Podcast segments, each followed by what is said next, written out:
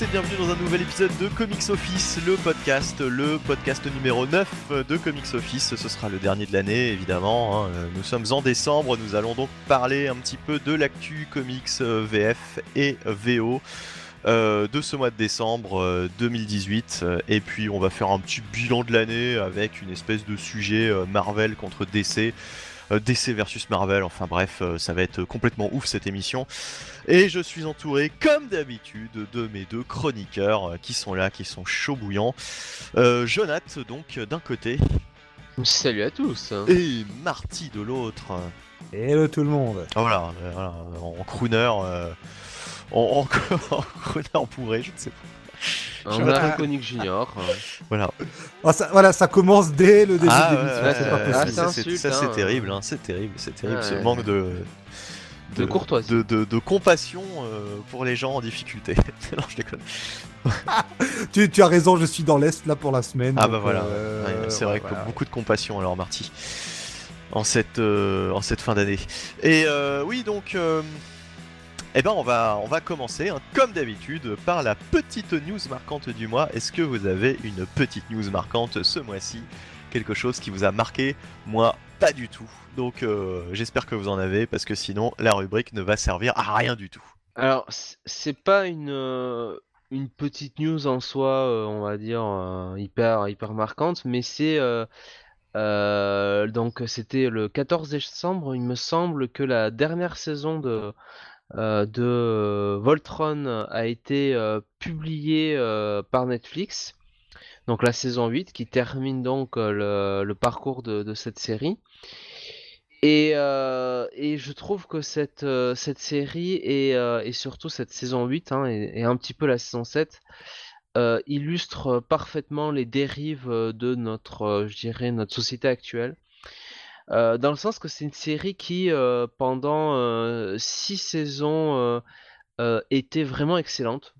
À la fois, donc, je dirais, pour sa cible qui est d'abord un jeune public, voilà, de jeunes ados, mais aussi pour des gens un peu plus adultes, puisque c'est une série qui travaille beaucoup des, sur les personnages, leur développement, leurs interactions et, des storylines sur le long cours, avec beaucoup de foreshadowing. Et, euh, et en fait, c'est une série que j'ai l'impression qui a été euh, dépassée par son succès, puisque euh, sur la saison, spécialement la saison 8, en réalité, on a eu un gros backlash de la part d'une certaine frange de, de la communauté des fans de, de Voltron à cause de la place qui est accordée aux minorités LGBT, quoi. Enfin, puisque les producteurs avaient annoncé euh, qu'il y aurait un couple gay, enfin dans la série, tout ça. Euh, euh, disons que tout au long de la série, les, les fans, une partie des fans, s'étaient imaginé que certains personnages finiraient ensemble. Euh, ferait un couple gay et c'est pas ce couple gay qui a eu et au final euh, ça a été euh, selon eux maltraité euh, un peu à la serpe dans le dernier épisode et, euh, et ça en a choqué beaucoup et ça en a dégoûté beaucoup parce que bon ils considéraient que finalement les fans avaient les, les producteurs avaient limite fait preuve de, de racisme ou en tout cas de d'homophobie quoi Mais alors attends, par la manière dont ils traitaient Attends, qu'on qu'on comprenne bien le, le problème. Donc, les fans se plaignaient euh, qu'il y ait des, des personnages LGBT ou au contraire que euh, l'utilisation. ils euh, étaient pas assez, ils étaient un pas assez représentés et deux leur utilisation était euh, trop faible, euh, voire caricaturale selon eux. Donc euh, voilà, ça n'allait pas. Bon, alors, alors, selon toi, est-ce que il fallait absolument de un qu'il y ait des personnages LGBT dans une série comme Voltron? Est-ce que c'était euh, entre guillemets euh, un... ça faisait partie du cahier des charges, quoi, un prérequis, ouais, quelque chose que Oui. d'essentiel à cette série Euh, Déjà. Premièrement, est-ce que c'était, enfin pour toi qui a, j'ai pas, j'ai pas du tout maté Voltron, donc je sais pas du Ouais, tout. ouais. hein. Pour moi, pas du tout. Pour moi, justement, le, charme et la force de cette série euh, sur les six premières saisons, c'est que finalement, tout ce qui est euh, le côté un petit peu des amourettes, les romances euh, et compagnie, on n'y prêtait pas attention, quoi. Euh, tout ce qui importait, c'était de globalement euh, suivre ces euh, gamins entre guillemets qui se retrouvaient du jour au lendemain comme des défenseurs de la galaxie et qui devaient passer de simples apprentis d'une académie spatiale à des pilotes et ainsi de, et, de, et après et des leaders quoi, tu vois, et embraser un petit peu leur rôle de défenseur quoi, de leader quoi, et, et, et l'assumer. Mais alors donc du coup effectivement, je vois pas du tout le rapport entre les, les, les si tu veux le, le pitch de la série et le fait qu'il y ait des personnages ou pas euh, qui, qui, fassent partie de la communauté LGBT. Enfin, euh. ça reste une série qui, tu vois, était dans le style de, de Power Rangers. Euh, aussi comme on peut l'avoir en comics quoi mmh. tu vois enfin dans ce style là donc je veux dire c'est pas une série qui appelle si tu veux à des, développements de relations amoureuses mmh. quoi tu vois on s'en fiche quelle qu'elle soit enfin, c'est pas, pas, le sujet quoi mais qu'elle soit ce qui a choqué les, les, gays, alors bon, je peux comprendre certains qui ça les gêne parce que il y a un des grands personnages de la série euh, dont ils ont annoncé qu'il était gay. Alors, euh, faut savoir qu'il y a souvent eu des, comment dire, des, euh, des, au cours de la série, des espèces de, de, changements de dernière minute au niveau des épisodes, des trames des scénaristes. Là, c'est pareil, qu'on comprenne bien. Donc, les producteurs, en espérant entre guillemets plaire à cette communauté communauté a décidé de. Enfin, ils n'avaient pas, ils avaient pas fait ça pour plaire. Ils avaient annoncé, voilà, euh, ce personnage euh, est gay. Et euh, les fans, si tu veux, s'étaient imaginé qu'on allait, dans la saison 7, qu'on allait voir, si tu veux, ce personnage, comment on appelle ça? Faire son coming out, non? pas, ouais, faire son coming out et avoir une vraie relation. Mmh. Or, dans le premier ou dans le deuxième épisode, euh, on apprend que euh, celui qui était censé être son euh, love mmh interest et avec qui il devait avoir une histoire, bah, il était mort. Et finalement, on n'avait qu'une forme de backlash, quoi. de backlash, de flashback, tu vois, sur cette relation. Et, et, ça ne durait que quelques, quelques minutes. Et ça rendu les fans fous furieux parce qu'il s'est dit mais regardez euh, comme par hasard euh, c'est le love interest gay qui meurt euh, ils se sont bien foutus de notre gueule. Oui c'est à dire qu'en pensant bien faire ils ont au contraire énervé cette communauté quoi. Alors que moi pour avoir vu l'épisode moi je vois pas le je vois pas le souci je vois pas l'insulte je vois simplement si tu veux un gars qui a été. Euh, moi, le message qu'il voulait faire passer, si tu veux, par cette, euh, cette histoire, c'était que les cinq euh, élus, enfin, entre guillemets, de la Force Voltron, mmh et ben pendant qu'ils avaient, si tu veux, leur bataille aux quatre coins de la galaxie et qu'ils assumaient leur destinée, il y avait quand même des choses qui se passaient sur Terre, quoi. Et la Terre essayait de se défendre et était, et était au prix, enfin, tu vois, était en difficulté face aux méchants et forcément il y avait des, il y avait des pertes, quoi. C'était la guerre, qu'il y avait des pertes humaines. Et, et, ce que voulaient montrer en fait les scénaristes, c'était que le, bah, le gars finalement, il se rendait compte qu'il avait laissé, il avait la culpabilité sur les épaules d'avoir laissé son, voilà, son ex ou son love interest ou ex, peu importe, et qu'il était mort, quoi. Et donc finalement, de, ce, qui ce que voulait, on voulait voir, c'était les conséquences, quoi, les, dommages collatéraux de la guerre et le, et le héros qui, entre guillemets, devait vivre avec cette, euh, cette souffrance, cette culpabilité de, de ne pas avoir été mmh. là, quoi, tu mmh. vois. Et c'était ça le mmh message qu'il voulait faire passer, c'était pas simplement de dire, ah bah tiens, en fait, tu... Toi, ça aurait été une, fille qui serait, qui serait morte, ça aurait été exactement la même chose, quoi. Donc, euh, et, ça, et ça les a... Euh, et ça les a énervés. Donc, qu'est-ce qui, enfin, pour toi, qu'est-ce qu'il aurait mieux valu faire? C'est-à-dire ne tout simplement pas. Euh, Rien faire, on ne s'en fiche, quoi, pas faire de, trucs. Et, dans la saison 8, il y a une, vraiment une romance qui a été un petit peu euh, mis comme ça euh, sur la figure, qui, qui te. Tu sais, ta gueule c'est magique, et t'as vraiment l'impression que ça a été fait pour justement, tu vois, rattraper le backlash un peu de la saison 7, quoi. Et entre-temps, euh, j'ai l'impression, tu vois, comme tous ces trucs et ces productions qui se passent après euh, l'affaire Weinstein, j'ai l'impression que euh, la saison 8, ça s'est résumé à, tu vois, du girl power, quoi. Ce qui était totalement out of character parce que finalement, tout le développement que tu as eu sur les, six, sur les six premières saisons vraiment, qui était vraiment bien fichu, qui était vraiment excellent, c'était sur des, les héros masculins mais comme dans la série originelle, mmh quoi, tu vois, pour respecter l'œuvre mmh originelle et, leur développement de personnages. Et tout d'un coup, tu comprends pas dans la saison 8, tu as celui qui a été buildé pendant toute la, série comme le héros, quoi, tu mmh vois. Euh, vraiment comme euh, celui qui partait de rien et qui devient le héros, qui finalement prend un backseat, qui, qui va vraiment dans le fond pour euh, laisser la place à euh, une espèce de guerre entre une fille, enfin entre deux filles, quoi, Mhm. tu vois. C'est totalement out of character, tu comprends plus rien, quoi. Donc ça a totalement, euh, pour moi, euh, euh, foutu en l'air euh, la saison 8, quoi, et la fin de, de la, de la série, quoi. Elle est terminée la série maintenant. C'est terminé, voilà. Il y a plus de. Mais alors c'était prévu que, ce- que ça se termine avec cette saison 8 ou euh, ils ont arrêté carrément Oui. euh, parce que... Le, Oui. Au départ, euh, c'était, euh, il y avait, je crois, euh, 78 épisodes, je crois, qui avaient été commandés par Netflix. Et donc, ils avaient, si tu veux, euh, entrecoup- ils avaient coupé euh, chaque saison. euh, Alors, des fois, tu avais des saisons de 13 épisodes. Des fois, c'était des mini-épisodes de, mini, mini-saisons de 6 épisodes qui correspondaient, tu vois, à des arcs narratifs avec des fils rouges. Et donc, la dernière saison, c'était 13 épisodes. Mais euh, quand tu as regardé tous les épisodes avant, tu comprends pas cette dernière saison, quoi. Ça n'a aucun sens, quoi. Il y a même des trucs sur le début de saison, euh, des, des idées qui ont été lancées, qui, qui découlaient d'avant, qui ont été totalement, euh, qui ont été totalement stoppées, Mhm. quoi. C'est comme s'ils avaient reseté au bout de 4-5 épisodes, quoi. Moi, j'ai pas compris, quoi. D'accord.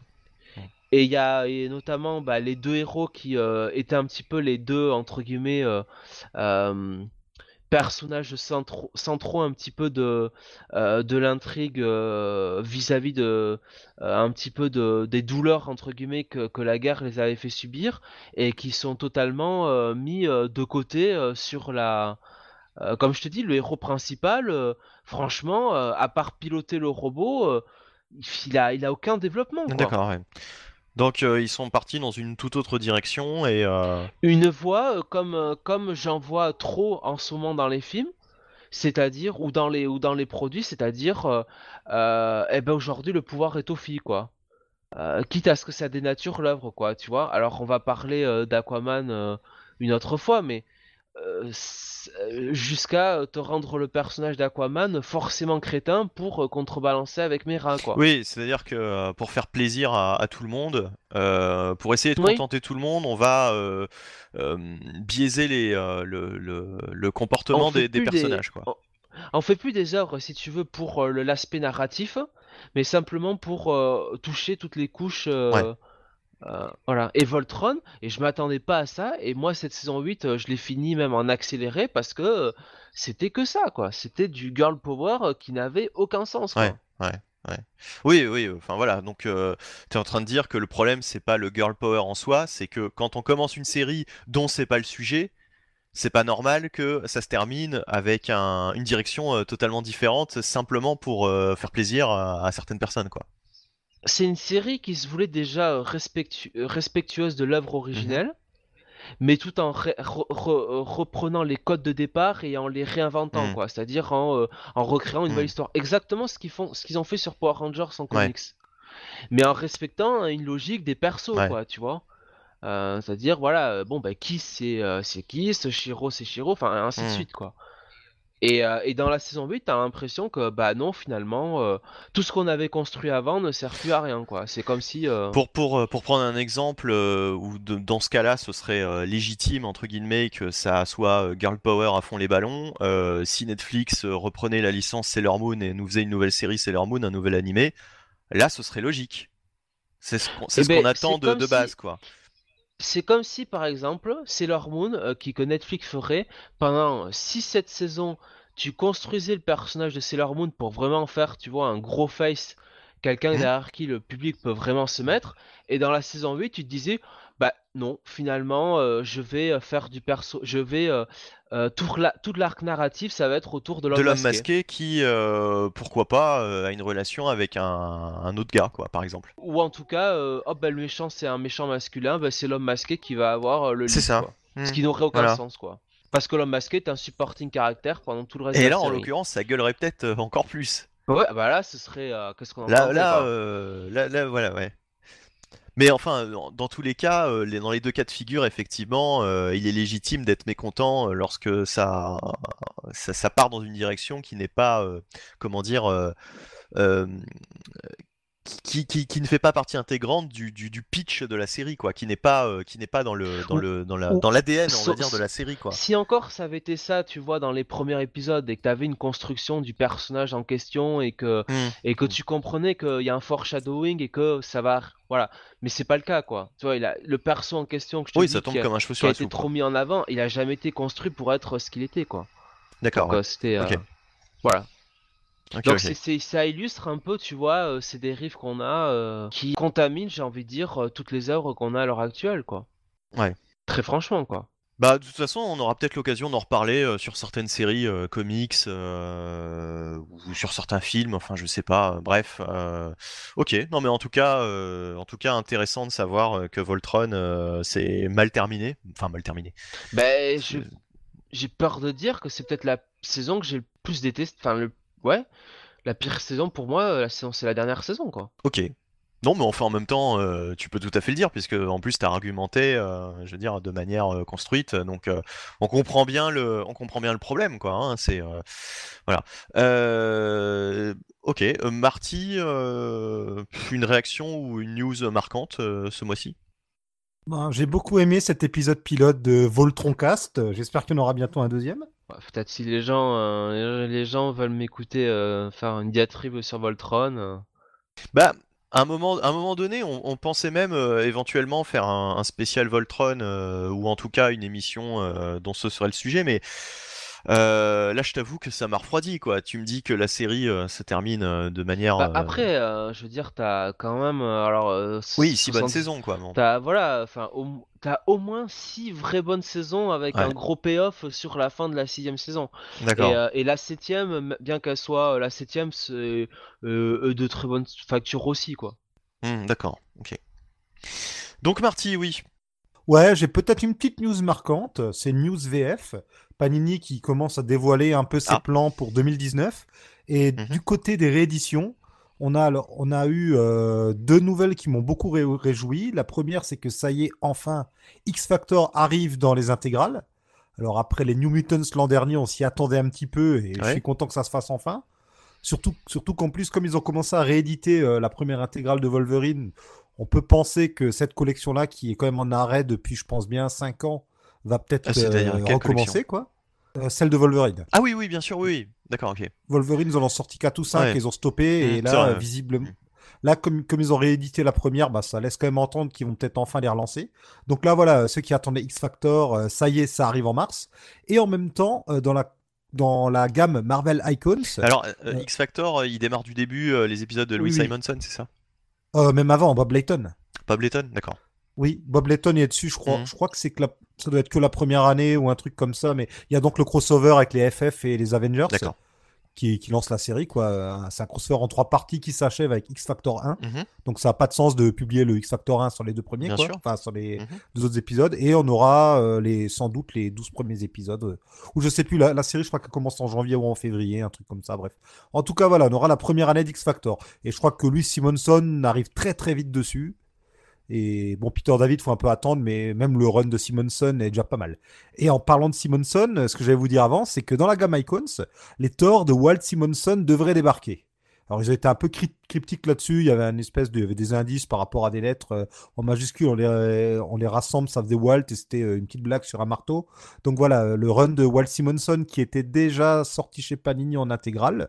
Ils avaient commencé les intégrales de Thor par ce run-là. Oui, fait. oui, Voilà. oui, effe- effectivement. ouais. Qui, qui, qui doit être euh, chaud à trouver alors du coup Je pense, je pense, oui, oui, je pense. Du coup là, ben ça tout devrait ressortir en Icons, c'est tant mieux, comme ça je vais pouvoir me les prendre. Ouais. Enfin, je suis très content, quoi. Ouais, ouais, ouais, un bon, bon run euh, bien sympathique et euh, encore une fois, euh, les, les collections intégrales et icons, euh, bah c'est c'est nos collections favorites hein, chez Panini. euh, voilà, euh, c'est euh, cool d'avoir euh, des séries complètes euh, sous ce format. Oui, oui, et puis on dit pas que ce sont nos collections favorites parce qu'ils rééditent du vieux, mais parce que là, pour le coup, c'est vraiment des séries qui valent le coup d'être lues. Oui, ouais, exactement. C'est vraiment, c'est des, mo- des monuments de l'histoire des comics. quoi. Mm. Donc voilà, c'est juste ça. Je suis content. Chez Panini, vraiment, ils continuent dans leur, euh, dans leur réédition de vieilles choses, avec des fois même des inédits dans le tas. Donc euh, ça me va. Ok. Alors j'ai pas vraiment de news euh, comics euh, marquantes euh, ce, ce- ce mois-ci en tout cas, il y a rien qui me qui me passe par la tête. Donc ça va nous permettre d'enchaîner directement en faisant la transition avec justement Panini en VF en janvier. Qu'est-ce qu'on a de Qu'est-ce qu'on va avoir d'intéressant euh, en janvier? Et puis, euh, si vous avez lu des choses intéressantes chez Panini en décembre euh, dont vous voulez parler, bah, c'est le moment aussi, quoi. Alors il y a Mutant Massacre, enfin de l'X-Men, le massacre mutant, de bien Oui. sûr Claremont, Simonson, Qu'on a déjà eu, je crois, ouais. dans des Dans les intégrales. forcément ouais. dans des intégrales. Mais alors, du coup, est-ce qu'il y a du matériel supplémentaire dans cette édition? Je ne sais pas. Euh, non, malheureusement, j'ai pas l'impression qu'ils ont rajouté. Je sais que par exemple, euh, je crois qu'il y a un tie-in dans Daredevil, par exemple, qui n'était pas dans l'intégrale. Et là, euh, il n'y est pas. Alors, enfin, pour être clair, en gros, c'est euh, la gamme Marvel Event, donc qui est une, une collection qui reprend des crossovers ou des events, quoi. Qui, euh, c'est dans cette gamme-là que ressort donc le crossover qui auparavant avait été publié dans les intégrales. Ouais. Alors c'est pas mal, je trouve, comme gamme, parce que du coup, pour les gens qui n'ont pas forcément envie de se taper toutes les intégrales, mais qui aimeraient bien lire certains récits euh, iconiques, bah ça leur, euh, ça leur donne cette occasion. Quoi. Euh, pour peut-être un peu moins cher, parce que finalement, euh, bon, 26 euros, oui, bon, la- une intégrale maintenant, c'est quasiment 10 euros de plus, hein, on arrive à des prix aux alentours Oui, de oui, 35 ouais, c'est euros. 36, donc, euh, ouais. à force. Ah, c'est- 30 c'est 36 ouais, c'est carrément 30.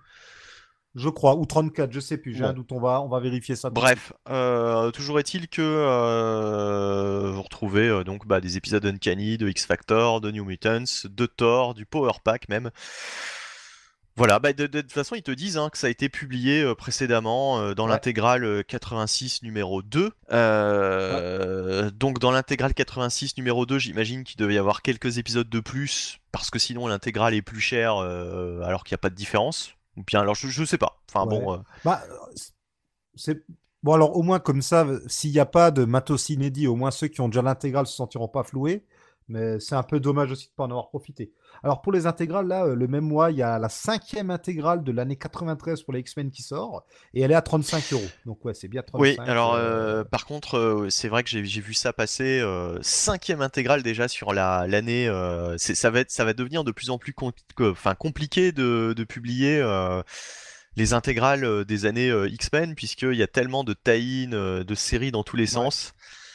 Euh, ah, bah là, dans cette intégrale là, il y a notamment le crossover lien du sang avec les Avengers.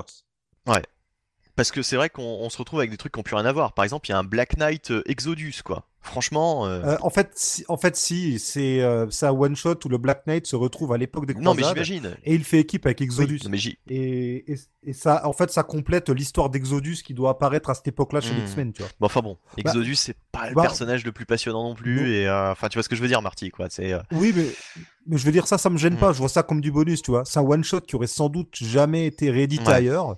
Donc, sur là, là-dedans, écoute, pourquoi pas. Hmm. hein. On va pas faire la... on va pas râler parce qu'ils nous mettent des choses en ouais. Ouais. Après euh, après voilà quoi, c'est euh, euh, c'est c'est c'est ça commence à faire cher les intégrales et, et là il y a il y a enfin, il y a qu'un épisode finalement d'Uncanny X-Men quoi dans cette intégrale. Euh, ouais, mais il y en a de X-Men aussi. Il y, en a deux, il y en a deux. Il y en a New Hall. Donc allez, on va on va dire il y en a trois. il y en a trois. euh, Et il y a un extrait de X-Men Unlimited 3 Ouais, aussi. ouais. Mais euh, ce que je veux dire, c'est que, enfin voilà, c'est du coup, tu, c'est un, c'est une intégrale X-Men, mais euh, t'as pas mal de d'Avengers, t'as, enfin, tu, t'as un, un, peu de tout, quoi. Ouais, bah. Comme, comme c'est une Bah, espèce c'est de crossover. C'est le problème des crossovers, quoi. C'est comment on fait? Est-ce qu'on les met dans toutes les intégrales? Est-ce que on met le crossover plutôt dans l'intégrale qui qui est le plus concerné Enfin, on en avait discuté l'autre fois avec euh, ce qui se passe avec Spider-Man, quoi. Ils vont avoir le même problème au bout Ouais, d'un moment. forcément, forcément. Bah, en fait, et puis ce qu'il y a, c'est que comme les X-Men, ils ont euh, presque 10 ans d'avance. Je crois que la deuxième intégrale la plus avancée, c'est Amazing Spider-Man. Ils doivent être à 85 ou 86. Euh, X-Men a de l'avance, comme ils avaient commencé avec les X-Men de Claremont. Du coup, on verra bien s'ils font ça pour les autres séries quand ils entreront des années 90 ou pas. Pour les Avengers, on est, je crois, dans la deuxième moitié des années 70. On a le temps de voir venir. Exactement, exactement. Alors d'autres choses en janvier euh, d'intéressant euh, Marvel Legacy Spider-Man 7, juste pour signaler la fin du run de Dan Slott euh, euh, sur Sp- M- Amazing Spider-Man avec le numéro 800. Ouais. Ouais. Alors ils vont euh, relancer d'ailleurs, je crois, après ce mois-ci. euh, euh, ou bien alors il y aura peut-être un numéro 8 euh, de, de, de, de- de Marvel Legacy euh, pour chaque titre. Mais euh, en tout cas, peu de temps après, ils vont relancer les gammes softcover. et elles vont toutes passer de 6,50 à, bah, si je dis pas de bêtises, 7,50 me semble-t-il. Oui, il me semble, ouais. ouais. Ils vont... Toutes les publications vont gagner un euro. Voilà. donc ça a commencé à faire un peu, un, peu cher le, le, soft cover. Moi, moi j'ai déjà arrêté. Hein. J'avais juste pris les premières pour les, les stickers. Je trouvais ça sympa. Mais bon, vu que les histoires publiées à l'intérieur étaient pas, c'est franchement pas la meilleure époque pour Marvel. Oui, oui, et puis en plus, euh, quasiment tout maintenant, ou du moins les séries principales, sont rééditées ensuite dans des belles éditions, donc euh, finalement. Ouais. Oui, oui. Puis on, arrive pratiquement au prix euh, des premiers 100% Marvel de l'époque où ils avaient commencé à faire de la librairie, puisque c'était 10 euros quoi, les, les 100%. Donc euh, on rejoint ce format et on rejoint euh, ce prix euh, progressivement. donc bon bah le, kiosque, le kiosque chez Panini est, pour ainsi dire mort quoi. C'est on, joue sur les mots quoi. C'est vraiment plus du kiosque quoi. C'est bah, Déjà que c'est publié en librairie et puis vraiment en kiosque. C'est ça, c'est ça. parce que j'ai beau le chercher dans certains kiosques qui font de la librairie, je, ne les trouve pas non plus. Hein. Donc ça, ça, ça devient très très compliqué de les, de les trouver en plus. Ouais, maintenant, ça fait quoi? Bah, justement, ça va faire, euh, en janvier, ça fera 7 mois maintenant qu'ils ont lancé ce nouveau format. On peut faire un premier bilan et on se rend compte que pas mal de gens, bah, notamment les gens dans les petites villes ou dans les villages, ne doivent plus pouvoir trouver maintenant leur X-Men ou leur Spider-Man ou euh, je pense notamment aux plus jeunes. Et ça, c'est, ça, c'est, enfin, c'est, c'est terrible. Enfin, c'est pas, c'est pas, c'est pas, c'est pas la mort, euh, c'est pas non plus la, mort du petit cheval, mais je veux dire, euh, euh, ce qui est, ce qui est, ce qui est embêtant, c'est que oui, généralement, c'était la porte d'entrée initiale pour tout jeune lecteur, c'était le kiosque, quoi, puisque c'est abordable, donc on essaye un épisode et puis ensuite on continue en grandissant avec des versions un peu plus, un peu plus chères, avec de la librairie, quoi. Mais, mais généralement, les premiers pas, ça se faisait toujours en, kiosque dans, dans, dans ce format-là, quoi. Ah oui, bah, s'ils avaient fait ça à l'époque où j'avais commencé il y a une quinzaine d'années, bah, je n'aurais pas pu commencer les, les comics. C'est ça. Oui, bah euh, moi, moi j'aurais sans doute euh, fait autre chose. Bah là, à ce prix-là, euh, autant, autant lire du manga, quoi. Oh purée, on sera en, train de faire manga au Voilà, c'est ça. bah, sinon, dans les autres sorties, on a du Black Panther intéressant, la suite des intégrales, avec maintenant la, la, fin, la fin du premier run de Don McGregor et le début de celui de Jack Kirby, dont on avait eu une partie qui avait été publiée dans un Marvel Vintage euh, l'an dernier, non, même cette année, et la fin aussi du run de hum, euh, Lys, je, ne sais plus son prénom, avec la série euh, Black Panther, l'homme le plus dangereux du monde, la suite de Black Panther, l'homme sans peur. C'est assez, sympa, c'est pas inoubliable, mais ça, franchement, ça vaut le coup d'être lu si on est fan du personnage. Et au niveau hors Hero Marvel, on a le tome 2 de La planète des singes. Là, du coup, euh, petit morceau d'histoire des comics. Oui, et puis il y a aussi euh, ce bouquin euh, sur Alan Poe, Edgar Allan Poe, Lovecraft, etc. donc l'antre de l'horreur. voilà, donc c'était un truc. Par Richard Corben. et Richard Corben, ouais. C'est surtout ça qu'il faut.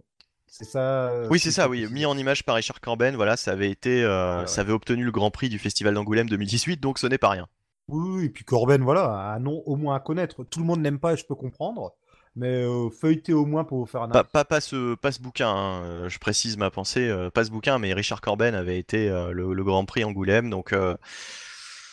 Donc voilà, donc c'est, ça peut être quand même intéressant et ma foi, ma foi, voilà. Oui. Et puis on peut signaler que c'est aussi ce mois-ci que commence dans les kiosques Infinity Wars, la nouvelle le nouveau grand oh event Marvel qui se termine ce mois-ci en VO et je crois qu'aucun d'entre nous ben, n'a lu euh, Je vais en parler tout à l'heure et c'est ah. euh, et c'est très très mauvais et euh, et ah. ben, je, vous le dis tout de suite en, VF vous zappez cet événement hein, franchement c'est ça vous fera de, des économies pour aller lire autre chose quoi parce que tout comme vous pouvez zapper X-Men, la résurrection du Phénix, qui est euh, publié en 100% Marvel en janvier. Je sais plus s'il l'avait publié en kiosque ou pas avant. Euh, j'adore la Non, c'est inédit. J'adore la sollicitation sur euh, Resurrection of, Jean Grey. un casting 5 étoiles de dessinateur dans lequel on trouve Lenny Francis Carlos Pacheco. Mais on ne dit rien des scénaristes, hein, par contre. Ah oui en, plus, ils auraient pu mettre la, star montante Marvel, puisque euh, bah, Matthew Rosenberg, euh, c'est vrai, est mis, est mis un peu partout, hein, toutes les sauces. Hein.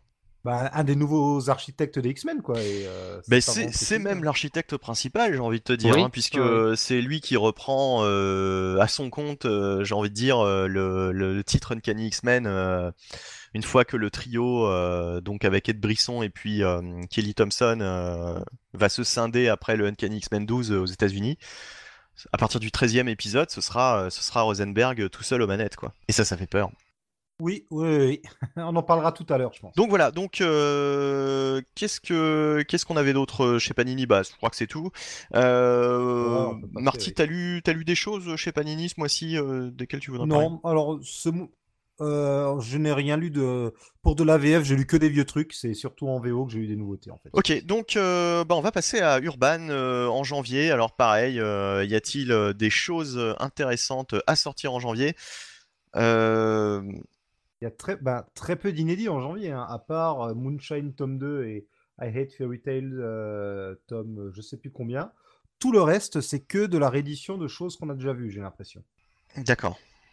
C'est beaucoup euh, des titres, soit des titres Rebirth, Batman et compagnie, qui sont dont on a les tomes donc en librairie après le passage en kiosque, ou alors euh, des intégrales, bah, par exemple Batman le Chevalier Ouais, Noir par, Batman euh, The Dark Knight qui, qui- Oui, et, et Urvitz ensuite, ouais, voilà. Euh, Marty, Euh, tu voulais en parler Mar- peut-être Marty, j'ai l'impression que tu t'es éloigné de ton micro. Je sais pas, je t'entends beaucoup plus faiblement depuis qu'on est passé à Urban.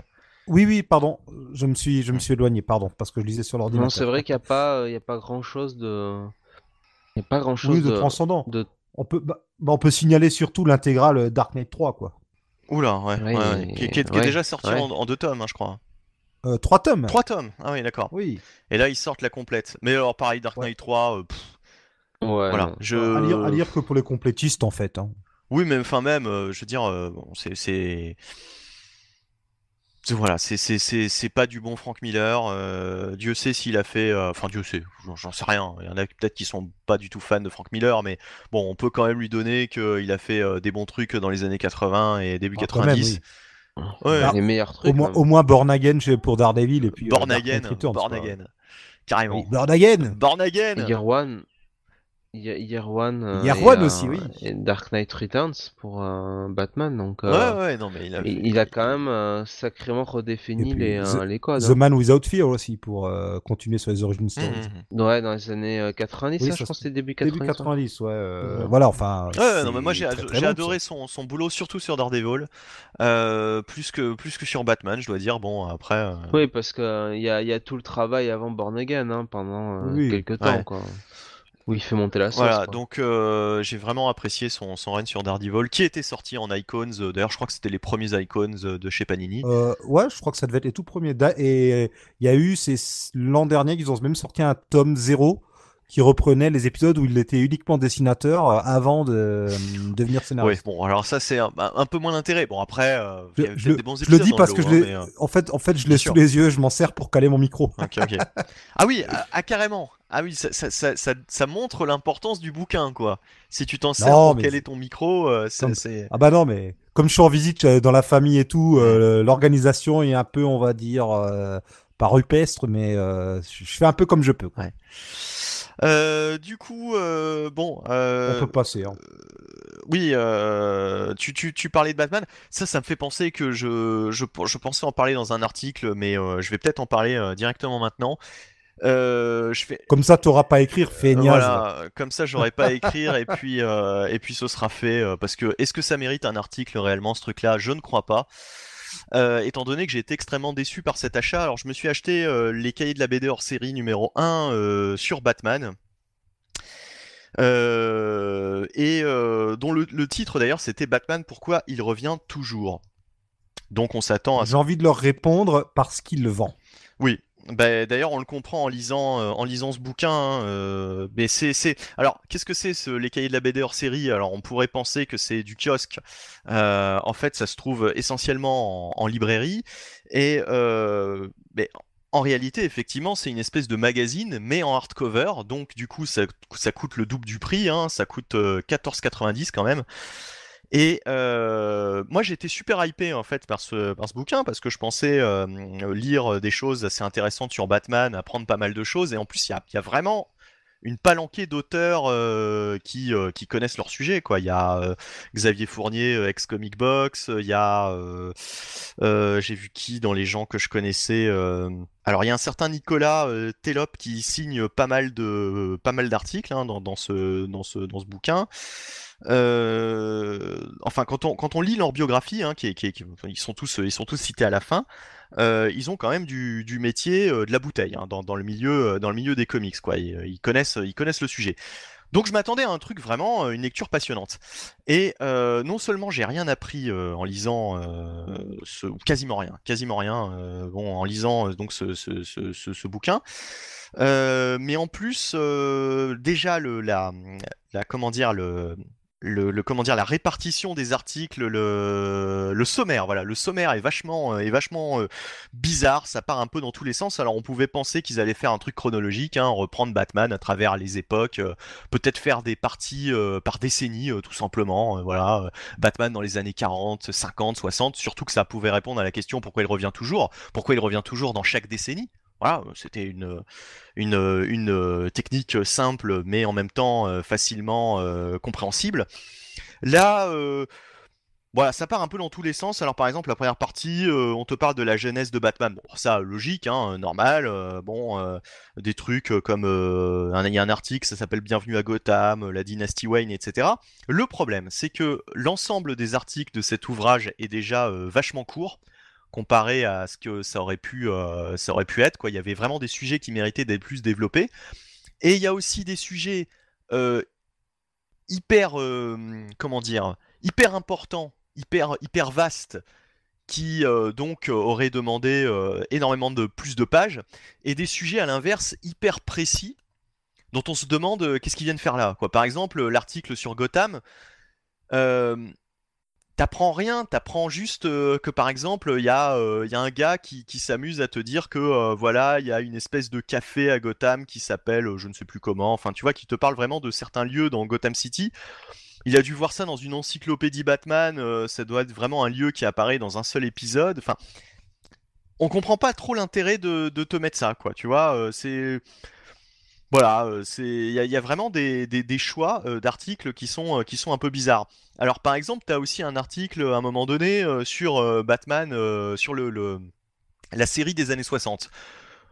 article du reste assez intéressant, bien que trop court, je trouve. mais par exemple, ils auraient dû revenir sur l'histoire de Batman à la télé, quoi. Pourquoi uniquement parler de, de, cette série?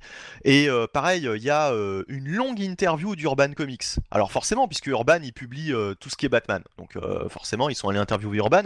Mais alors, six pages d'interview durant lesquelles, finalement, ils parlent plus d'Urban, la maison d'édition, que de Batman. Au final, il parle quasiment pas de Batman. Donc là, on, part carrément dans du hors-sujet. En plus, ça fait vachement publicité, euh, un peu euh, pas caché, mais euh, ça fait vachement publicité pour Urban Comics cette interview. Puis en plus, t'as un guide de lecture, les incontournables à lire chez Batman, où on te ressort sans arrêt les mêmes les mêmes titres dont on parle déjà dans d'autres articles, par exemple, on te reparle de Year One, on te reparle de Dark Knight Returns. donc, euh, en fait, il y a, plusieurs articles qui te reparlent des mêmes sagas, alors que euh, certaines autres sont totalement éludées.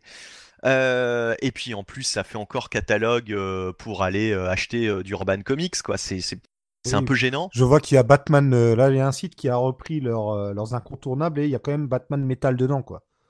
Mais en plus, il y, a vraiment des, incontournables qui, ne le sont pas du tout, tellement que je les, c'est même des trucs que j'ai pas lu quoi pour certaines. Il y, a, 10 albums incontournables et alors ils te mettent euh, The Dark Knight Return alors qu'il y a déjà un article qui revient sur Dark Knight Return évidemment euh, précédemment. Batman Year One, bah pareil, il y a déjà un article dessus. Enfin, ils en parlent déjà dans, plusieurs articles. Par exemple, en numéro 3, ils te mettent Mad Love. Alors je veux bien Mad Love, euh, Harley Quinn, tout ça, c'est sympa, mais ça n'a pas de ça n'a pas d'intérêt réellement, quoi. C'est pas un incontournable en soi. Oui, oui, euh, Un incontournable de, Harley du Joker, mais pas de. Oui, c'est ça, voilà. Euh, alors, il y a en numéro 5, par exemple, ils te mettent, ils te mettent comme titre Girl Power, euh, Bad Girl année 1. Bon, Bad Girl année 1, c'est peut-être sympa, mais je suis désolé, j'ai jamais lu Bad Girl année 1 et, et, et, je pense pas que ce soit parmi les 10 incontournables de Batman, encore une fois. Oui, oui. Donc, et je, vois qu'il y a même pas Killing Joke. Ça, par contre. Oui, euh, par exemple. Enfin, Et puis, et puis, et puis c'est, c'est pas varié, euh, c'est, pas varié du point de vue des époques. Et comme par hasard, il y a rien qui ne serait pas encore ressorti chez Urban, quoi. C'est, euh, c'est euh, allez, vas-y, on va te, on va te vendre du, du Urban Comics. Alors je sais bien que par la force des choses, c'est, eux qui vendent euh, la licence Batman actuellement, mais je veux dire, ça, ça fait un peu trop, quoi. Ça fait un peu trop. euh, Il y, a, y a quand même six pages d'interview et et, et les pages de guide de lecture qui prennent énormément de place dans, dans cet ouvrage, avec aussi. Bon, après, du côté d'Urban, ils ont quand même ressorti la plupart des gros classiques, j'ai l'impression. Oui, mais quand même à... Oui, mais euh, si tu veux, il y a des sagas, euh, encore une fois, dans ce bouquin dont il pourrait parler, qui, qui- il y a, même pas trois mots dessus, quoi. Euh, Ouais. et, euh, et pareil, euh, plutôt que de nous faire donc l'historique d'Urban Comics, comment a été fondée la maison d'édition, pourquoi ne pas faire un article complet sur comment a été édité Batman en France à travers les ans. Et il y a juste un tout Ah, ça, ça me manque, en un effet. ouais. tout petit encadré qui te, qui te résume ça, mais alors vraiment de manière euh, hyper succincte. Euh, Enfin voilà, en, résumé, très franchement, t'apprends limite plus de choses en allant sur la page Wikipédia de Batman, malheureusement, qu'en lisant ce bouquin. Et euh, c'est vraiment problématique, quoi. Ça fait très très remplissage, très très fourre-tout. Voilà, c'est vraiment un, un fourre-tout pas possible, quoi, ce, ce- ce- cet ouvrage. Mais ça brasse beaucoup de beaucoup de vide, quoi. hein. Il n'y a pas, il a pas, il a pas beaucoup de choses informatives euh, dedans. euh, C'est pas, euh. Voilà, c'est très déçu. alors aussi des pages de BD. Alors bon, des pages de BD. ah, ah, moi, je suis pas tellement fan des pages de BD dans ce type d'ouvrage parce que ça fait aussi vachement remplissage, quoi. Alors je sais bien qu'on parle de BD, donc euh, faut mettre des pages de BD, mais il y a quand même des pages aussi d'art moderne où on te montre Batman à travers l'art moderne. C'est, ça occupe euh, au moins euh, 4-5 pages, quoi, si ce n'est plus. Voilà, c'est. Quand, quand on paye un bouquin 15 euros, euh, on s'attend quand même à être servi au point de vue lecture, et euh, je dirais que c'est même pas. euh, c'est même pas. Finalement, c'est même pas si long que ça à lire, quoi, ce- ce- cet ouvrage. Mais tu vois, moi, j'ai un bon point, c'est que finalement, tu déplores, et je peux le comprendre, qu'il ne parle pas trop de Batman à la télé ou au ciné, mais ça change un peu justement aussi de ce type d'ouvrage où on va mettre trop de choses sur les adaptations et pas assez sur la BD Oh, euh, ils en parlent. Ils en parlent malgré tout, quoi. C'est-à-dire que à travers les Ah. articles euh, euh, dispatchés à travers les articles, ils reviennent bien sûr sur, euh, par exemple, la trilogie de Nolan, euh, etc. Quoi. Mais je veux dire, c'est un peu un peu dispatché, mais euh, oui, j'ai l'impression que ça ça s'adresse à des gens qui euh... bah, je sais pas en fait à qui ça s'adresse réellement, parce que finalement le novice il va pas apprendre grand chose et le connaisseur euh, le connaisseur non plus quoi. Ça s'adresse à celui qui est au milieu, alors. Ouais, ouais, ouais. C'est. Voilà, c'est vraiment très décevant. Et, euh, et par exemple, il y a, y a un article euh, qui m'a qui, m'a interloqué. Il y a, y a, euh, par exemple un article qui s'appelle Le nouveau Frank Miller existe-t-il? Et donc, c'est un gars qui fait l'apologie du travail de Frank Miller sur Batman en disant qu'il n'y a pas eu mieux depuis.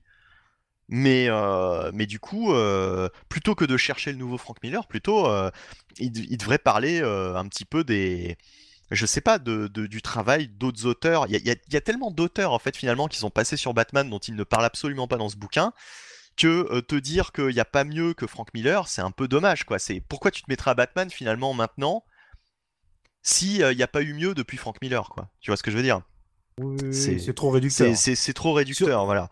Surtout que Miller, finalement, a très peu bossé sur Batman. hein. C'est que des travaux par-ci par-là. Bah, finalement, c'est quoi? C'est euh, à part euh, Year Year One One. qui était directement. C'est dans Batman ou dans Deathco qui avait directement Year One? Je sais Non, c'est dans Batman, ouais. Dans Batman. C'est dans Batman, ouais. Sinon, c'est toujours des mini-séries. euh, au final, voilà. et puis, et puis bon, il a fait euh, All Star euh, Batman Robin, donc euh. Oui, oui, mais ça reste une série à côté, quoi. Ouais, mais c'est pas non, c'était pas non plus. euh, Oh non, on a préféré l'oublier. C'est tellement bien que c'est inachevé. Bon, je pense qu'on va même achever euh, ce petit encart parce que euh, j'imagine qu'on a fait le tour de la Oui, question. enfin voilà, vous pou- Mais bah, sur Batman, de toute façon, j'ai envie de dire, euh, enfin, des auteurs qui sont vraiment restés euh, hyper longtemps euh, sur Batman. euh, Ah, tu en as, euh, Il y en a, oui, mais pas, enfin, pas qui ont la magnitude de, de, de Frank Miller, quoi.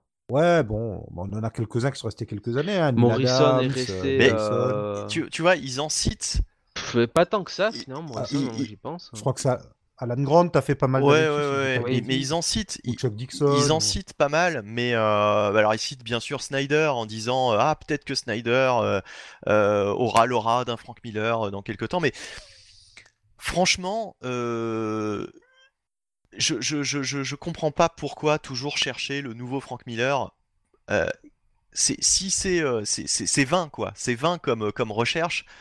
Franchement, c'est pas c'est pas ce que je recherche justement en lisant du Batman quoi. Je m'en fiche de savoir si ce sera nouveau plutôt Frank le nouvel Alan Moore, voyons. Mais, mais le nouveau, le nouveau n'importe quoi, le, le, le, le, le- le- enfin, du moment que, que tu fais du Batman, euh, t'es là pour faire du Batman, quoi. T'es t'es pas là pour recréer le, le Après, le Frank euh, Miller. voilà, euh, ça dépend qu'est-ce qu'ils entendent par nouveau Frank Miller. Est-ce qu'ils entendent euh, quelqu'un qui, euh, tu vois, plus que faire des, des, des, des histoires incroyables, tu vois, va marquer, enfin, va, Va laisser son empreinte, ouais, sa patte. va, essayer d'empre- va redéfinir un peu les Ouais. codes, quoi. Tu Ouais, vois. ouais.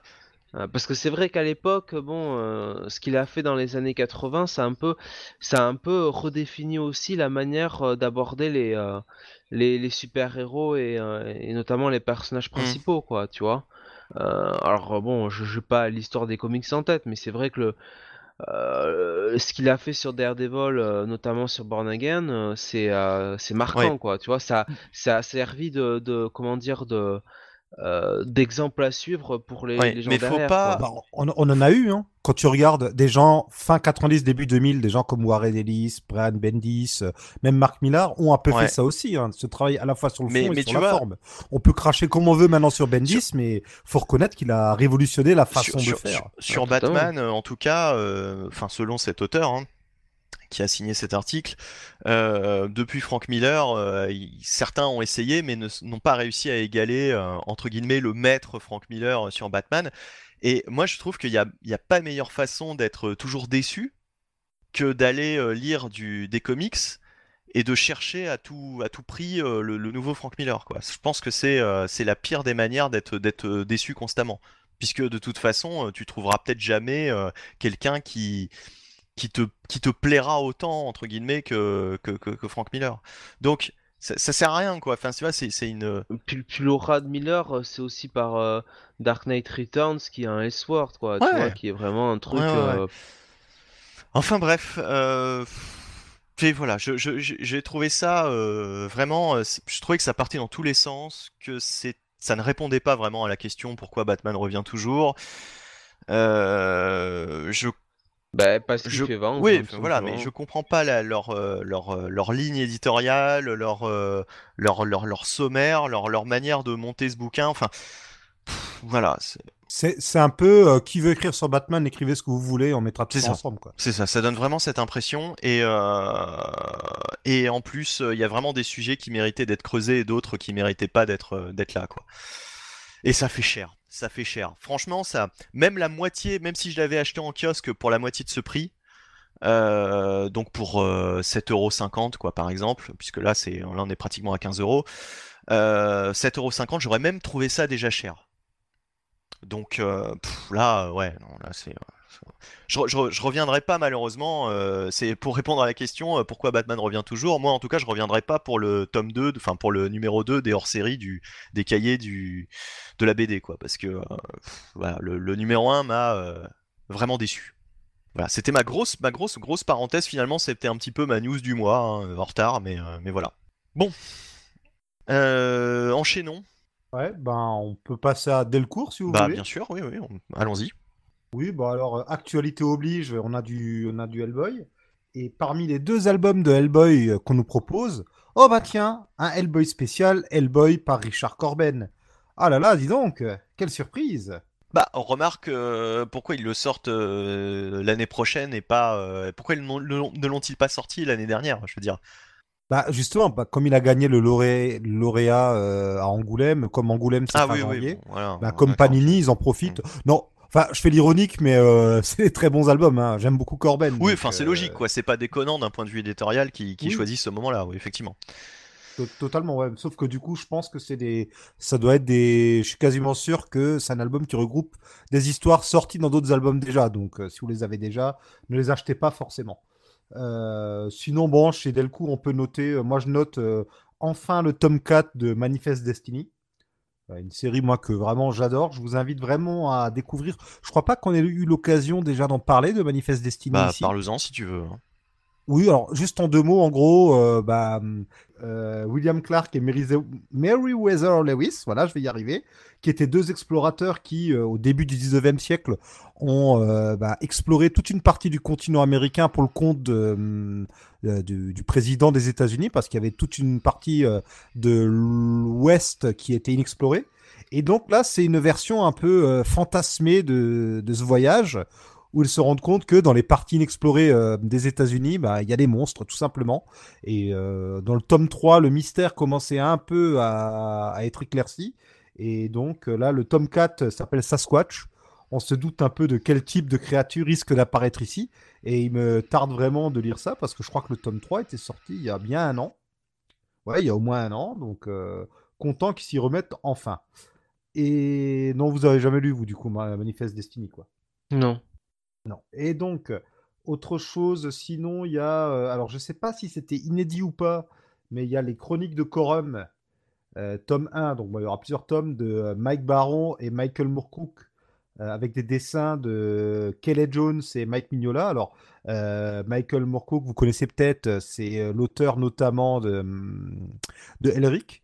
Et Corum, c'est un autre avatar du guerrier éternel. Alors, celui Elric, euh, il vit dans une espèce de multivers où tous les héros de Moorcook euh, cohabitent. Et donc, c'était des romans qui ont été plusieurs fois euh, mis en image. Et là, on a donc le scénariste de comics Mike Baron qui adapte avec bah, au dessin euh, Kelly Jones et Mike Mignola. C'est, ça doit dater des années 80, j'imagine, ou du début des 90, grand max. C'est de l'heroic fantasy. Donc, si vous êtes friand de ce genre de récit, jetez-y un œil, ça peut être pas mal. Et sinon, bon, comme toujours, il y a du Star Wars, des choses comme ça, mais bon, voilà, on va pas faire le détail. Ok, très bien. Euh... Alors, qu'est-ce qu'il y a ensuite Euh, On veut passer chez Glénat, bah, si vous s'il y a voulez. des choses. Parce qu'on va. D'accord, bah oui, il y a des choses. Pas... Ouais, euh, non, alors là, chez Glénat Comics, là, non, il y a la sortie du tome 5 de The Wicked and the Divine. Non, et sinon, il y a aussi pas mal de tomes 1. Il y a The Old Guard de Greg Rucka. Donc, si je dis pas de bêtises, c'est une histoire de sorcellerie, je crois. Je ne sais pas, j'ai jamais essayé. C'est pas de la fantasy. En tout cas, c'est du Greg Rucka, donc bon, Voilà. ça, doit être, euh, ça doit être. Ça, ça pourrait être pas mal, quoi. Ouais, One Wonder Woman. Bah, c'était très bien le Wonder Woman de Greg Rucka. Sur le reverse Ah oui, non, pardon, ouais, non, non, je confonds avec Azzarello euh, sur Ouais, euh, ouais, New ouais. 52, ouais, non, ouais. Expert Ouais, Rucka comics, sur. River, c'était. Euh, Comics. Hein. Ah oui, oui, non, mais là, euh, je suis approximatif sur de quoi Ah parle oui, le euh, bouquin que je comics présente. approximatif, ça pourrait être le nouveau nom de cette émission. Euh, écoute, il est tard. Hein, on a Comics commencé tard, approximatif, et encore, on n'est pas trop sûr. Ce Bon. serait une bonne accroche hein, pour les émissions, monsieur le présentateur. Ouais. Ouais, ouais, ouais, mais j'y- travaille, hein, je. Ah ouais. voilà. Et si vous êtes fan de magie, euh, de concepts un peu barrés, de Koala qui parle et de Charles Soule, il y a le tome 1 de Curse Words, donc euh, les, les mots maudits, si je dis pas de bêtises, qui sort. C'est une histoire d'un sorcier qui, euh, qui en fait, euh, enfin un magicien euh, qui veut être une superstar et utilise ses pouvoirs pour euh, être Alors, populaire. Je me rends compte, Marty, que tu es en train de parler à la fois des sorties de janvier, mais aussi de février et de mars. Ah oui, tu as raison. En même tout- temps, donc euh, ça On fait vraiment les inconnus. Eh oui, alors je me rends compte que vous êtes en train de parler des sorties de février et de mars. Ah oui, tout à fait, tout à fait. Oui, oui, oui, non, non, là c'est euh, c'est un peu approximatif, ouais. Ouais, ouais, ouais. Bon, bah donc, euh, donc je vais pas citer le dernier euh, dont je voulais parler puisque ce sera pour février, donc on en parlera la prochaine Oui. fois. Merci, Marty. Ouais, merci. on Je va vous rends conti- l'antenne, monsieur Bonny. Voilà, on va, on va continuer avec d'autres éditeurs français s'il y a d'autres choses. Oui, il y a Bliss Comics. Ouais. Et alors, ça, Avec Bloodshot. Bloodshot, euh, le tome 2. Bloodshot. J'aime bien, Jonathan. Jonathan euh, Bloodshot Salvation. Ah voilà, Bloodshot Ah. Salvation qui est donc euh, la nouvelle série euh, euh, qui a fait suite à... Alors attends, je crois que c'était Blood- Bloodshot USA si je dis pas de bêtises la précédente. Exactement, ouais. C'était une mini-série Bloodshot USA. Voilà, Qui- et Bloodshot Salvation je crois que c'est un ongoing, euh, enfin c'est le nouvel ongoing Bloodshot quoi. Ouais, en, bah, en gros, c'est euh, Jeff Lemire qui euh, a pris le contrôle de Bloodshot avec euh, au début la série Bloodshot Reborn qui est en 3, 3 ou 4 tomes chez Bliss, puis il y a Mhm. Bloodshot USA en un tome, et là c'est le deuxième et dernier tome de Bloodshot Salvation, et je crois que c'est la fin du run de Jeff Lemire, si je dis pas de bêtises. D'accord. Bah en tout cas, euh, pour avoir lu le début, euh, c'était euh, c'était bien sympa ce que faisait Jeff Lemire sur Bloodshot. Et c'était ma série favorite chez Valiant. Donc euh, faudrait un jour que je, que je poursuive, quoi, que je reprenne ça et que, que je continue. Ah, Et Ah bah je t'y encourage, hein, je l'ai fait, j'ai tout lu, et c'est très très bon. donc euh, bah, c'est tout pour janvier, je, il me semble. hein. parce qu'après c'est Euh. pour, euh, pour les mois suivants. Donc on en parlera les Euh, prochaines fois. Oui, me semble-t-il. Voilà. oui. Euh, iComics peut-être. Euh, ouais, iComics, euh, tome 5 des Tortues Ninja, donc euh, voilà, euh, ça continue, c'est vraiment leur, euh, c'est leur cheval, hein, euh, les Tortues Ninja. La locomotive, ouais. Bah, je pense que Rick et Morty ça doit fonctionner pas mal. hein. Oui, Rick et Morty doivent peut-être même vendre plus, ce sont vraiment euh, leurs deux titres phares. Et euh, ils nous l'avaient annoncé dès le début, et puis euh, nous, ça nous va très bien. Et à côté de ça, il y a euh, un one Maestro. Maestros, ouais, qui est en fait le premier. Alors, c'est, je sais pas si c'est la première fois qu'il écrit, mais c'est écrit et dessiné par euh, Steve Scross, euh, dessinateur notamment des années 90, dont on a entendu reparler il y a quelques temps avec euh, We Standing Guard de Brian Cavone. Ouais, Brian Kevogan euh, Ouais. avec Wisten on Guard et euh, c'était euh, le dessinateur de notamment Amazing Spider-Man bah, dans la pré-saga du clone, quoi. C'est-à-dire, oui, euh, 98, 97, 98. Ouais, il a fait du Wolverine fin 90, début 2000 aussi. Voilà. Notamment euh, des épisodes où c'était la résurrection de Dr. Octopus. Ah oui, oui, d'accord, ouais. Bref. Mais il avait un style très très particulier. Et je crois qu'il l'a un peu changé. Et bah d'ailleurs, il était dessinateur sur X-Man aussi. Jonath. X-Man, Steve Cross. Peut-être. Voilà. Nat Grey. Expert Comics. hein. Quoi? Expert Comics. Expert ouais. Comics, Ah, hein. Expert Comics, ouais. X-Man, bien sûr, écrit par. euh, J'ai même pas, je trouve même pas de blague, quoi. Tu vois, je, je- Même, même là, euh, même là, l'expert comics, il arrive même pas. hein. On, on te laisse t'enfoncer tout seul, là, vas-y. Hein. Hmm, Oh oui, oui. Allègrement d'ailleurs. Oui, bah j'y arrive, j'y arrive très bien tout seul. Donc euh, oui, alors euh, ce titre de, euh, de Steve Cross, Euh, ouais, alors c'est à première vue de la fantaisie, c'est une histoire euh, de famille royale qui se fait massacrer et puis l'héritier est envoyé dans une autre dimension, il doit revenir sur Terre Oula. Pour reprendre son trône, blablabla. Bla, bla, bla. Bon, euh, en fait, je, je ne sais pas ce que ça vaut concrètement. bon c'est du, Mais du, Game of Thrones what the fuck là, hein, euh, J'ai l'impression, c'est juste que je me dis, tiens, bon, ben, pour, euh, on a pas mal de titres un peu fantasy là en ce moment, donc euh, s'il y en a que ça branche, allez-y, dites-nous, dites-nous comment c'était. Et on va terminer donc euh, cette rubrique euh, VF avec un petit débat quand même. Et oui, un petit Ah, débat. attends, j'a- j'a- j'avais encore une petite, Ah. euh, une petite sortie de chez Snorgle Comics qui sort en janvier. euh, le tome, alors c'est un one-shot me semble-t-il, de Shipwreck de euh, Warren Ellis. On en avait parlé le mois dernier quand j'avais, ou il y a deux mois, quand j'avais parlé des annonces qu'ils avaient faites à la, hum, au Comic Con Paris. Mhm. Et donc voilà, ce, ce titre, c'est un titre de Warren Ellis sorti chez Aftershock Comics et euh, donc euh, il va sortir là en janvier chez chez. Donc si vous êtes fan de Warren Ellis, allez jeter un œil, c'est de la SS. Ça me fait penser que j'ai complètement oublié du coup quand on parlait d'Urban de vous dire que j'ai euh, acheté ce mois-ci, puisque ça sortait en ce mois de décembre, le, le premier tome de Tom Strong Ah, de Warren Ellis, donc qui sortait chez Urban. J'ai jamais c'est lu- pas Alan Moore plutôt? Ah bah non, oui, oui, c'est Alan Moore, oui, en plus je vous dis n'importe quoi. Oui, bah tu vois, Expert l'expert Comics. c'est, ce sera le- la tagline de cette émission, euh, Alan Moore, Warren Ellis, en même temps, hein. Certains diront c'est normal qu'ils confondent les deux puisque euh, les deux sont aussi Ils, bons. ils sont tous aussi fous l'un que l'autre. Voilà. les, les deux sont anglais. Tu, es- tu es raciste, monsieur Neveni. C'est ça, oui, ça doit être pour ça.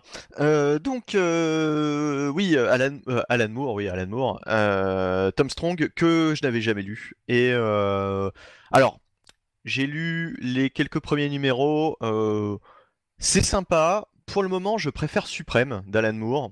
Euh, Ah, je suis comme toi, je préfère largement Suprême. À toi, t'as as lu Tom Strong? Euh, J'avais lu que le premier arc qui était sorti en semic book. D'accord. dire ça date. hein. Ouais, ouais, d'accord. Euh, en tout cas, voilà, pour, pour l'instant, quoi. Pour l'instant, je préfère largement Suprême. Euh, après, j'ai l'impression que la série euh, évolue et, et, et comment dire, s'étoffe un peu plus que, que, les premiers, que les premiers épisodes. Quoi. Euh, les premiers épisodes, c'est vraiment des épisodes d'exposition, on t'explique qui sont les persos, etc. Euh, donc Tom Strong, bah, une espèce de... C'est- pas vraiment un Superman, c'est plus euh, une espèce de surhomme issu d'une expérience. En fait, c'est Doc Savage. C'est ça, hein. Oui, ouais, vraiment. ouais, ouais, euh. Si on compare les origines des deux personnages, on remarquera qu'il y a beaucoup de similitudes. En fait, sur Suprême, il a fait une espèce de, de parodie de Superman euh, qui, qui, qui, en même temps euh, se Et un moque. peu Shazam aussi. Ouais, voilà, c'est ça. Se moque un petit peu de l'évolution des comics à travers le temps. Euh, et sur Tom Strong, j'ai l'impression que euh, ça va aussi un petit peu euh, parodier certains comics, mais plus les comics un peu un peu pulps quoi. Oui, Euh, c'est c'est clairement ça. Oui, oui. voilà. euh, C'est le pulp, c'est la SF et ce genre de choses. C'est ça. Donc Avec des histoires aussi de terres parallèles négatives et tout C'est ça, comme ça. voilà.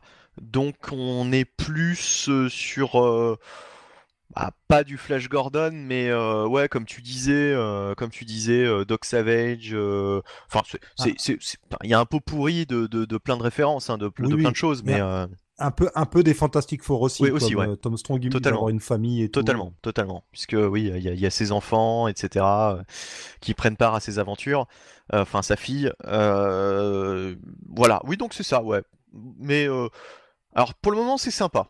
Mais euh, je voilà, je reste euh, plus fan de, de, de Suprême. Je dis bien pour l'instant puisque je, je n'ai lu que quelques épisodes. En tout cas, euh, saluons voilà Urban qui, qui, qui nous sort deux ouvrages. Je crois qu'ils feront l'intégrale de Tom Strong puisque ce premier tome, ça fait quand même 19 épisodes. ouais, c'est ça, 19 épisodes pour euh, 35 euros. On est vraiment sur les, les gros volumes euh, qui nous font d'habitude. Et en plus, là, c'est pas du papier mat, hein, c'est du papier glacé, euh, donc euh, c'est mieux. Ouais. C'est bah, comme pour, oui, oui. c'est le même format que Multiversity, concrètement. Et puis bon, on sait que Urban, quand il commence une collection de ce genre, il la termine. Et justement, on va en parler euh, avec le débat qui, que, que je, que je voulais amener. C'est. euh, bah, on a eu quand même une multiplication des éditeurs euh, VF. hein. Il y a quand même tout et peut-être n'importe quoi qui sort en français, du coup, du point de vue des, des comics ces derniers temps, ces dernières années. Donc, euh, première question, est-ce qu'on va arriver à saturation? Et deuxièmement, bah, euh, quel éditeur s'en est mieux sorti euh, selon vous Ou quels éditeurs au pluriel hein, pour cette année 2018 La saturation, je sais pas, parce que tu vois, t'as des, t'as des éditeurs qui finalement ont un catalogue assez, vais pas dire pauvre, entre guillemets, mais assez limité, quoi. Tu vois? Donc bon, saturation. Bah, saturation dans le sens où, euh, par exemple, à un moment donné, t'avais, euh, comment ça s'appelait, Milady Comics, là, qui, qui avait sorti euh, pas mal de choses, notamment Lock and Key, etc. Et ils s'étaient cassé la gueule parce que justement, il commençait à y avoir de plus en plus d'éditeurs qui sortaient de l'indé et ils avaient été euh, complètement bouffés par, les, Mhm. par les autres éditeurs. Donc, Après, euh, ça, oui, ça, ça reste leur modèle économique, c'est à eux de bien. Ouais. euh, Alors que maintenant, c'est pire. Mais c'est la, la question, la question, c'est justement, est-ce qu'il y a, y a-t-il une place pour ces petits éditeurs, quoi? Est-ce qu'ils peuvent euh, résister euh, face à Panini, Urban, etc. Et Delcourt, Delcourt qui sort aussi énormément d'indés, quoi. Ah ben, face à des mastodontes euh, comme euh, mais même Glénat, hein, du Glénat, reste, ouais, ouais, Glénat oui, aussi, ouais. c'est sûr que non. Bien sûr, sur le long terme, on les voit pas, euh, euh, on les voit pas tenir quoi. S'ils ont un catalogue aussi resserré, parce que forcément, comme c'est des petits éditeurs, euh, ils auront forcément, j'imagine, moins de moyens pour euh, aller, euh, enfin, tu vois, euh, pouvoir éditer certaines, certains titres indés très cotés, Mhm. quoi, tu vois. Oui, il faut qu'il. Bon, alors là, justement, on n'a pas cité dans les sorties de janvier, mais on a l'éditeur assez récent, Graves Épines, Ouais. qui sort. Alors là, il nous sort du Jungle Girl, du Danger Girl, alors un sketchbook. Bon, War Goddess, ça c'est un truc moins connu. Enfin, eux, par exemple, leur credo, c'est plutôt de miser sur les titres avec des pin-up et euh, des femmes un peu sexy, quoi. C'est vraiment. Oui, euh, euh, c'est- Alors, est-ce que finalement, les petits éditeurs euh, vont peut-être mieux pas euh, viser une certaine catégorie euh, de titres pour séduire une certaine c'est frange des c'est lecteurs ça, tu c'est ça. Euh, c'est eux qui avaient sorti Wonderland, là, je crois. Euh, ouais, un truc dans le genre. Ils sortent Red Sonia aussi. Et oui, les titres. euh, ah, comment ça s'appelle là, Zenescope. Le truc euh, Grim. Oui, Zinscope. voilà, Zenescope et euh, Le- Zinscope et euh, j'avais, euh, à ton grand étonnement, acheté euh, d'ailleurs un volume, euh, le premier volume de. euh, Grim Fairy Tale. euh, alors, je crois que c'était Grim Fairy Tale, ouais. Ouais, c'était pas Alice. Ah non, c'était peut-être Alice in Wonderland, je crois.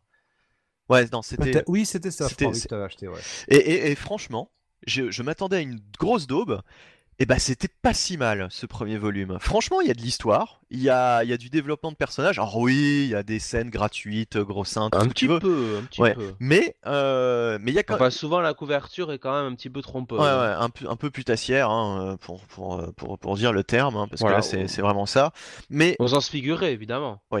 mais, euh, mais néanmoins, néanmoins, euh, il y a une histoire, il y a, il y a- il y a du contenu, il y a... Enfin voilà, moi, moi je... C'est, pas la lecture la plus dégueulasse que j'ai faite cette année, loin de là. Loin de là, j'ai trouvé ça sympa, moi, ce, ce premier volume de Wonderland, ça m'a limite envie de, de- d'aller, euh, d'aller lire la suite. Un, un jour, je me, je me prendrai la suite, quoi. Bah, quand tu regardes les petits éditeurs, euh, ils, mis, ils misent sur autre chose que du super-héroïque. Bon, déjà parce que la plupart des licences sont déjà prises, et parce que, bah ouais, autant, euh, voilà, tu regardes Akielos, ils ont quand même toujours des récits bien particuliers. Euh, qui, qui sort les, euh, les aliens, tu sais, en version noir et blanc, etc. là? Weta, Ah, ça c'est Weta. ouais. Ou, Weta, je sais pas comment Weta, le eux, ils se... Oui, je pense Weta, j'imagine. Eux, c'est vraiment plus des trucs des années 80-90, un peu grim and gritty, mais euh, ouais, les trucs genre Alien, Predator. Ils ont sorti des, des crossovers avec Judge Red aussi, ce genre de choses, quoi. Ils sont vraiment spécialisés. Puis dans les produits un peu luxueux, un peu chers, ou Delirium, quoi, qui se spécialisent dans, bon, justement, ils ont sorti du Corben, euh, du, euh, les grosses intégrales Judge Red. Ils se spécialisent, eux, ou là, le Tarzan de Joe Kubert récemment, ils se spécialisent dans euh, du patrimonial Ouais. de luxe. Alors quoi. pour toi Marty, euh, la solution effectivement, comme tu le disais, c'était qu'ils aient tous une euh, ligne éditoriale bien spécifique et pour, pour, pour tenir quoi. Ouais, je pense, parce que tu as déjà bah, Panini et Urban, eux, c'est Marvel et DC. Delcourt et puis Glénat, c'est tout ce que les autres n'ont pas pris. Et puis Image, euh, qui, qui- enfin, Urban a aussi pas mal pris de- du catalogue Image. Donc ce qui reste de Image Dark Horse, on va le retrouver euh, notamment chez Glénat et chez euh, Delcourt. Et puis, ben, du coup, euh, il reste quoi aux autres? Ben, Il reste les plus petits éditeurs qui eux-mêmes souvent sont spécialisés. Euh, Dynamite et IDW, par exemple, c'est les licences. Enfin, tu vois, Aftershock, c'est un peu des séries high concept, comme on dit. C'est un peu le, le image pour les gens qui sont lassés d'images, j'ai Ouais, l'impression. ouais. C'est vraiment Oui, l'impression que ça me fait c'est le image moins grand public quoi. Ouais, oui, et du coup, et très bonne pioche donc de Snorgle de bosser avec eux et de récupérer les concepts, parce que c'est comme ça qu'au bout de quoi, peut-être deux ans d'existence, même pas, ils se retrouvent avec du Warren Ellis et des Mhm. choses de ce genre. C'est pas mal quand même, hein, euh, ils s'en sortent bien. euh. Puis bon, Snorgle aussi, eux, euh, en plus de ça, ils rééditent des choses qui sortent chez Del- Delcourt, mais euh, en format de Ouais. luxe. Il y a du Birthright de luxe, du Mais Outcast de pour- luxe, enfin...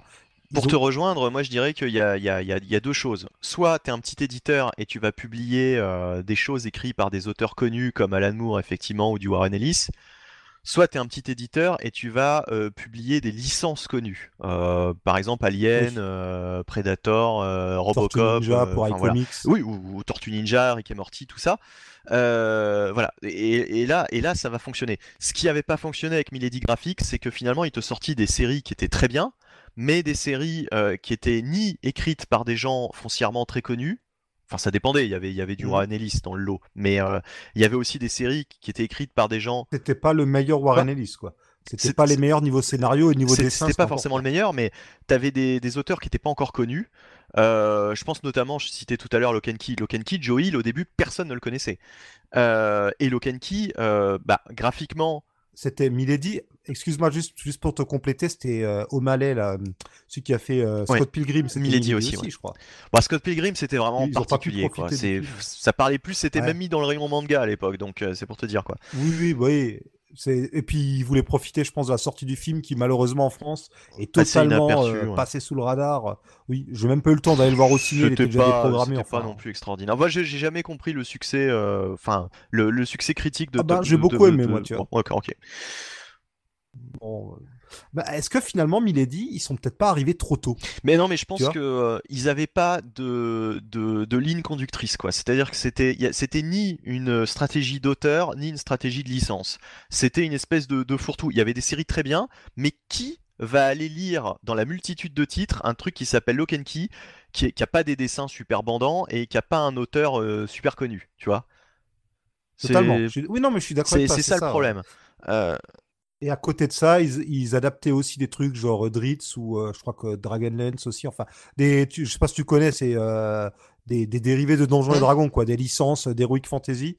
Et euh, ça intéressait finalement peu de monde aussi. Après, il y a le risque d'adapter, enfin, d'uniquement se concentrer sur une licence. Je pense notamment à Bliss, hein, qui, qui, qui, bah, pour l'instant, après trois ans, je crois, plus de trois ans maintenant d'existence, a publié à 99% du, du, du Valiant. En même temps, Valiant, il y a, de- il y a de quoi faire. Quoi. Là, par exemple, ouais, il y, a- y y de quoi euh, faire, mais ce que je veux dire, c'est que Valiant reste entre guillemets du, du Valiant, et le jour où Valiant, euh, enfin oui, où Valiant se porte moins bien euh, aux États-Unis, outre-Atlantique, bah ça va forcément se, re- se reporter sur la santé économique de, de Bliss Comics, quoi. Tu vois ce que je veux dire? Oui, bon après visiblement ils vont bien, ils sont toujours là. euh, c'est quand même depuis le début on entend oui, est-ce que Bliss va réussir ou pas? Bah, Moi ce que je vois c'est qu'ils sont encore là. mais alors par exemple, Euh, alors on dit pas ça parce qu'on les Non, connaît, mais il y a qu'à voir à la Comic Con, ils, c'est- ont... ils avaient un plus grand stand avec des employés. c'est- enfin, pas ça que je veux dire. Demain, euh. Valiant euh, met la clé sous la porte ou est racheté ou, ou arrête euh, euh, les trois quarts de ses séries. Tu, Bah, tu- non mais tu, pas, tu vois ce que je veux dire C'est c'est- Oui, oui, si à un moment donné tu, tu fous tous tes pions euh, sur le même truc, faut faut que ça continue quoi. C'est le, le- Ah, peut-être. Ouais, mais peut-être peut-être peut-être aussi que c'était euh, grâce euh, au fait d'être euh, inédit Valiant, entre guillemets, de, de, de promouvoir Valiant et simplement Valiant, qui, qui- qu'ils ont peut-être les moyens de pouvoir le. Peut-être qu'ils ont, je vais pas dire un rabais, mais euh, euh, peut-être que la licence est moins chère du fait qu'elle est. euh, Ah, voilà, tu qui- penses que, inédits, que quoi. Valiant aurait fait euh, un contrat euh, qui fait que euh, comme ils ont les, enfin comme comme ils comme ils ont promis entre guillemets que de, de, de se concentrer sur Valiant. Oui, c'est Valiant, la, euh, c'est, c'est la sûreté aussi pour Valiant d'être, euh, d'avoir le maximum de diffusion. Enfin, que, que ouais. l'éditeur, entre guillemets, euh, en France Mhm. fasse le maximum de travail pour euh, mieux, le mieux éditer possible Mhm. Valiant, quoi. Bon après on sait pas, euh, on, on connaît pas les Parce termes. que regarde Valiant avant, c'était diffusé via Panini, non, Panini, il me ouais. semble. Ouais, ouais. Et euh, bon, est-ce que tu peux dire que Panini a fait le travail comme l'a fait, Va- comme l'a fait euh, Ah bah du non. tout. Non, il euh, avait- il y avait non, pas de mais c'est- communication euh, sur. Donc c'est euh, pour, c'est, c'est pour ça que peut-être que Valiant au préalable ils se sont dit ok on est ok pour, pour l'aventure avec Bliss mais euh, euh, vous nous prenez que nous quoi. mhm. C'est possible. Avec, et en plus, Bliss, je pense, euh, ce qu'il y aussi, c'est que euh, depuis leur rachat, déjà à cette époque, on parlait des films qui allaient être lancés. Il y avait déjà des contrats de signés et tout. Là, le film, on sait qu'il va sortir. Enfin, quand je dis le film, je parle du film Bloodshot. Donc, euh, il y a ça aussi. Il y a un peu cette carotte au bout, quoi, qui, permet peut-être d'avancer. Mais c'est vrai que euh, on est nombreux à se demander, mais pourquoi est-ce que euh, chez Bliss, ils se diversifient pas plus? Bon, bah, on verra bien. hein. Oui. C'est, c'est-à-dire que l'univers Valiant, euh, forcément au début, euh, aux, aux origines, enfin à la base, euh, c'était vachement accessible. Aujourd'hui, ça, c'est un peu le chien qui se mord la queue parce que quelqu'un qui essaierait de se mettre à Valiant maintenant, bah finalement c'est au moins aussi compliqué d'accès que se mettre à DC ou Marvel, quoi, finalement. Ouais, Parce qu'il y a, hein, y a- enfin, maintenant, il y a une continuité qui s'est instaurée depuis, Bah, depuis 4-5 ans, bah, qui, Blood- qui fait, voilà, qui, qui, qui fait que. euh, Ah, tu vois, Bloodshot Reborn, j'ai essayé euh, à l'époque sans avoir lu la première série Bloodshot. C'est un des, quasiment un des premiers trucs de Ouais, l'univers ça, ça- Valiant ça, que ça j'ai va lu encore, et ouais. je n'ai eu aucun ça va encore. Mais après, t'as des, t'as des crossovers, quoi. T'as quand même des events. euh, Ouais, ouais. euh, Enfin, voilà, quoi. Ça, Mais- s'est- ça s'est complexifié, Mm. finalement, l'univers Valiant. Forcément, hein, par la force des choses. Ça s'est euh, complexifié, mais il y, a- il y a eu des relaunchs et euh, qui sont généralement abordables. Et chez Bliss, ils font quand même Ouais. en sorte, j'ai l'impression, de, de présenter ça de manière attrayante pour le Mm. nouveau lecteur. C'est l'impression Mm. que j'en ai, du moins. Non, enfin, ce que je veux dire. Ce que, Après, oui, comme on, comme on connaît déjà, nous, on Ouais. teste, euh, ça nous, ça nous pose Ce que je veux dire quoi. par là, c'est que, euh, par exemple, chez DC aussi, quoi. Tu vois, t'as eu le- les New 52, t'as eu le Oui, Rebirth. oui. Et ça date à peu près de la, de la, de la, enfin les New 52, ça doit arriver euh, un an avant euh, le, Mm. le relaunch de, de Valiant, quoi. Oui, même pas, ouais. Le relaunch de Valiant, c'est 2012 et New 52, 2011. c'est septembre Mm. 2011, quoi. Donc, euh, donc voilà quoi. Donc euh, finalement, euh, en termes d'accessibilité, c'est un peu kiff kiff quoi. Mm, Puisque ouais. tu, tu peux, tu peux commencer, tu peux commencer DC avec les New 52, ou bien tu peux même le commencer avec le Rebirth. Après, oui, ça, après, ça peut se critiquer. On peut se dire que chez DC, certains persos sont tellement connus et iconiques que tu peux y aller quand même. Chez Valiant, même si maintenant Ouais, il y a du bagage, c'est quand même moins vaste que DC ou Marvel, Mhm. tu vois. euh. Il y a les deux, les deux points de vue se, peuvent se débattre, quoi. Oui, enfin voilà. Bon, bref, euh, donc on, bon, on verra. hein. De toute façon, euh, c'est toujours pareil. Euh, Est-ce que vous avez donc du coup un éditeur ou des éditeurs euh, qui, qui vous ont euh, particulièrement euh, convaincu cette année? Euh, Jonathan, je commence ou tu veux y aller? Bon, je vais être plus, plus succinct parce que finalement, euh, bon, euh, euh, bon, je, je peux pas trop, je, je joue jamais trop Panini Urban dans la mesure où ils sont souvent dépendants de ce que font euh, Marvel et DC, ouais. Marvel, Marvel et DC. Oui. Euh, Même si chez Urban, on note qu'il y a de plus en plus de titres non d'ici qui arrivent. C'est un peu le cas chez Panini, mais quand même moins. De manière générale, de toute façon, je trouve qu'Urban fait un meilleur travail que Panini depuis qu'ils sont arrivés. Ça, c'est mon avis euh, personnel. Et après, euh, bon, bah, les autres petits éditeurs, petits éditeurs entre guillemets, je trouve qu'ils commencent, qu'ils font tous euh, du bon boulot. Je trouve que ce que fait iComics euh, en misant beaucoup euh, sur euh, Tortue Ninja et puis euh, d'autres petits titres indés euh, euh, comme ça, c'est pas mal. Euh, euh, Delcourt con- continue son, petit bonhomme de chemin avec euh, Walking Dead. euh, euh, Bliss Comics euh, fait toujours du bon taf. Voilà, enfin, je trouve, j'ai pas de bons points ou plus de mauvais points à donner que que ça. euh, Je trouve que c'est plus dans la lignée des dernières années, quoi, finalement. Vous avez une évolution quoi de ce qui était déjà en cours euh, depuis quelques Ouais. temps. De mon point Mhm. de vue. hein. Après, je lis pas, je, je, je suis pas, euh, je suis pas un public VF, quoi. J'ai arrêté la VF, donc euh, Oui, tu vois ça de loin, quoi. Voilà, tu, Ouais. tu- voilà, tu- donc je bon. peux pas. Ok. Ce qui est intéressant aussi, hein, de- d'avoir le point de vue de quelqu'un qui a connu. T'es pas, qui pas le ça. client, quoi. Enfin voilà, que c'est pas toi qui va. Bah non, aujourd'hui, c'est même plus, tu vois, une question de euh, du produit en lui-même, quoi. Tu vois, de ce qu'il me propose au niveau du, je sais pas, du, du, du matériel ou comme ça. C'est euh, c'est c'est euh, juste une question d'habitude de la VO et aussi une question d'espace, quoi. Bien sûr, ouais, ouais, les ouais, choses, ça, quoi, ça, on tu a vois. tous ce problème. ouais. Hmm. Ouais, bien sûr. Euh, Marty, euh, où je commence, enfin comme tu veux. Euh, euh, vas-y, vas-y. Non, bah alors moi, euh, quand même, euh, j'ai été euh, agréablement surpris par iComics cette année avec, euh, euh, bah, je trouve leur, leur, leur choix euh, très judicieux, hein, les choix éditoriaux. euh, vraiment, euh, nous, nous, nous, nous sortir les Tortues Ninja euh, tels qu'ils l'ont fait, euh, je trouve que c'était euh, c'était bien ficelé.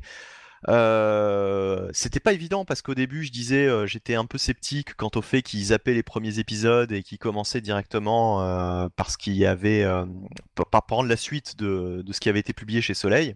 Bah, en fait, ça, il semble que ça, que ça ait pris, hein, que ça ait fonctionné. le- les, gens étaient au rendez-vous, les albums se sont bien vendus. La série, de toute façon, moi j'y crois. hein, je trouve que Tortue Ninja c'est une très bonne série.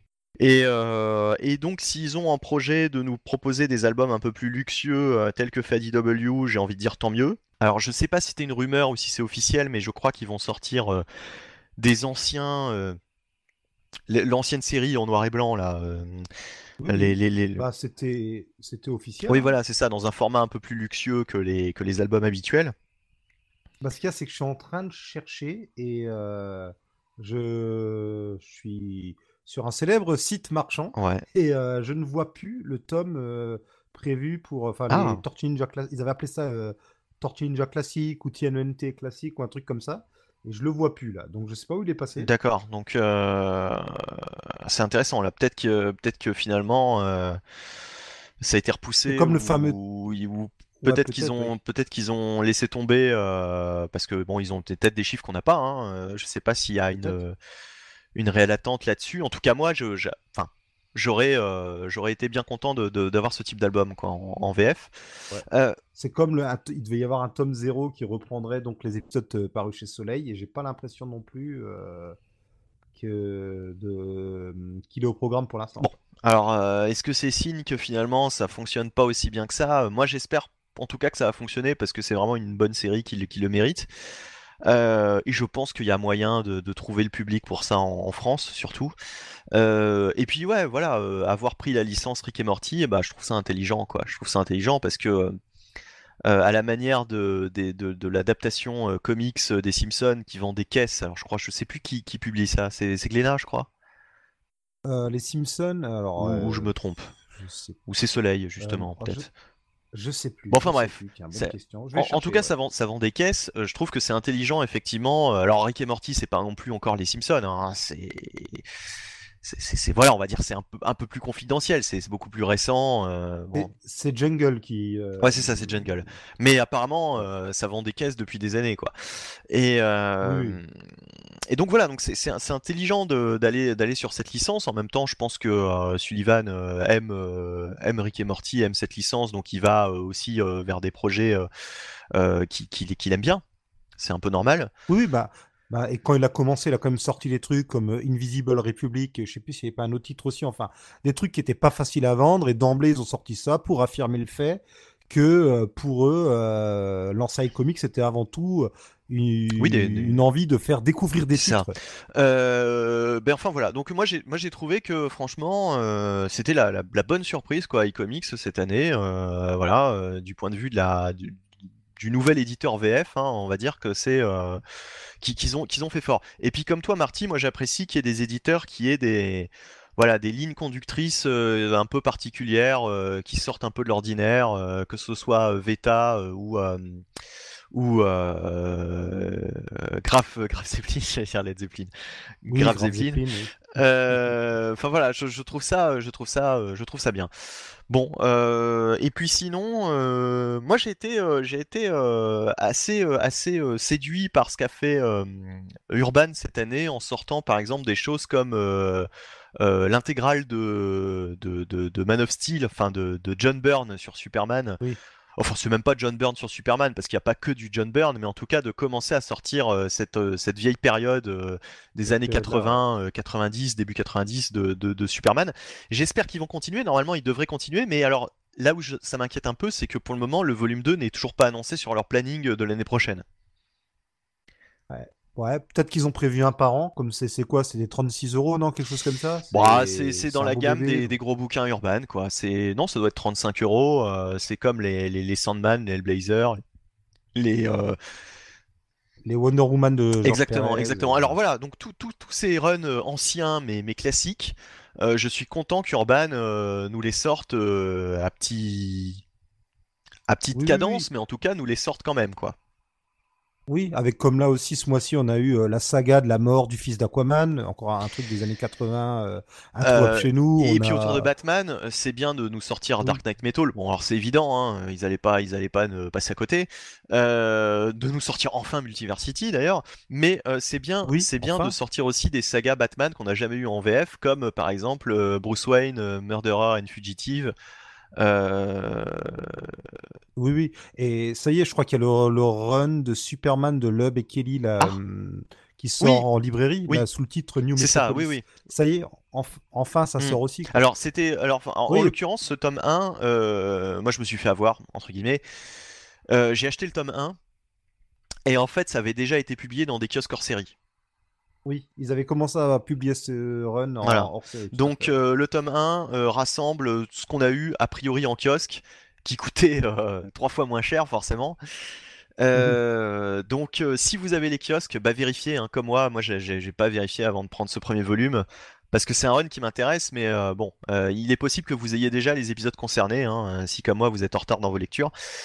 Euh, et puis ensuite, euh, ensuite bah, j'espère ouais, qu'ils vont continuer aussi euh, jusqu'au bout l'édition de ces différents runs. parce que d'ailleurs, je pense qu'il y a, bah, bah, ils avaient commencé à, publier aussi Justice League International, quoi. Enfin, le, Justice League de Dematteis et, ils ont sorti ils ont sorti deux tomes, mais je crois que c'est pas fini. Et bah, c'est comme la Suicide Squad. Voilà, c'est ça. Euh, il, faudrait, euh, il faudrait pas que ça s'arrête, quoi. Il faudrait, il faudrait continuer. Donc j'espère qu'il y a le public derrière, hein, évidemment, euh, parce que bon, ils vont pas faire ça pour notre beaux yeux. Mais, mais enfin voilà, moi j'ai aimé cette, cette politique de sortir des runs assez anciens chez Urban, qu'ils continuent assez régulièrement, quoi. Oui, oui, oui. Ce serait... Alors, il y a un seul truc, à mon sens, qui manque vraiment dans les collections d'Urban. Euh, c'est euh, en, librairie, c'est du, du Teen Titan. Quoi. Que ce soit la période Geoff Jones ou la période Wolfman et Perez que mm. tout le monde attend. C'est vraiment la seule chose que je pourrais leur reprocher, c'est qu'il n'y ait pas au moins un de ces deux titres. Et, d'ailleurs, euh, Semic, à l'époque, avait publié, avait commencé à publier les intégrales Teen Titan, quoi. Oui, non, Panini. Ah, c'était Panini? Oui, Semi qui avait sorti le Teen Titan en. et C'était quoi C'était DC Generation ou Génération DC, leur magazine, où il y avait euh, Teen Titan, euh, Outsiders Mhm. et Bad Girl. Et Panini ont sorti, euh, je crois, 2-3 tomes euh, Ouais. des intégrales de, des Teen Titans. D'accord. Ça, c'est vraiment peut-être ce qui Mhm. manque chez Urban. Ouais, mais comme quoi, tu vois, Panini faisait quand même du boulot euh, qu'on a même oublié, quoi. Tu vois, c'est, on, on leur jette souvent la pierre, mais, mais bon. Oui, tout n'était pas acheté non plus. euh, Non, ils, essayaient quand même de faire des choses avec DC, et puis en même temps, euh, ils ont DC, ils ont Marvel. Euh, c'est vrai que tu pouvais pas non plus inonder le marché de, de titres Panini, quoi, tous les mois, quoi. Au Oui, bout d'un oui, moment, il fallait sûr, faire un sûr. choix, quoi. Économiquement parlant, euh, ils pouvaient pas sortir euh, le. En ayant les deux licences, ils pouvaient pas sortir non plus une centaine de titres par, par mois, quoi. C'était pas possible. Bon, Ouais. donc bref, euh, voilà, bon, euh, enfin c'est ce qu'on peut dire. Euh... et T'avais peut-être d'autres choses à rajouter d'ailleurs? Bah oui, je vais peut-être dire aussi, euh, moi, pour moi, quel est l'éditeur donc Oui. euh, marquant de l'année. Et pour pas faire comme vous et pour pas parler de iComics, non, enfin, j'ai bien aimé ce qu'a fait iComics, j'ai bien aimé ce qu'ont fait euh, la plupart des éditeurs. Et euh, bah, moi, je, je citerai euh, sans doute Snorgle, où vraiment, euh, je trouve que leur catalogue est de plus en plus intéressant. Leurs éditions sont Alors- vraiment belles. Je t'en entends souvent parler, euh, j'en entends beaucoup de bien, mais alors Snorgle, j'ai l'impression que c'est quand même assez galère de le trouver partout, quoi. Enfin, de les trouver partout, leurs albums. Ah, je sais pas, non. Moi, je les vois en librairie, euh, alors que ce soit des trucs genre Fnac ou des librairies plus spécialisées en BD, euh, je les trouve, les, les Snorgle. Donc, je sais pas, t'as peut-être juste pas eu de chance ou. euh, Je sais pas. Bah, en général, euh, il tombe toujours, malheureusement pour lui, Monsieur Oneboni, sur euh, les couvertures euh, défractées. euh, sur, Ah oui, euh, c'est vrai. Voilà, donc euh, Non, en plus, il y a, il y a- il y a vraiment des trucs pas mal chez Snorgle, quoi. Jimmy's Bastards de Warren Ellis, par exemple. Euh, Ennis, Garth Ennis, pardon. Ah, comment s'appelle cette série avec les, les gnomes là euh... ElfQuest. Ah. ElfQuest, ouais, Eh voilà. oui, oui, voilà, ElfQuest, ça. parti, ElfQuest. Ah oui, bah, non, j'adore cette série. Et puis là, vraiment, pour le coup, pour ElfQuest, il y a un super travail d'édition. Euh, il y a, je trouve que le choix de la texture du papier et tout, ça va bien avec le côté euh, quête d'Heroic Des Fantasy. petits lutins, Marty. Donc, oui, des petits, ouais, des Ouais, petits elfes, petits des elfes, petits petits. Mais euh, non, je disais, euh, j'ai eu un freeze, hein, euh, donc euh, je sais pas ce que, si vous aviez répondu à ma question, mais ou si vous m'aviez entendu, mais je disais, j'ai l'impression que Snorgle, on les trouve difficilement, qui sont, qui sont pas forcément aussi bien distribués que tout le monde en, en librairie.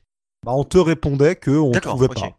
Que moi, je les voyais partout. Donc, Ok, ok, ok.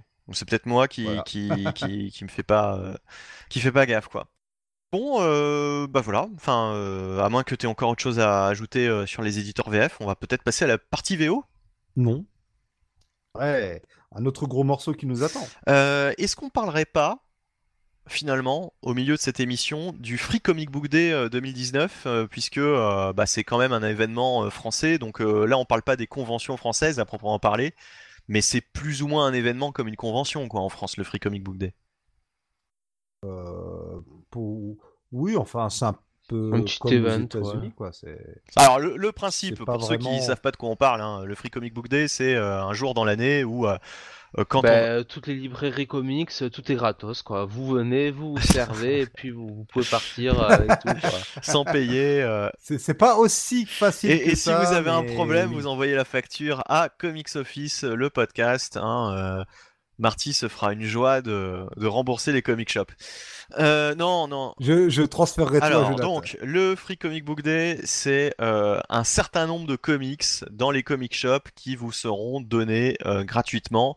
Alors, généralement, quand vous faites un achat, quand même, hein, bon. mais quand vous faites un achat, vous aurez un certain nombre de comics gratuits, donc de- durant ce fameux Comic Books Day, qui aura lieu au mois de mai.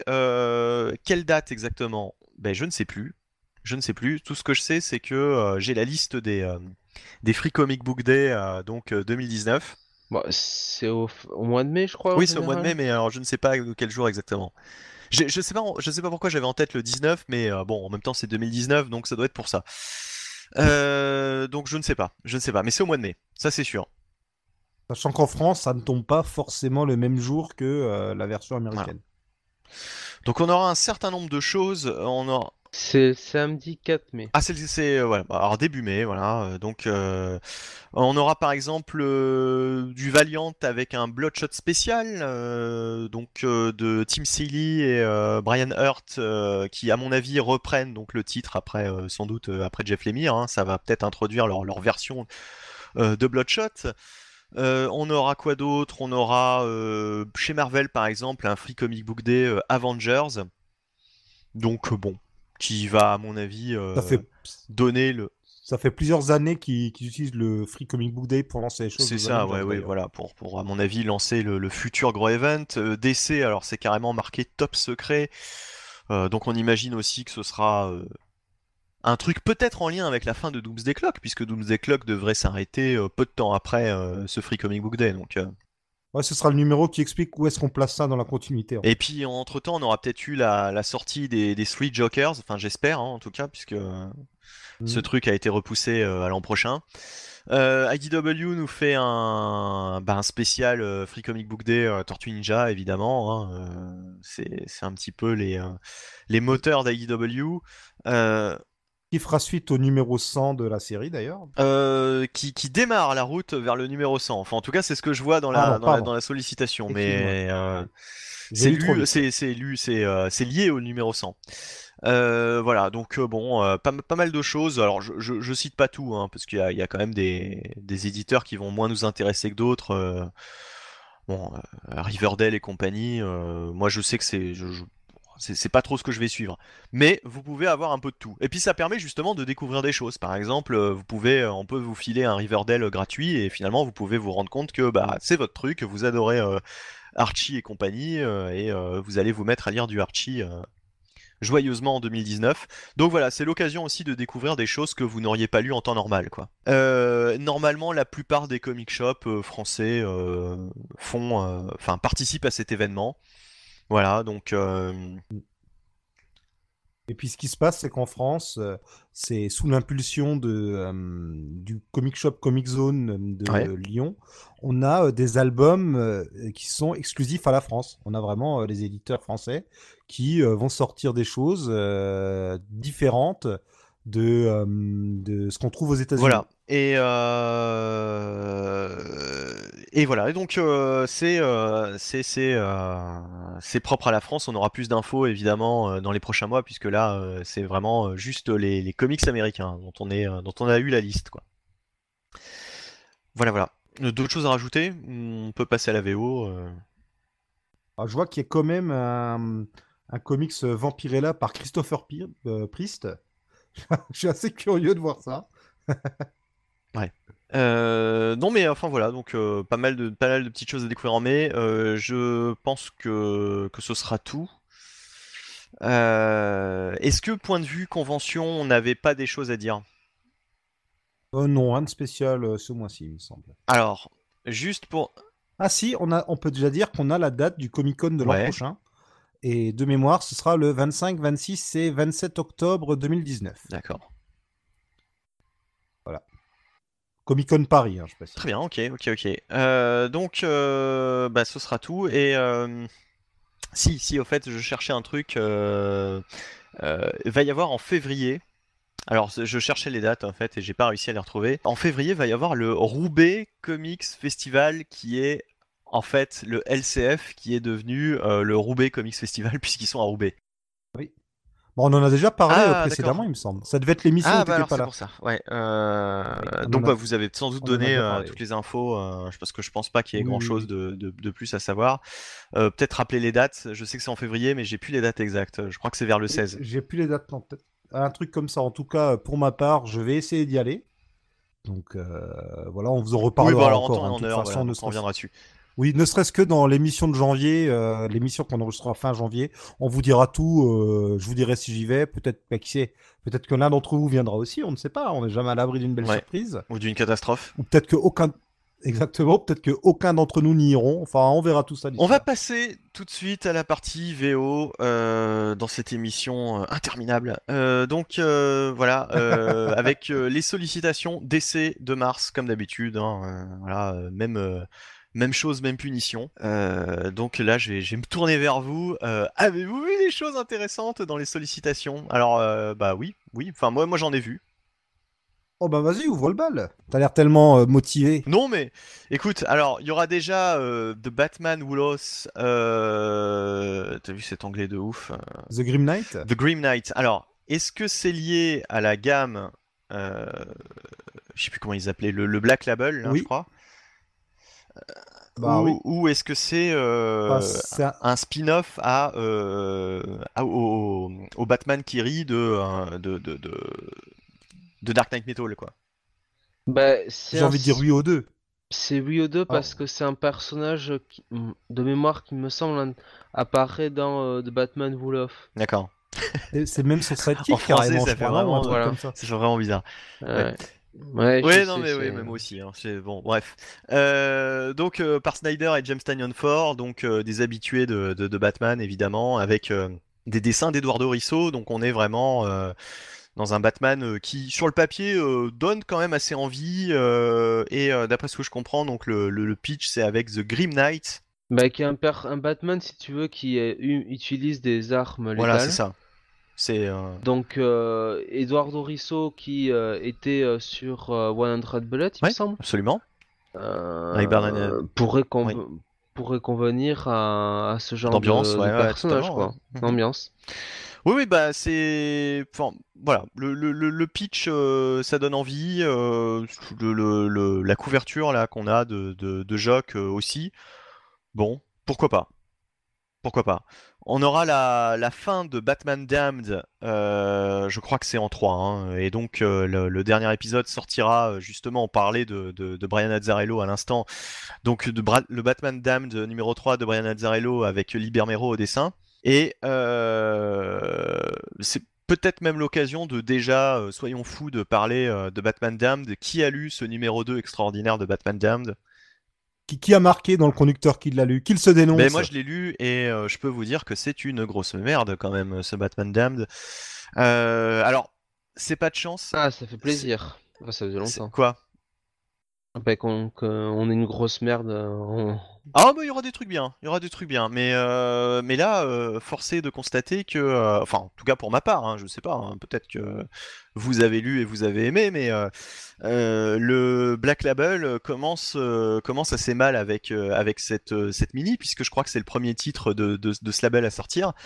Alors sur le papier, l'équipe donnait envie, hein, Azzarello et, et Libermero. Libermero au dessin, moi j'aime plutôt bien en général ce qu'il fait. Hein, c'est bon, alors certains trouvent ça trop statique. Oui, c'est statique, mais mais bon, c'est beau quoi. C'est comme Alex Ross quoi. C'est statique, mais mais c'est beau. Euh, et euh, Brian Azzarello, euh, vu ce qu'il avait fait par exemple sur la mini euh, dans Flashpoint. Euh, genre, je sais plus comment s'appelait le, le, le... Euh, oui, euh, Batman Knight of Vengeance. Voilà, le Night of Vengeance qui était, qui était vraiment bon, avec un, un putain de scénario en, en trois parties, hein, c'était court mais c'était très très bon. Euh, C'était le meilleur de Flashpoint d'ailleurs, hein, cette mini-série, voilà, il faut donc le dire. moi je m'attendais à vraiment un, un bon scénario avec ce Batman Damned, et, et ben là, euh, là il, a- il est- il venu prendre le chèque, je pense, je pense euh, Brian Azzarello, parce qu'il n'y a absolument aucun scénario. Euh, que dire de ce numéro 2 bah, C'est Batman qui croise pas mal de figures un peu mystiques de l'univers DC. Alors, il va y avoir du Deadman, va y avoir du, du John Constantine. pff. Et euh, Batman qui est dans cette espèce de pétage de plomb où euh, il sait pas trop si le Joker est mort ou si le Joker n'est pas vraiment mort. Et donc, euh, franchement, c'est totalement oubliable. Euh, et puis il y a cette scène de fin, un peu, un peu.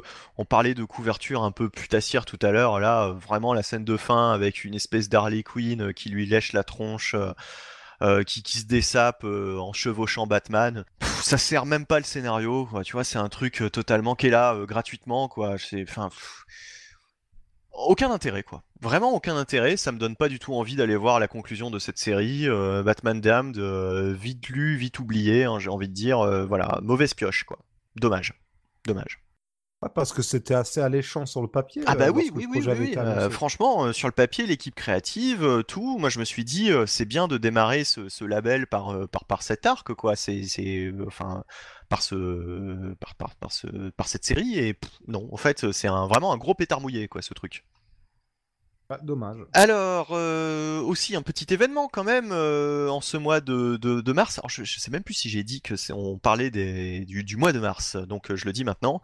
Mais vous l'avez dit, Ouais. monsieur, monsieur le présentateur. ouais, voilà. Eh bien oui, c'est tout simplement le tome 2 euh, de Batman and the Justice League en manga par euh, Shiori Teshigori, Il Teshigorogi, Mais il est fou ce type. qui, qui était euh, la dessinatrice, la mangaka hein, du reste de Senseiya Lost Canvas. Ah. Donc Bon voilà. bah, bah, écoute, c'est- ça nous a fait une info. euh, on était tellement con qu'on ne le savait pas. Donc, euh, écoute, ma foi, Jonathan, tu Ah, es la caution intellectuelle de cette émission. hein. Eh oui, oui, comme quoi. Hein. La caution information, quoi. Euh, oui, alors c'est c'est un TP là, hein, je crois. hein. C'est euh, c'est un fait. TP. Un euh, TP de chimie, oui, TP. hmm, D'accord. Euh, non, moi je parlais de l'événement. C'était quand même le petit événement. Comics numéro 1000. Et voilà, Émile. euh, 1000, 1000. Euh, Et alors. Émile et beaucoup d'images Oui. du coup. Alors beaucoup d'images, beaucoup de couvertures, beaucoup de variantes, beaucoup de scénaristes et de dessinateurs pour cette euh, millième édition euh, de Detective Comics. Et à n'en pas douter, ce sera euh, une anthologie un petit peu comme on a eu sur Action Comics numéro 1000. Et alors là, j'ai envie de vous poser une question quand même.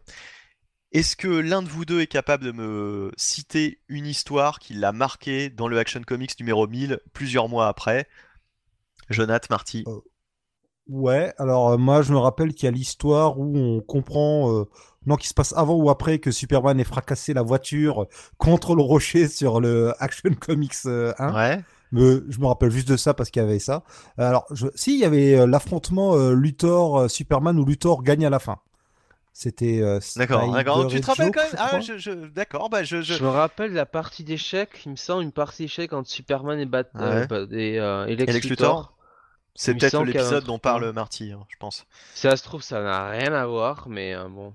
Hmm. Bah, tu vois, c'est un peu nébuleux, mais je, me rappelle qu'il y avait deux, trois histoires qui m'avaient marqué, mais bon, après, euh, le détail. euh, je Bon, enfin, c'était pas mémorable, quoi. On je pense Voilà. qu'on C'est pas non je pense plus- qu'on est d'accord, c'est pas mémorable. Et je Ah. pense que malheureusement, ce, ce, ce- enfin, à tort ou à raison, hein, peut-être que ça plaît à, à beaucoup euh, ce type de, de- d'exercice et de numéro, mais il coûtera quand même 10 dollars. Hein, faut quand même le préciser euh, avant de, avant de se sauter au plafond. Moi, j'avais Euh, gardé un meilleur souvenir, euh, par exemple, tu vois, dans le genre anthologie, euh, du Detective Comics 27. Euh, je crois que c'était ça pendant les New 52.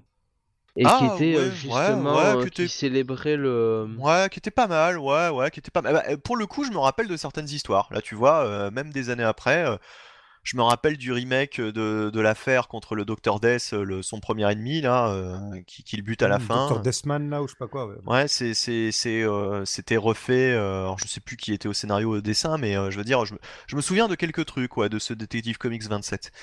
Mais je veux dire, bon, 10 dollars pour seulement, j'ai envie de dire 96 pages. Faut que ce Bon. soit euh, 96 pages qui soit pas euh, que euh, du tapage euh, sur le dos en se disant. Du tapage nocturne. oh, ouais, Bah, je pense euh, qu'avec Batman, ce sera beaucoup de tapage nocturne hein, dans les rues de Gotham. Bah non, justement, il l'a sur le calme, Batman. Ouais, ouais. euh, Mais c'est, Non, c'est- c'est mais- dans, dans- Oui. que ce soit des, des histoires, euh, bon, ou alors qui soient euh, dans la continuité actuelle, ou qui vraiment euh, soient des Elseworlds, euh, où ils y vont à fond, quoi, tu vois. euh. Ouais, mais je crois que ce sera pas du tout ça. Alors, on va quand même euh, nommer les, euh, les, les auteurs qui sont dessus. hein. C'est pour ça que je te dis que ce sera pas, à mon avis, ça. Ce sera plutôt des histoires hors continuité où chacun met sa petite touche, sa petite vision autour de Batman. Donc il y aura Peter Tomasi, Brian Michael Bendis qui va qui va faire du Batman du coup, Tom King, Paul Dini, Warren Ellis, Jeff Jones, Denis O'Neill. Donc ils ont euh, donc les, les, les anciens, hein, les, qui ont marqué le, le, le mythe de Batman euh, du placard. Euh, Christopher Priest, euh, Kevin Smith aussi. Bah tiens, Kevin Smith. Oh. Oh oui, Batman qui fait pipi, le Joker qui, Qui mange son caca. Euh, C'était un peu ça, oui. Scott euh, non, Snyder, ça. euh, James Tynion Ford, voilà, et puis d'autres, voilà, d'autres. Et puis alors pour la partie graphique, ça aussi, hein, des grands noms, Doug Mankey, Neil Adams, Greg Capullo, Tony Daniel, Steve Epting, Kelly Jones, Jim Lee, Alex Maliv, Dustin Nguyen, Joel Jones, Alvaro Martinez et d'autres. euh, avec des couvertures donc de Jim Lee entre autres, Scott Williams, enfin bref, c'est la fête du- de la cape et du slip. Pour le coup, par contre, les couvertures, il y en a vraiment des pas Il y en a mal. vraiment des pas mal, ouais. Bon, euh, voilà. Bon, bah alors, faut pas s'attendre à autre chose qu'un numéro un peu dans la mouvance du, du- du Action Comics numéro 1000. Moi, je sais que c'est pas ma cam, mais voilà, c'est un numéro 1000. Bon, bah, On ira voir quand même. On n'est jamais à l'abri d'une Oui, voilà. surprise. faut- Oui, oui, oui, oui, oui. oui. Bah, tu vois, déjà là, le casting est plus alléchant, je trouve, que pour le Action Comics 1000. Bah, c'est marrant, mais il y a rien à faire. hein. Avec Batman, c'est toujours plus alléchant qu'avec Superman. hein. C'est terrible. hein. Il, a, il, a, il a vraiment pas de chance, ce Bah, Superman. il est plus facile à écrire, quoi. C'est ça le Ouais, problème. ouais, ouais, ouais, il est, Superman, il était euh, dès, dès les années, euh, bah, dès sa création, il, est, il était plus limité que Batman, hein, quoi. C'est euh, le, le personnage est trop puissant par rapport aux histoires qu'on peut raconter, quoi. Oui, oui. Bon. Euh, Il y aura la relance d'un- d'une série que vous attendiez tous, Dial H, euh, qui revient, euh, qui s'appelle d'ailleurs Dial H for Hero. Euh, ce sera une mini, hein, simplement. Qui, euh. qui est, da- qui est son nom à la base. en D'accord, ok, ok. Donc c'est cette espèce de, de téléphone avec un numéro magique euh, qu'on appelle pour avoir des, des super pouvoirs. Enfin, je crois que c'était ça, plus ou moins le concept. C'est ça, oui. durant les New 52. Euh, c'est très vieux, hein, ça des années 60. Voilà. Euh, donc là, ce sera remis au goût du jour. hein, C'est très coloré, euh, ne serait-ce que la couverture. je, je sais déjà que j'irai pas lire ça. Sam Humphries est, au- est au scénario, donc en plus, c'est pas un auteur que bon, qui m'intéresse particulièrement, mais je le cite hein, puisque c'est quand même le début de cette mini-série. Est-ce qu'on avait d'autres choses Ouais, alors, Oui? moi, il y a un titre que j'ai remarqué qui, qui m'interpelle. Ouais. C'est Second Coming. Voilà, Je sais pas si vous avez vu ouais, ça. c'est du vertigo. Ouais, c'est du vertigo. En gros, on a euh, Jésus qui revient sur Terre et qui et qui est coloc avec Sunman, qui est un espèce de faux Superman. En gros, euh, ben, le, le sauveur religieux doit cohabiter avec euh, le sauveur le plus populaire de la planète. Et voilà, et tu, tu m'aurais demandé qui écrit ça, moi je t'aurais dit Garcenis. J'étais persuadé que c'était Garcenis. Ou, ou Mark Millar. Ou, ou Marc Millar, mais plutôt Garcenix, parce que le, le, dessin, ça fait très Garcenis, et puis Oui. Garcenis, il peut mettre une petite cartouche à la religion, il y va, quoi. Euh, et ben c'est Mark Russell. Bon, Mark Russell, alors je, je sais pas ce que ça va, ce que ça va valoir cette série, mais, euh, mais voilà, c'est une nouvelle série Vertigo avec des, des couvertures d'Amanda Conner et puis euh, des dessins de Richard Pace.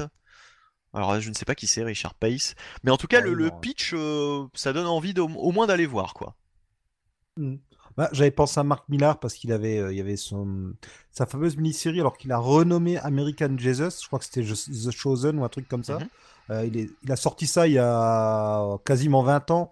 Il, est il était censé, je crois, en faire une trilogie, mais bon, comme toujours, les grandes déclarations de Mark Millar, euh, elles n'engagent que ceux qui y croient. Et je crois que par contre, ça va vraiment sortir en série télé, ce truc. Donc, on va en bouffer du Jésus Made in Comics dans, en 2019, j'ai l'impression. D'accord. Mais en tout cas, cette série-là, euh, je... je vais y jeter un œil. Enfin, faut, faut voir. Si Bah, c'est bien je- fait, ça peut être. Ça fera là, une petite review dans cette émission, je pense, dans... au mois de mars. Quoi. Euh, Oui, voilà. Juste pour dire aussi qu'au mois de mars, on aura le, enfin, le, le, le, le- le septième numéro de Doomsday Clock. Alors, euh, juste pour dire aussi que ce sera normalement. euh, ils vont... Le dixième, pas le septième. Le dixième, ouais. Et- oui, excuse-moi alors si j'ai dit le 7, mais euh, le dixième, ils vont nous révéler enfin euh, les secrets soi-disant. hein. C'est ce que dit la sollicitation. Euh, pourquoi le docteur Manhattan est là et qu'est-ce qu'a fait le docteur Manhattan à l'univers DC Enfin, on aura des réponses normalement dans ce dixième Bah, euh, numéro. La, couver- la couverture, elle est intéressante puisqu'on a un gamin qui lit euh, le Star Com- All Star Comics 3, pardon, avec la célèbre euh, image de la Justice Society autour de sa Voilà. table, et on voit que le docteur Manhattan y est accoudé aussi. Ouais.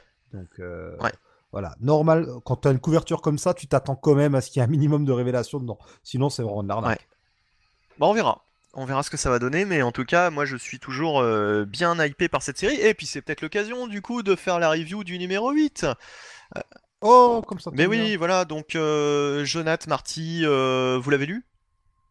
Non. Ah bah dommage, dommage Marty, parce que là il, Je l'ai lu.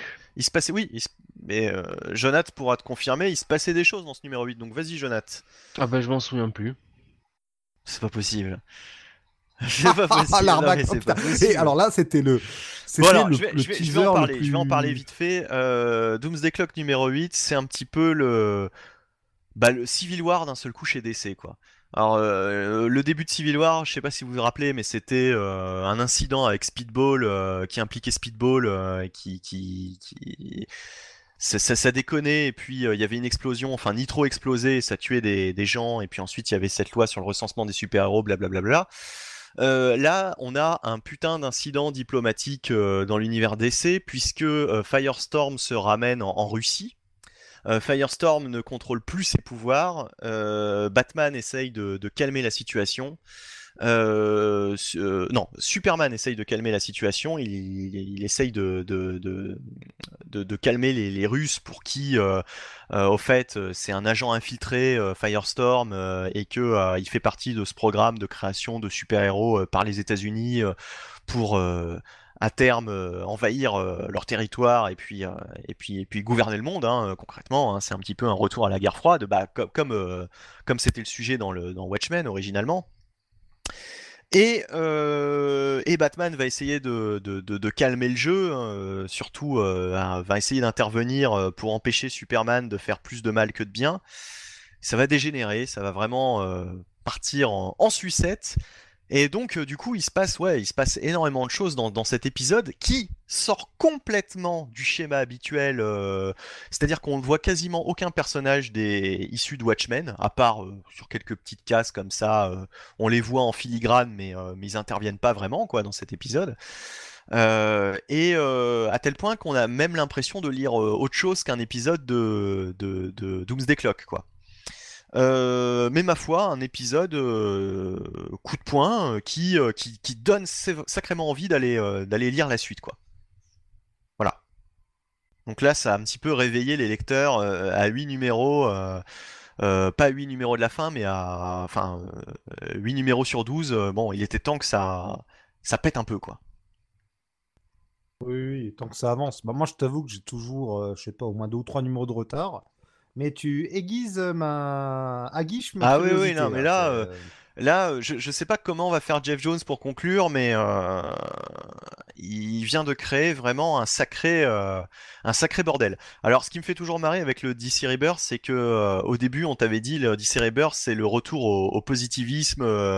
Un, oui, voilà, c'est ça. Un, univers. On, nous vend ça. Un univers non, mais attends, plus lumineux. Alors, ça rejoint le débat qu'on avait l'autre fois. Euh, DC est-il trop grim and gritty? Franchement, entre Heroes in Crisis, qui est, franchement, c'est la déprime, euh, on s'ouvre les veines. Euh, Doomsday Clock, où c'est l'apocalypse annoncé. Euh, Dark Knight Metal, les gens passent. le Black Label, etc., etc. Je veux dire, chercher le positif, quoi. Chercher le lumineux, le retour au lumineux, quoi c'est quand même depuis la fin de Infinite euh, Crisis, c'était quoi C'était 2007-2008, qu'on nous promet euh, le retour mais, du Mais c'est là où Jeff Jones, il doit être schizophrène, parce que Jeff Jones, c'est le premier à, toujours te dire ça, et c'est le premier à faire du Grim Gritty euh, constamment, quoi. Ouais, il doit avoir des, je sais pas, il doit avoir des soucis ou. Bah, enfin, c'est très bien hein, ce qu'il fait. Moi, j'aime bien Jeff Jones, mais je veux dire, c'est juste que le, problème de dire un truc et de faire tout le contraire, quoi. C'est ça, quoi. C'est juste ça. Moi, après, euh, qu'il fasse le contraire, du moment que le contraire est, bien et me satisfait, euh, tant mieux. Mais c'est juste bizarre de toujours dire on va faire plus positif, plus positif, pour toujours faire euh, aussi négatif, enfin, négatif, aussi dark qu'avant, quoi. Parce que c'est pas un univers.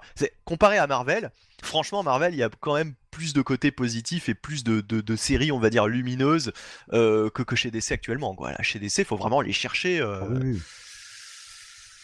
Harley Quinn, quoi, peut-être. Chez Marvel, tu euh, prends. Bah, chez Marvel, tu regardes, regarde Spider-Man, euh, les FF, Iron Man, enfin les titres euh, où on se marre bien, on en compte pas mal chez Marvel en ce moment. Bah, sans, que ce soit la franche rigolade, il y a quand même plus de, variété de, de ton, quoi. Tu vois ce que je veux dire? Alors que oui, voilà, totalement, chez, DC, c'est un peu, tout va un petit peu dans la même direction, quoi. Et c'est plutôt une direction un peu dark hein, que le contraire. Enfin bref. Euh, voilà, voilà. Bon, alors, est-ce que est-ce que c'est tout ce qu'on peut dire euh, des sollicitations de Mars euh, On peut on peut noter que ben Green Arrow s'arrête avec son numéro 50. Ah ouais, ouais. Voilà. Et alors, je vais peut-être me remettre à Justice League puisque oh, le fou. Scott. Non, moi je vais réessayer. Scott Snyder avec au dessin, c'est qui? C'est euh, Rory Ménez, va proposer un arc qui se passe dans la sixième dimension, donc avec euh, Mister euh, euh Mix j'ai jamais réussi à le prononcer, Avec, une version, je crois que c'est une version alors alternative ou vieille de la ligue. Enfin, il a piqué ma curiosité. La, couverture, il y a une couverture en trois parties qui a piqué ma curiosité. Peut-être que je vais finir par redonner sa chance à ce titre même si j'ai arrêté au bout d'un ou deux numéros, je sais pas, du coin de l'œil, les couvertures, je les trouve quand même accrocheuses. Il y a, il y a une promesse de blockbuster euh, amusant, tu vois, à la, à la clé, qui me, qui me donne envie quand même d'y retourner. Peut-être que je retenterai que la VF. Moi, je déteste euh, ce personnage de Mister euh, MXYPTLK là. euh. Donc, je pense pas aller voir ça et je pense pas que ça me remettra le, le pied à l'étrier. Mais bon, en tout cas, il tente un truc. Alors, précision aussi, la sixième dimension, ce n'est pas à confondre avec la sixième terre. Les, les, les, les- les terres de Oui. Multiversity, ça n'a rien à voir avec les dimensions. Oui, oui, bien Euh, sûr, parce ouais. que non, mais sur internet, il y avait tout un débat. Ouais, euh, c'est pas ça, ça correspond pas. euh, Grant Morrison Oh, avait mais- fait le taf avec Multiversity, il avait placé d'autres trucs. Ça n'a rien à voir. Ça n'a rien à voir. Faut pas confondre les, les, les deux concepts. Je sais bien que c'est compliqué, mais il y a à la fois les, les, les 52 univers et les dimensions parallèles qui sont autant de, de, de, de, de multitudes, j'ai envie de dire, de- d'univers euh, parallèles, euh, biscornus, euh, à ajouter au fait aux, aux 52 univers, quoi. Oui, sans compter qu'il y a toujours le, ce fameux concept d'hypertemps qui traîne toujours dans un coin là, qui explique qu'en plus on a encore des futurs possibles et tout. Bah, Enfin, C'est-à-dire que j'ai euh, l'impression qu'il faut comprendre la chose comme ça. Alors je me trompe peut-être, alors corrigez-moi si, si je me trompe hein, dans les commentaires ou enfin, où vous voulez, mais euh, j'ai l'impression qu'il y a 52 univers, mais sur ces 52 univers, il y a euh, une foultitude de, de dimensions parallèles, quoi. Oui, il y a des variantes. Ouais, J'ai l'impression aussi que c'est comme ça qu'il faut le voir. Donc, euh, donc voilà, quoi. Et donc, Sans compter qu'il y a le Dark Multiverse avec 52 terres négatives maintenant. Voilà, et, et là, donc, ce serait la, la, la, la sixième variante, si on veut, de l'univers que l'on suit, quoi. L'univers d'essai. Ou peut-être pas, ou non, ou tout simplement des dimensions avec des êtres qui ont une autre perception du temps. Enfin, moi je le vois plus comme bon, ça. ok. Bon, enfin, de toute façon, c'est du blabla, quoi. C'est, Ouais, enfin, bref, euh, Ils font Ça- ce qu'ils enfin, c'est veulent. c'est des personnages qui existent depuis très longtemps, hein, comme tu l'as dit, Monsieur MXY Truc Muche, ça a toujours été annoncé comme venant de la dimension, euh, de la sixième dimension. Oui, oui. ouais. Ok. En tout cas, euh, Snyder continue de s'amuser à chaque arc avec euh, des concepts déjà bien établis pour les étendre. Ok, ok. Euh, on aurait pu faire d'ailleurs cette review euh, tout à l'heure, j'y j'y ai pas pensé quand on a parlé du Detective Comics 1000, puisque j'ai lu le Detective Comics 994. Est-ce que quelqu'un l'a lu? Non. Hmm. Alors le 994, c'était la reprise du titre par Peter J. Tomasi. Et, euh, et ma foi, c'est c'est vraiment euh, intrigant. Euh, C'est-à-dire que euh, Batman euh, enquête sur une scène de crime et euh, les, les... Ah oui, oui, je Ah bah lu, oui. voilà, bon, alors, ah, bah, bah, bah, vas-y, raconte-le, Jonathan. Ça va la sieste, Jonathan On me dérange pas trop là? Pas du tout. Mais euh, oui, ah bah non, on- voit qu'on le ça- dérange pas puisqu'il était euh, parfaitement en train de dormir. C'était euh, c'était une euh, euh, un titre intéressant puisque finalement euh, ça revenait un peu aux sources du, du détective. Hein. Oui, oui, oui, Puisque tout, tout, les, tout l'épisode, finalement, c'était Batman qui faisait vraiment l'enquête, qui décortiquait la scène, la scène du crime, hein, entre guillemets, avec l'aide de, de Gordon. Alors évidemment, bon, euh, il faut faire euh, l'exercice dans sa tête euh, de euh, séparer bien Detective Comics de Batman où dans les événements actuels, Gordon et, et Batman ne sont plus sur la même longueur d'onde. Euh, là, dans Detective Comics, ce n'est pas le cas. Les deux, euh, il y a une Sont relation, comme euh, larron en foire, Ouais, oui, oui, oui, on peut le dire. comme, toi et moi, Jonathan. Ouais, ouais. Comme lardon et foire, oui, surtout. Et euh, donc. euh, On du- notera le ouais très gêné de Jonathan. Ouais, Lardon ouais. et foire, ça, ça Et- ferait une bonne BD franco-belge. hein. Avec Ouais, nos deux têtes de con fait, hein. au-dessus du titre. Tu peux dire nos deux, nos, nos deux têtes, Ah, hein, ouais. ça Ah, ça suffisait. suffit. hein. C'est un peu un pléonasme. hein. Ouais, et donc ouais, du vrai. coup, euh, et donc du coup, c'est intéressant. Voilà. ça plaît ça- à qui? Onasme Ouais. Et, Ah. et donc, euh, quand même. hein. Présentateur de l'émission. Présentateur donc, de euh, l'émission. Et, et Depuis donc, plus de 9 numéros. Enfin non, Euh, depuis 9 numéros quoi. oui, oui, Et expert comics. Et expert comptable, la preuve. oui. Et donc voilà, euh, un- je trouve un titre bien écrit. Euh, Oui non mais alors, euh, t'as- éludé le plus intéressant, c'est-à-dire que eh, il tombe sur une scène de crime dont les, dont les corps sont exactement les Ah oui, oui, corps de ses parents. Ses parents, oui. Bah, je voulais pas. euh, Bah c'est quand même Ouais, mais intéressant, c'est- c'est- c'est- ça fait partie Ouais, mais c'est bien écrit. Hmm. C'est bien écrit. Ouais. Euh, c'est c'est le, le- le corps de ses parents, euh, le, le- oui, euh, les corps de, de, de- de ses parents, c'est euh, la même, enfin c'est une mise en scène similaire, euh, donc c'est très bizarre. Alors là où ça m'a un peu déçu, c'est qu'il y a, euh, comme tu dis, il y a le côté enquête, donc ça très bien, parfait. Mais il y a une espèce de créature mystique à un moment donné. Je, je me suis dit, aïe aïe aïe, j'espère que ça va pas partir dans un, dans un délire mystique. Oui. Ce serait dommage. Euh, ça, ça m'a un peu, un peu fait chier, quoi. Ça m'a un peu, un peu sorti de ma, de ma première impression qui était très bonne. Euh, ce, ce personnage-là qui apparaît était trop. Je pense pour un premier numéro, on pouvait s'en passer quoi. Ouais, ouais.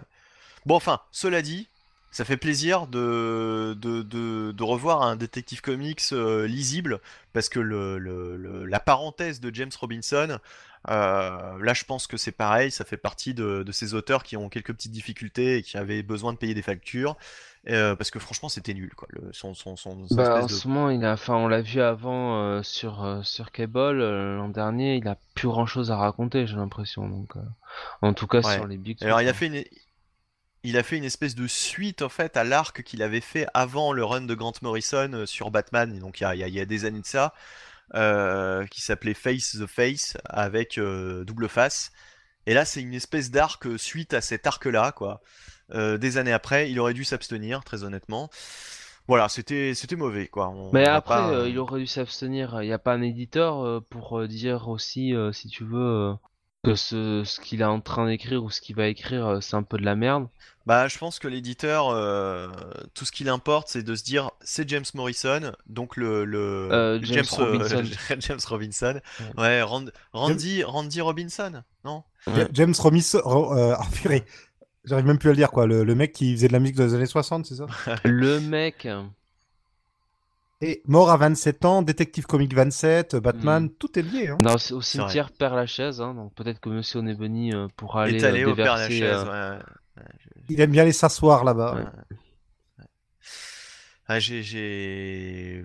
Non, rien, rien, c'est même pas intéressant. Oh, oh. Alors, on s'en fout. Les Elle, Dors, elle- elle est vachement bien cette review, je trouve. Elle, elle est courte, Oui. concise. Oui, non, euh, mais franchement, Detective Comics, bah bon départ. On se demandait si euh, Peter J. Tomasi allait nous faire un, un bon départ. En tout cas, bon départ sur Detective Comics, euh, qui redevient un bon titre avec ce numéro 994. On a hâte de voir la suite. Voilà. Tout à fait, Voilà, on est d'accord. tout à fait. C'est euh, dit. c'est ce que j'attendais euh, d'un petit détective comics, quoi. Oh là là, quel enthousiasme. Non, Ah mais oui. alors voilà, mais je, je- non, mais je regardais le, je regardais le, conducteur. Ce, ce qui est bien avec nos émissions, c'est que si tu veux, les reviews peuvent, peuvent, peuvent être sur des titres de merde ou géniaux. Quoi qu'il arrive, ce sera toujours le même ton. Ouais, un ton désabusé, euh, Voilà. pff, rien à foutre quoi. Pour- pourquoi pourquoi est-ce qu'on se fait chier à faire ça? Allez, on pose les micros, on va faire autre chose. Allez, salut. Les blasés des comics. Allez, on va lancer euh, Manga Office. Allez. Et puis voilà. Salut. non mais, euh, est-ce qu'on parle de justement de, de Green Lantern numéro 2 Franchement, est-ce que vous avez des choses à dire de plus que par rapport au numéro 1 J'ai j'ai envie de dire que c'est un peu mieux. Oui, Moi, j'ai envie de dire que j'ai, je, me suis rendu compte d'un truc. Alors, c'est peut-être juste moi, hein, c'est ma théorie, euh, mais moi j'ai l'impression que Grant Morrison essaye de nous faire une espèce de version un peu à la 2000 AD de Green Lantern. Il y a un côté oui, hyper euh, 2000 très- AD. ouais. Ra- ouais, rappelons que c'est Grant Morrison au scénario et Liam Sharp au dessin. Voilà. Liam Sharp, c'est beau, mais c'est spécial. Et bah, c- je trouve que Ah, ça fait moi, très j'aime pas. 2000 AD. Moi, Ah j'aime oui, pas le dessin. alors- Alors, le, le lanterne qui a dérange, un volcan en guise de tête, ça m'a totalement fait penser à un truc. euh, ben, J'aurais pu voir ça euh, chez 2000 AD ou chez Garcenis ou euh, dans ce genre de récit-là. quoi. Alors, il paraît que ça existait, euh, enfin que le personnage existait déjà. Ah, d'accord. Ok. Bah, le quoi, autant le, pour moi. le, le- le type à tête de lave là? Avec tête de Ouais, voilà, volcan, il paraît Ouais, que ça existait déjà. ouais. D'accord. Mais cela dit, euh, vu comment il est dessiné, effectivement, et puis ce type de personnage, c'est- enfin, c'est ce que tu attends, c'est ce que Oui. tu t'attends à voir dans un truc comme 2000 AD, quoi. C'est clairement. On a que on, on a que des lanternes bizarroïdes. On a le retour. Je sais plus si c'est dans le 1 ou dans le 2 le retour d'une lanterne qui est aveugle. C'était peut-être dans le 2. Puis, puis- En tout cas, puis même indépendamment de ça, j'ai trouvé que le, le comportement de Hal Jordan, qui fait très euh, effectivement flic de l'espace, mais euh, il a l'air beaucoup Totalement, ouais. plus, euh, enfin, pas forcément aussi intransigeant que Judge Dredd. euh, mais euh, à un moment donné, par exemple, il balance à quelqu'un, ouais, la, pro- la prochaine fois, c'est euh, genre euh, la prison à perpétuité, ou enfin, il lui dit un truc comme ça. hein, Oui, j'ai plus en termes. Bah, il est plus, la euh, réplique. il a, il a plus ce côté un peu bravado, euh, ce côté un peu, euh, Bah humain, quoi, tout simplement, quoi. Tu vois, c'est. euh, euh, un très très très arrogant, très, euh, un peu coquille quoi, tu vois, un peu arrogant comme ça, un peu sûr de lui, tu vois, un peu euh, Ouais. ouais, un, un, pré- un- un peu Indiana Jonesque quoi, tu vois, Bah, un peu, un peu, un peu euh, Star-Lord, quoi.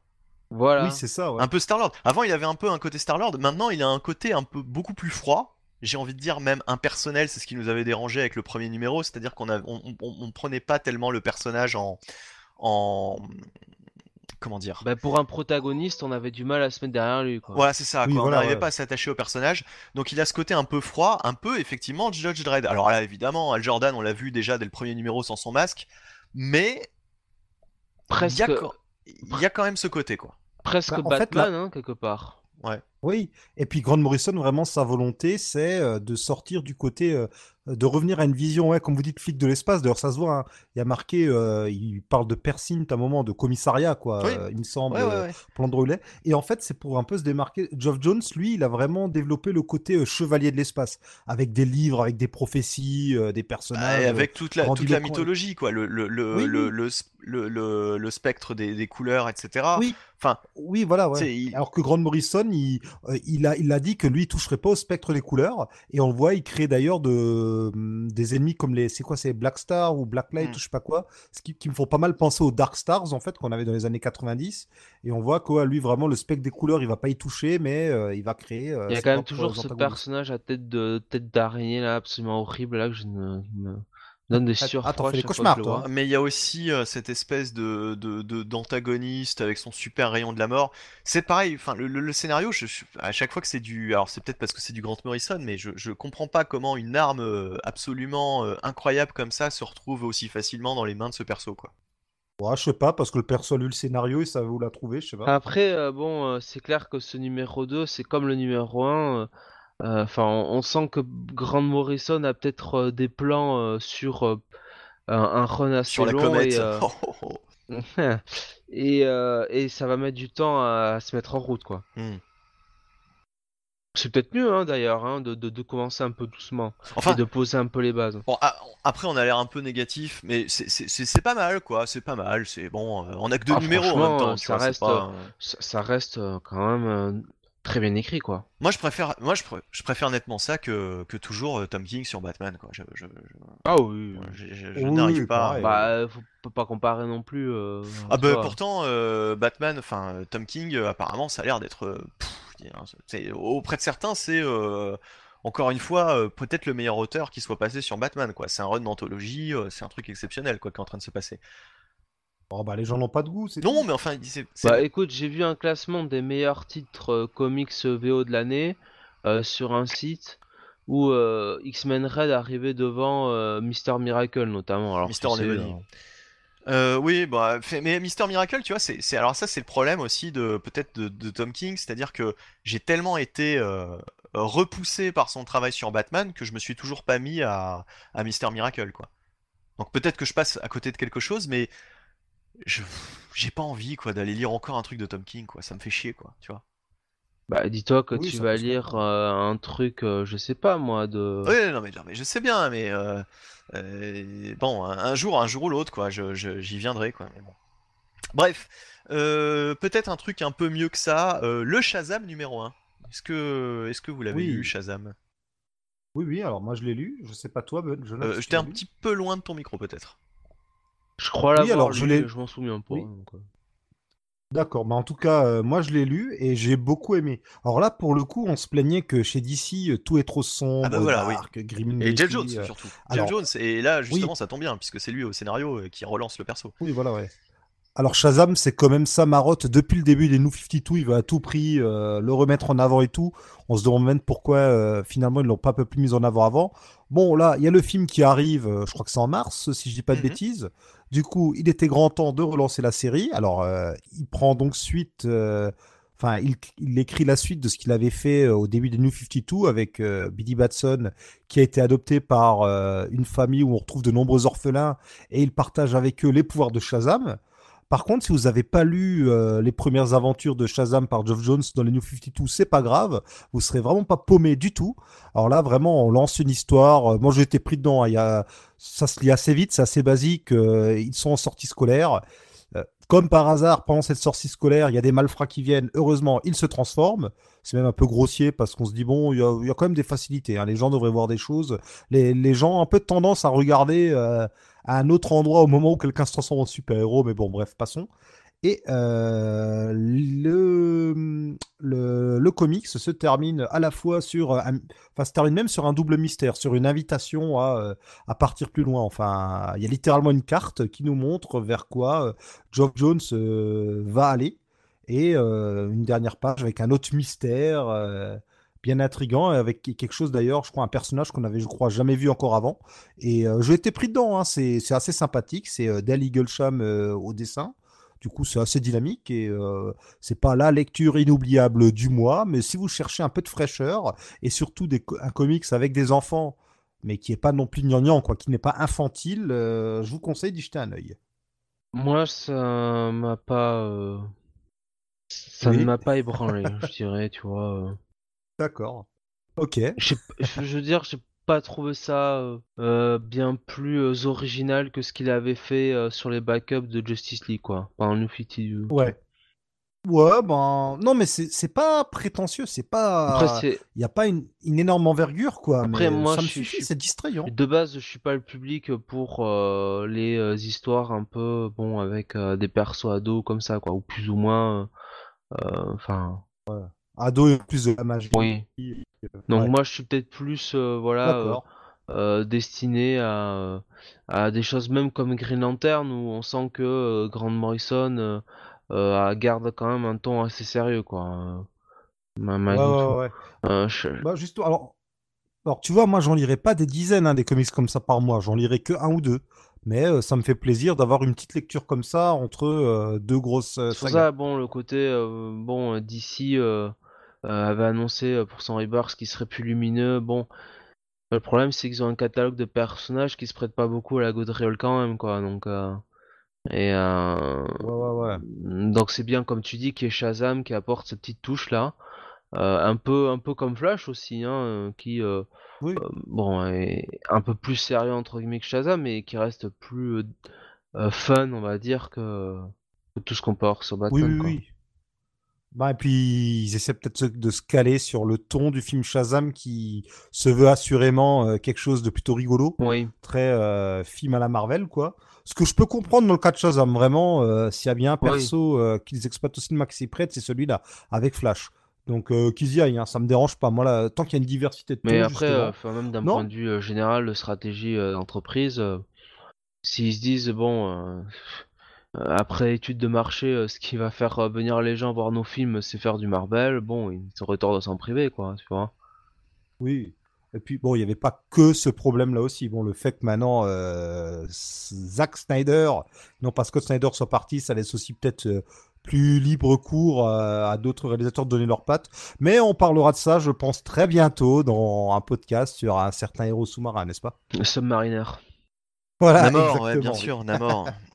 bah, Namor, dont il y a des grosses rumeurs comme quoi il apparaîtrait bientôt au cinéma chez Marvel. Donc vous voyez, finalement, vous n'êtes pas si loin que ça avec votre bêtise. Donc, donc voilà, moi, euh, pour moi, Shazam, bon point. Euh, je sais pas si je suivrai ça sur la durée. Euh, je lui laisse sa chance. Bah, ouais, voilà, lecture sympathique. Après, comme tu dis, sur la durée, je sais pas ce que ça peut donner, quoi. Mais en tout cas, le, cliff, le cliff de fin, moi, m'a donné envie d'au moins d'aller voir le 2.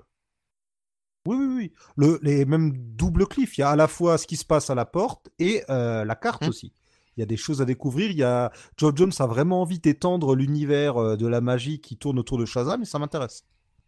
Mais tu vois, c'est ça, rétrospectivement, sur ce que, disait, ce que tu disais, Benny, sur Doomsday Clock, moi je crois que c'est bien qu'il ait gardé un ton quand même assez dark quoi, sur Doomsday Clock, quoi, vu euh, ce que ça. ah, bien sûr, euh, bien sûr. Ce, que, ce, que, ce, qu'il y avait comme, comme enjeu là-dedans. Mais, quoi, tu vois. Mais, mais, mais, tu vois, le, le, ton, je ne le reproche pas. C'est l'effet d'annonce de dire on va mm. faire plus lumineux pour faire euh, de manière générale un truc, euh, un truc qui est tout le contraire, quoi. Tu vois, tu n'annonces rien, n'annonce rien, c'est tout. Même, tu vois, le one shot d'ici, euh, d'ici Rebirth, tu vois, la fin, c'était quand même pas non plus. Ah bah non, c'était pas, c'était pas très lumineux. Hein, Déjà, bon, on aurait pu. Avec Flash qui, qui disparaît comme une merde. Pandora qui, qui se fait volatiliser, exploser sur place. Attends, mais ça, ça c'était avant, non?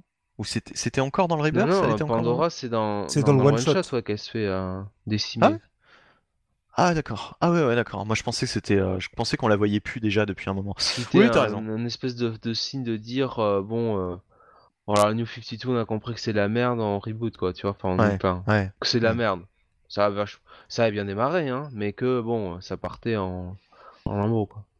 Ouais. Euh, bon alors plutôt plutôt plutôt bien hein, ce, ce Shazam numéro 1. Euh, d'autres choses euh, dans les reviews, j'ai vu que vous aviez mis vous aviez mis de- d'autres petites choses donc bah allez-y. hein. Bah oui, parce que tu disais avant, on prend rendez-vous en mars pour une review, mais rappelez-vous, il y a quelques mois, j'avais pris rendez-vous et j'ai tenu parole Chez pour le lire les coiffeur et Electric puis Warriors de malheureusement Steve euh, on voit le résultat hein, aujourd'hui. Ouais, et puis euh, d'ailleurs, il y avait certains d'entre vous qui avaient dit qu'ils allaient lire certains titres, notamment de Vertigo. Je crois pas qu'ils les aient lus. Non non j'ai lu Hein, que donc, peut-être euh, on allait euh, j'ai dit que peut-être on allait euh, on allait en essayer et puis bah moi pour ma part j'ai rien Bah, trouvé vraiment qui m'intéressait quoi chez Euh, Vertigo surtout ce mois-ci. euh, je, je vous signale, monsieur Marty, Mais que... t'en as fait t'en as Oui. fait la review hein, d'ailleurs. Ah, je ouais, rappelle à Marty. Oui, oui. T'en as fait la review. C'est pour ça que j'ai dit. C'est pour ça qu'il me dit, je disais, il me semble que certains, tu vois.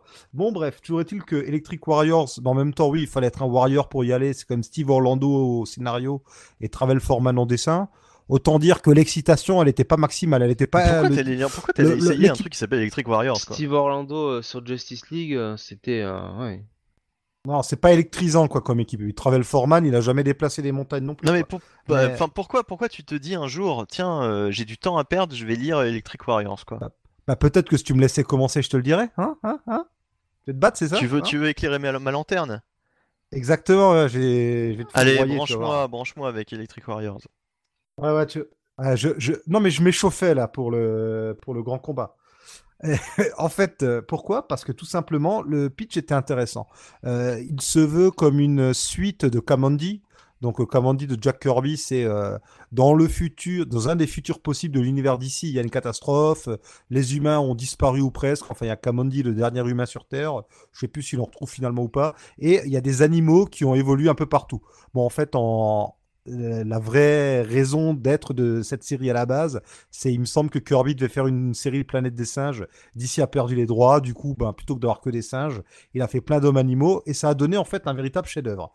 Et là, l'idée, c'est de se placer. bon un véritable euh, chef-d'œuvre allez allez allez oh, comme Oh, on dit, non, c'est rien, c'est du Bon. Hein, euh, oui, non, c'est pas grand. comme on dit camembert hein.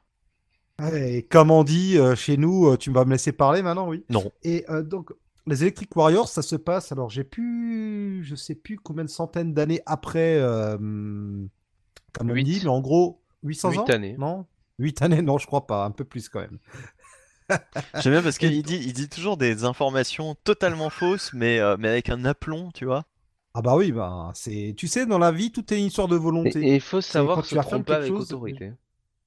Exactement. il faut savoir se tromper avec l'autorité aussi Mais est-ce qu'il est plus facile de tromper une fois 1000 personnes avec autorité? Oh là là là Voilà, Oh exactement. là Eh ben, allons. Bon, on peut aller Ça- 1000 ça ans plus tard être- là que je ça, finisse. ça devrait être une blague à bannir, euh, la référence à toute référence à la Cité de la Peur dans un podcast. Et oui, tu peux finir. Vas-y. Oui, voilà. Et donc, en gros, ben là, on est plusieurs centaines au milliers d'a- enfin, on doit être plusieurs centaines d'années après Kamandi. Euh, les humains et euh, les hommes animaux ont repris, enfin, ont reconstruit euh, la Terre qui avant avait été dévastée. Et donc, les humains se battent en fait pour avoir les mêmes droits que les hommes animaux. Vous voyez un peu le topo, quoi. Et la Terre, en même temps, essaie de regagner une place dans, l'univers. Parce que, bah, euh, suite au désastre qui a eu lieu euh, au 21e siècle, ben, les espèces euh, intelligentes que les super-héros avaient rencontrées s'étaient un peu désintéressées de la Terre. Et du coup, la Terre veut trouver une place dans l'ordre galactique. Et on est à une période de l'univers, ou tout du moins de la galaxie, où euh, les différends entre les planètes euh, se règlent à coup de combat. Il n'y a plus de guerre, mais il y a des combats. Chaque planète désigne euh, un, Un champion. un représentant, voilà, un champion avec la graine électrique, d'où le nom Electric Warriors. En gros, on crée un, personnage devient un surhomme, quoi. Et dans le cas de la Terre, on a deux. euh, dans le premier numéro, on va avoir deux sur, euh, surhommes. D'un côté, un humain qui représentera les humains, et de l'autre côté, euh, une. C'est Kana, une fille euh, pieuvre qui représente euh, les hommes bêtes, en fait. Et euh, le petit. Les hommes le bêtes. petit- Certains diraient que c'est un Voilà. pléonasme. Exactement. Et euh, le petit truc, c'est que le, ce n'est un peu à l'insu de tout le monde. C'est le frère de celui qui devait être le champion des humains qui devient le champion. Il assomme son frère pour prendre sa place. Et, euh, et à petite dose, on nous intègre aussi des éléments de l'univers d'ici qu'on connaît. Par exemple, euh, le champion des humains reçoit la cape de Superman qui est connu comme un artefact euh, très sacré parce que la légende de Superman traverse les siècles. Et à côté de ça, je vais pas tout vous dévoiler, mais on, on se rend compte qu'il y a d'autres choses du 21e siècle qui ont survécu euh, jusque dans cette époque. Et finalement, ça se laisse lire. C'est pas, euh, c'est pas transcendant, j'ai l'impression de dire ça tout le temps, hein. mais euh, voilà, c'est pour du Steve Orlando, et ben c'est pas mal. C'est alors ça mérite pas d'être une série à mon sens, ça devrait être une mini-série. Quoi, enfin, quoique, il y a le potentiel si, si au fur et à mesure il réintègre plein de choses qu'on connaît. Ah parce que ah oui, oui, pour pas le moment c'est pas c'est pas annoncé comme étant une mini quoi, c'est vraiment un ongoing quoi. Oui. Mm. Ah, c'est annoncé comme un ongoing. Mm. Comprendre une mini, une mini en 8 ou en 12, quoi. Mm. Mais euh, ça, ça aurait le potentiel, en fait, euh, si euh, Orlando se montre, un- se montre assez. J'allais dire, comment dire. Inventif, je sais pas. Ouais, voilà, ouais. euh, franchement, il y a de quoi faire un plan sur. euh, ambitieux, voilà, c'est ça le mot que je cherchais, merci. Il y a de quoi être ambitieux, vu qu'il vu qu'il s'agit de montrer un futur possible de l'univers d'ici. Il y a de quoi être ambitieux. Maintenant, est-ce que euh, Orlando a-t-il les moyens de ses ambitions? Je ne sais pas, vu que j'ai jamais été vraiment captivé par ce qu'il avait écrit jusque-là.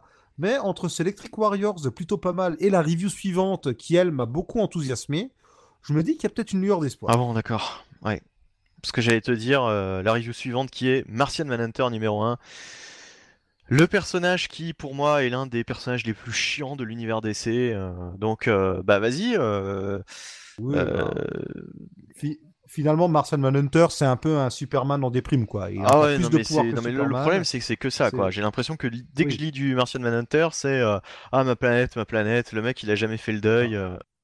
Bah, le truc, c'est que contrairement à Superman qui a jamais connu sa planète, le Martian a quand même vu sa planète mourir. Enfin, il était adulte, quoi. Sans. Alors, tout de suite, voilà. Alors, tu vas pas vouloir y aller parce que euh, je te le donne dans le mille. Ça parle de ça. Ça parle du fait que euh, le Martien pense encore à sa Oh, planète possible. euh, qui est. Non mais c'était c'est pas Mais- possible quoi. Faut, faut, faut passer Faut à autre chose à l'interner force. ce type, faut le mettre à Arkham. Non, mais euh, ce qui est marrant, c'est qu'on a des flashbacks. Du coup, bah, si déjà il se lamente sur sa planète, autant nous montrer comment ça se passait sur Mars. Et Orlando, et c'est aussi ça qui me donne peut-être espoir pour les Electric Warriors, il s'amuse. Alors, je sais pas euh, qu'est-ce qui tient de l'invention pure d'Orlando et qu'est-ce qu'il a repris des auteurs précédents. Je suis pas du tout spécialiste en Martian Manhunter, j'ai jamais lu euh, aucune de ces séries. Mais la façon dont il décrit les us et coutumes de Mars et, de comment marche la physionomie martienne, je trouve ça pas mal. Et surtout une nuance. On se dit que John Jones devait être un flic très droit dans ses bottes quand il était sur Mars. Mais on se rend compte que c'est peut-être pas le cas. Ça, ça nuance un peu le personnage. Et euh, c'est Ryan Rosmo au dessin. Alors là, ça passe ou ça casse. Moi, je suis très friand de ce type de dessin quand c'est adapté au scénario. Et là, c'est adapté au scénario, puisque notamment pour Mars, il se donne, euh, il se fait vraiment plaisir niveau design, aussi bien niveau design de l'architecture que du design des personnages. Les Martiens sont, euh, comme ils ont une physionomie euh, qui est très changeante. Et ben, il y en a pas deux qui se ressemblent. euh, c'est très rigolo. Enfin, c'est très organique comme dessin, vraiment. euh, c'est, ça me fait penser un peu au symbiote, quoi. C'est pour vous donner une idée de ce à quoi ressemblent ces martiens. Et j'irai donc voir la suite. Et je vous encourage à tester. C'est surprenant. Bon, écoute, peut-être, peut-être. Euh, bon, en tout cas, bah alors euh, globalement, globalement, finalement, des reviews plutôt dans l'ensemble positives hein, chez, chez DC, puisqu'il y a Oui, juste Batman oui. Damned euh, qui était une grosse déception. Le reste, le reste, ça nous a plu. Par, par contre, même s'il y a des dessins assez rigolos, dynamiques, c'est pas la gaudriole, la Martian Hunter. hein. Quand même, il y a Shazam pour rigoler ce mois-ci, il fallait pas déconner. Ça reste quand même dramatique. tout le D'accord. Tant mieux. voilà. Ne changeons pas une formule. Eh ben non, ben non, surtout pas. Euh, donc euh, c'est comme cette émission, hein. on aimerait que ça change, mais euh, tous les mois ça ne change, mais pas d'un iota. Et d'ailleurs ça change tellement pas qu'on va faire comme d'habitude, on va passer à Marvel avec les sollicitations de Mars. Ouais. Et bah alors je sais pas si vous avez vu des choses, mais je peux déjà vous dire que dans Amazing Spider-Man, on va commencer un arc qui est quand même annoncé depuis le début, puisque c'est un arc avec Kraven. Voilà, puisque bon bah c'était le, le- le- Oui, le c'est- fameux retour de Kraven. hein. Bah, il y a toujours, le, de toute façon, euh, dans les derniers épisodes, le, personnage qu'on voit depuis le début de la série en fond. On Ouais. n'a pas trop d'infos. Si ce n'est qu'il a l'air d'être lié à, à euh, un membre euh, d'une famille qui a eu maille à partir avec Peter Parker. Donc. Oh, ben, il y en a, il y en a quelques-unes, hein, des familles qui aiment pas Parker. Hein. La famille Osborne, la famille Smash, euh. Et puis Ah les oui. Jameson, et puis les Ah, bah. Ah, bah. les, les Silverman, Les euh. Tombstone aussi, vu qu'on connaît sa fille. Oui, ça veut dire oui, oui. Bah, la famille Fisk, ouais. aussi. Euh, euh, alors, euh, je ne sais plus si c'était avec vous que j'avais cette discussion, mais euh, on se disait, euh, est-ce que Conan va un jour, euh, comment dire, faire une incursion dans l'univers Marvel Oui, c'était que Eh ben, figurez-vous que ça arrive déjà en mars, puisque dans la fameuse série euh, weekly de Marvel euh, Avengers No Road Home, eh bien, à partir des numéros 6 et 7, euh, Conan arrive euh, dans les Avengers.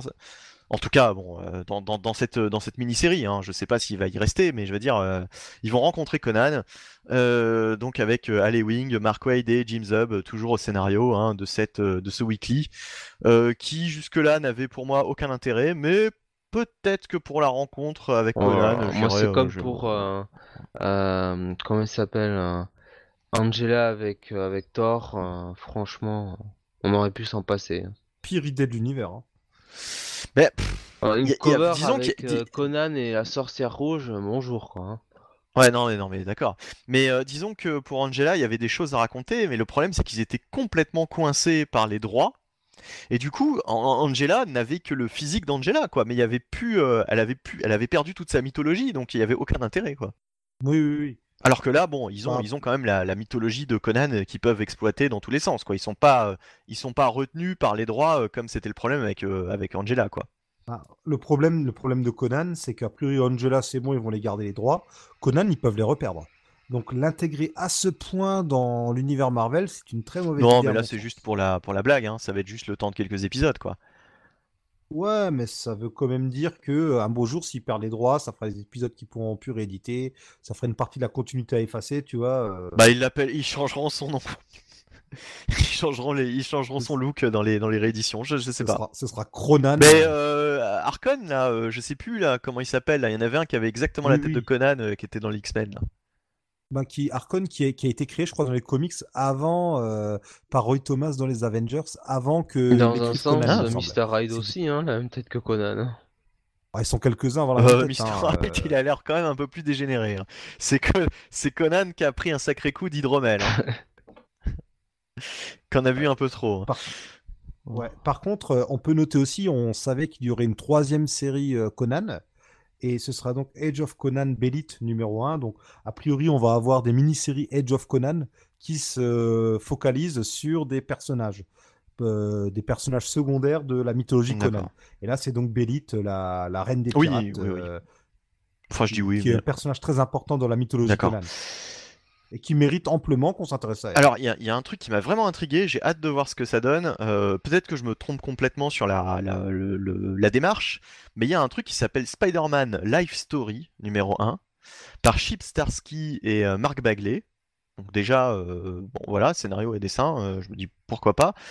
Et en fait, ça revient sur toute l'histoire de, de- de Spider-Man, sur sa carrière. Est-ce que ce serait pas le Spider-Man Grand Design en fait? Ah, je sais Parce pas. que, parce que ça fait 40 pages. Euh, c'est un petit peu. euh, c'est si- c'est Chip Zdarsky qui revient en fait sur toute la toute l'histoire, hein, les- les- la, la carrière de, de- de Spider-Man euh, à travers les décennies. Moi, excusez-moi, mais ça me fait vra- vachement bah oui. penser à. Non, mais au- ça, au- ça a l'air d'être la, la même idée, mais le charme de Grand Design, c'était aussi que euh, Ed Piscor au, au dessin. euh, Ouais, euh, donner un côté rétro. voilà, donc, euh, Mais Ouais. Marc Bagley, euh, euh, bon alors je sais bien, ce sera, euh, il aurait plus euh, collé aux, années 90. Oh pas forcément. Moi j'aime bien toujours Marc Bagley, mais mais euh, il aurait plus collé au, arrivé aux années 90. Peut-être qu'il aurait fallu qu'il change de dessinateur en fonction des, des décennies concernées. Bon, mais euh, Et ce qui, est- ce qui est dommage, c'est qu'en plus, Ed Piscor a dit qu'il serait intéressé pour faire un grand design pour Spider-Man. peut- peut- peut-être que je me euh, trompe. Peut-être que ça n'a rien à voir. Peut-être que c'est juste ça- un truc Ah, euh, basique. euh, Euh, regarde, regarde, alors, regardez la couverture, ça s'appelle euh, numéro 1. Ouais, voilà, donc t'as raison. Moi, mais moi, je comprends pas pourquoi justement, euh, sur vu le succès de Grand Design, ils aient pas confié les projets euh, comme de ce genre-là à Piscor, quoi. Ah, ça a peut-être été lancé avant que Piscor dise je serais intéressé pour Spider-Man, je sais pas. Ou c'est peut-être Zdarsky. C'est Zdarsky qui écrit Spectacular depuis mhm. quelques temps, non? Oui. On en, on en parle. Tiens, d'ailleurs, il y a quelques temps, j'ai juste regardé le numéro 1 parce que j'ai envie de tester et ça m'a l'air pas mal. Je m'y mettrai peut-être un de ces quatre. Peut-être que je prendrai en Oh, route, mais euh, Chip sur, sur euh, Spectacular Spider-Man, il a fait des, des épisodes pas trop mal. Ouais, ouais, ouais. Ouais, ça a Ça- l'air ça- sympa. ça- ouais. C'était sympa. Moi, je préférais lire ça que, que lire Slot, puisqu'il était, à- il était déjà là quand, quand, quand Dan Slott était toujours sur Mhm. Amazing. Mais bon, après, voilà, c'est- c'est c'est- c'est sympa, mais euh, c'est de là à dire que c'est euh, l'homme de la situation pour euh, retracer toute la carrière de Spider-Man. C'est vrai que je suis un petit peu déçu, comme disait Jonath. euh, Ed Piscor, ça aurait pu, ça aurait pu être l'artiste qui allait nous faire toute une série de, de, de- de- du même registre que X-Men Grand Design sur d'autres d'autres franchises, quoi. Ça les empêchera pas de faire ça. hein. Ouais, ouais. Enfin bon, Peut-être que l'approche sera différente. Par exemple, là, ils disent clairement qu'ils vont parler de la guerre du Vietnam, alors qu'aujourd'hui, on, on fait mine d'ignorer que Flash Thompson était dans la guerre du Vietnam, tu vois. Donc, si ça se trouve, on va avoir peut-être une approche plus historique avec le Mais contexte. Grand, euh, Grand Design ne de reniait pas les, les vieux événements, quoi, justement. Ça, ça, ça, non, ça... oui. C'est Grand Design, euh, Mais- d'un point de vue euh, continuité, c'est un mindfuck complet, puisque euh, ça, ça démarre bien dans les années 60 et ça se termine bien de nos jours. Enfin, ça se termine. On n'a pas vu la fin encore, mais Ouais, bah, et- oui, enfin, il leur donne des looks rétro, mais sans jamais dire clairement que c'est les Hmm. années 60 non plus, Mais enfin, ils vont pas parler de la guerre de Corée tu, pour tu- tu comprends quand ou, même, euh, quoi. Oui, mais ça, ils le font toujours d'ailleurs. hein. À part, à part justement, pour rappelez-vous, là, les, les séries First Class, où des gens gueulaient à l'époque. je, je- je crois, hein, peut-être que je me gourre, mais je, je crois qu'il qu'il référence bien la crise des missiles de Cuba, quoi.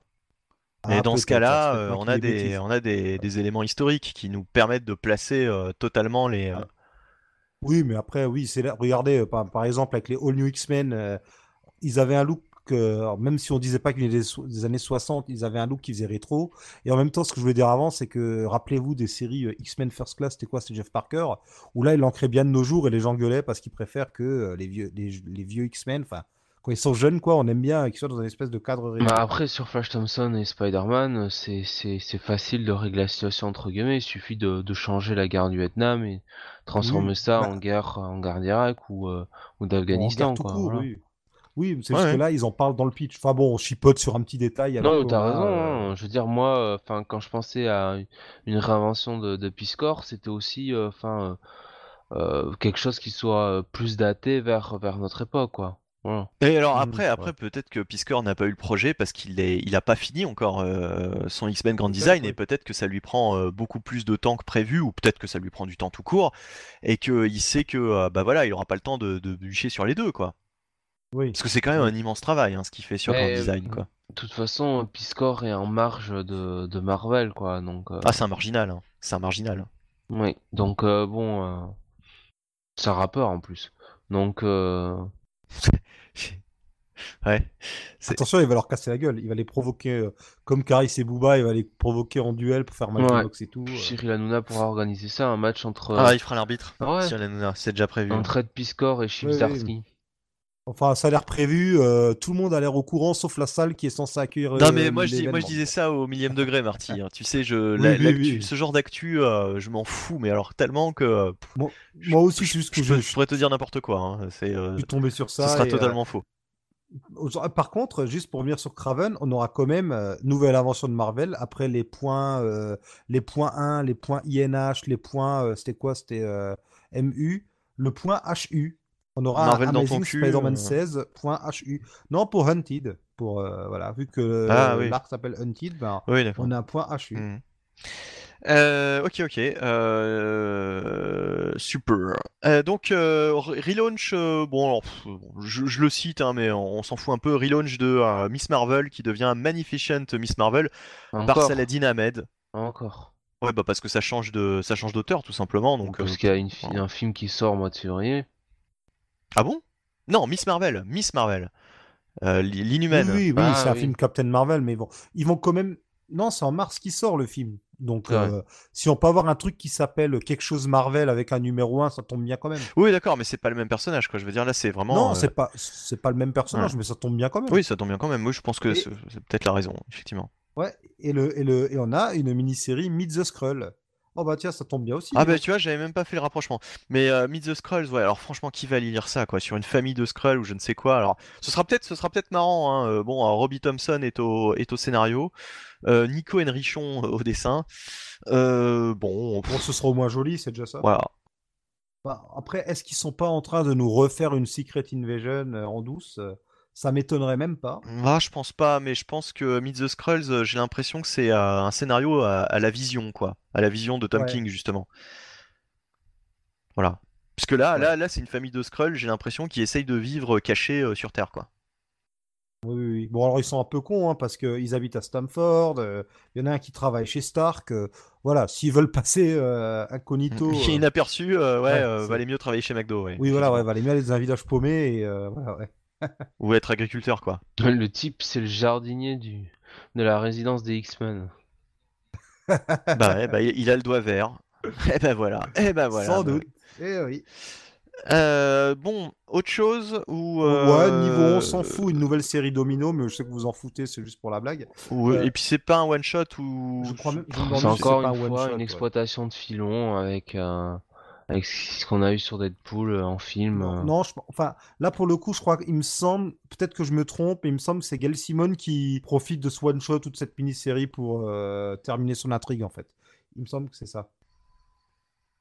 Mais peut-être à voir, mais on, on ne lira pas. Mais Enfin bon, disons que Domino, encore une fois, euh, bon, un, un espèce de...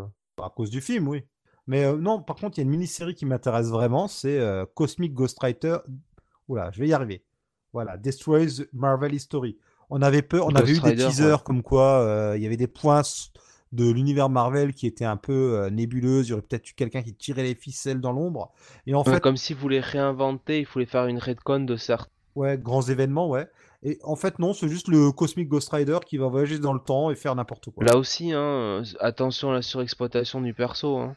Ouais, on... ça commence là, ouais, ça commence à faire beaucoup. ouais. Alors, euh, il a été euh, une belle réussite du run, euh, je crois que c'était sur Thanos, Oui, sur avec Thanos, euh, ouais. Donny Cates. Ouais, ouais. Mais euh, attention quoi. Attention de pas trop l'exposer quoi. Ouais, j'ai j'ai un peu peur aussi de ça, ouais. Bon, je crois que ce sera tout pour les, pour les sollicitations de, de ce mois de mars. euh, en tout cas, euh, des, des nouveautés, euh, vraiment, ce qu'on peut, ce qu'on peut dire d'intéressant chez Marvel. On, on peut. Si, alors juste pour ceux qui ont bien aimé le jeu vidéo Spider-Man, j'ai lu, je me suis d'ailleurs, je me suis farci l'histoire, euh, ça a l'air vraiment bien.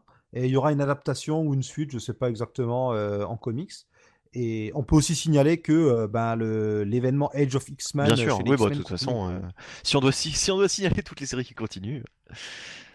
Non, non, mais, Oui, non, oui, mais bien juste pour dire, rappelez-vous qu'il y a ça, mais vu, on, on en reparlera. Bah, de toute façon, On- on va faire notre, gros point review, puisqu'on a, euh, on a, je crois, aucune news euh, à proprement parler. hein, euh, Il n'y avait rien de transcendant euh, en ce mois de décembre. Mais on a lu, euh, on a lu mine de rien pas mal de choses parce qu'il y avait pas mal de, de mini-séries, surtout de, de petits événements comme ça qui s'arrêtaient ce mois-ci.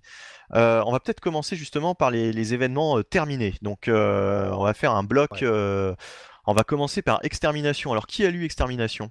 Euh, moi je l'ai lu. Euh, alors, moi, je, moi, je l'ai lu aussi, mais je vais laisser euh, à Jonathan l'honneur. Alors Extermination, euh, comme on l'a dit de- dans les précédents, euh, les précédentes euh, émi- Alors, est-ce qu'on spoil ou pas? Euh, oui, on peut. Oui, spoiler, enfin, euh, euh, dans les grandes lignes, hein, on n'est pas obligé de raconter par le menu euh, ce Bon, qui se je vais, passe. faire, je, je vais faire dans les grandes lignes. Ouais. Donc, euh, qu'est-ce que c'est Extermination? Bah, C'est tout simplement le, un, un la, la suite de ce qu'on a déjà Voilà, euh, donc, les mois bah, derniers. les, euh, les X-Men euh, du passé, euh, les jeunes X-Men du passé qui sont euh, pourchassés par, euh, par Akab et par un autre personnage venu du futur qui est un, un jeune, un câble. Donc bonjour le paradoxe temporel. Et donc bah, dans l'épisode 5, euh, on conclut un petit peu cette, histoire. Évidemment, bon, bah, le jeune câble a ses raisons bien précises et, et tout le monde s'unit euh, face à euh, face à Cab finalement. Et euh, voilà, bon, vous verrez, vous verrez la suite. Mais euh, le crossover en lui-même, enfin les cinq épisodes euh, se tiennent largement. Je pense que ça fera un très bon, euh, un très bon TP euh, à lire. Et euh, Oui. et il y a surtout un- forcément un cliffhanger euh, qui, qui, oui, qui donne euh, envie pour la suite, quoi. Moi, franchement, ça a été. Même si c'est un peu du fan service, quoi. Ah bah, pour moi, ça a été totale bonne surprise, euh, ce numéro 5 de, de Extermination. Alors, j'avais pas lu les, euh, les autres. Euh, ça m'a pas empêché de rentrer sans problème dans ce numéro. Et je me suis dit, putain, enfin du bon X-Men, quoi, une bonne saga épique, euh, avec un ennemi, certes, assez, euh, bah, assez manichéen, quoi, un méchant, un méchant, méchant, mais bon. Enfin voilà, y avait, il y avait ce qu'il fallait de, de- d'a- d'aventure et de, suspense quant à savoir si les X-Men du passé allaient pouvoir retourner en dimension euh, pour que ça me, tienne euh, du- d'un bout à l'autre euh, en comment dire eh bien, je ne trouve pas le mot, mais c'est pas grave. Enfin voilà, j'ai été euh, séduit par ce par ce numéro et euh, et, euh, et c'était euh, du bon boulot. Et moi, j'ai pas vu venir le, le- la dernière page, le le, le, le cliff, le- la, la révélation finale. Apparemment, euh, il y avait beaucoup de gens qui avaient déjà été spoilés, mais alors moi, euh, j'étais passé totalement à côté de ce truc. Bah, avec les sollicitations, on Pareil. pouvait, on pouvait s'y attendre, mais pas à ce moment-là, oui. Ben, on, on sa- on savait que euh, quelque chose par rapport à un personnage arriverait par la suite, mais pas Voilà, là, voilà, là, exactement. quoi, voilà. Alors là, bon, ce serait dommage de, spoiler euh, vraiment la fin, les dernières pages de, de, de, de cette histoire. Mais alors, Ouais. euh, lisez-le. franchement, c'est du X-Men. C'est une bonne aventure d'X-Men. Ça fait plaisir de lire du bon X-Men avec un véritable enjeu, un vrai suspense.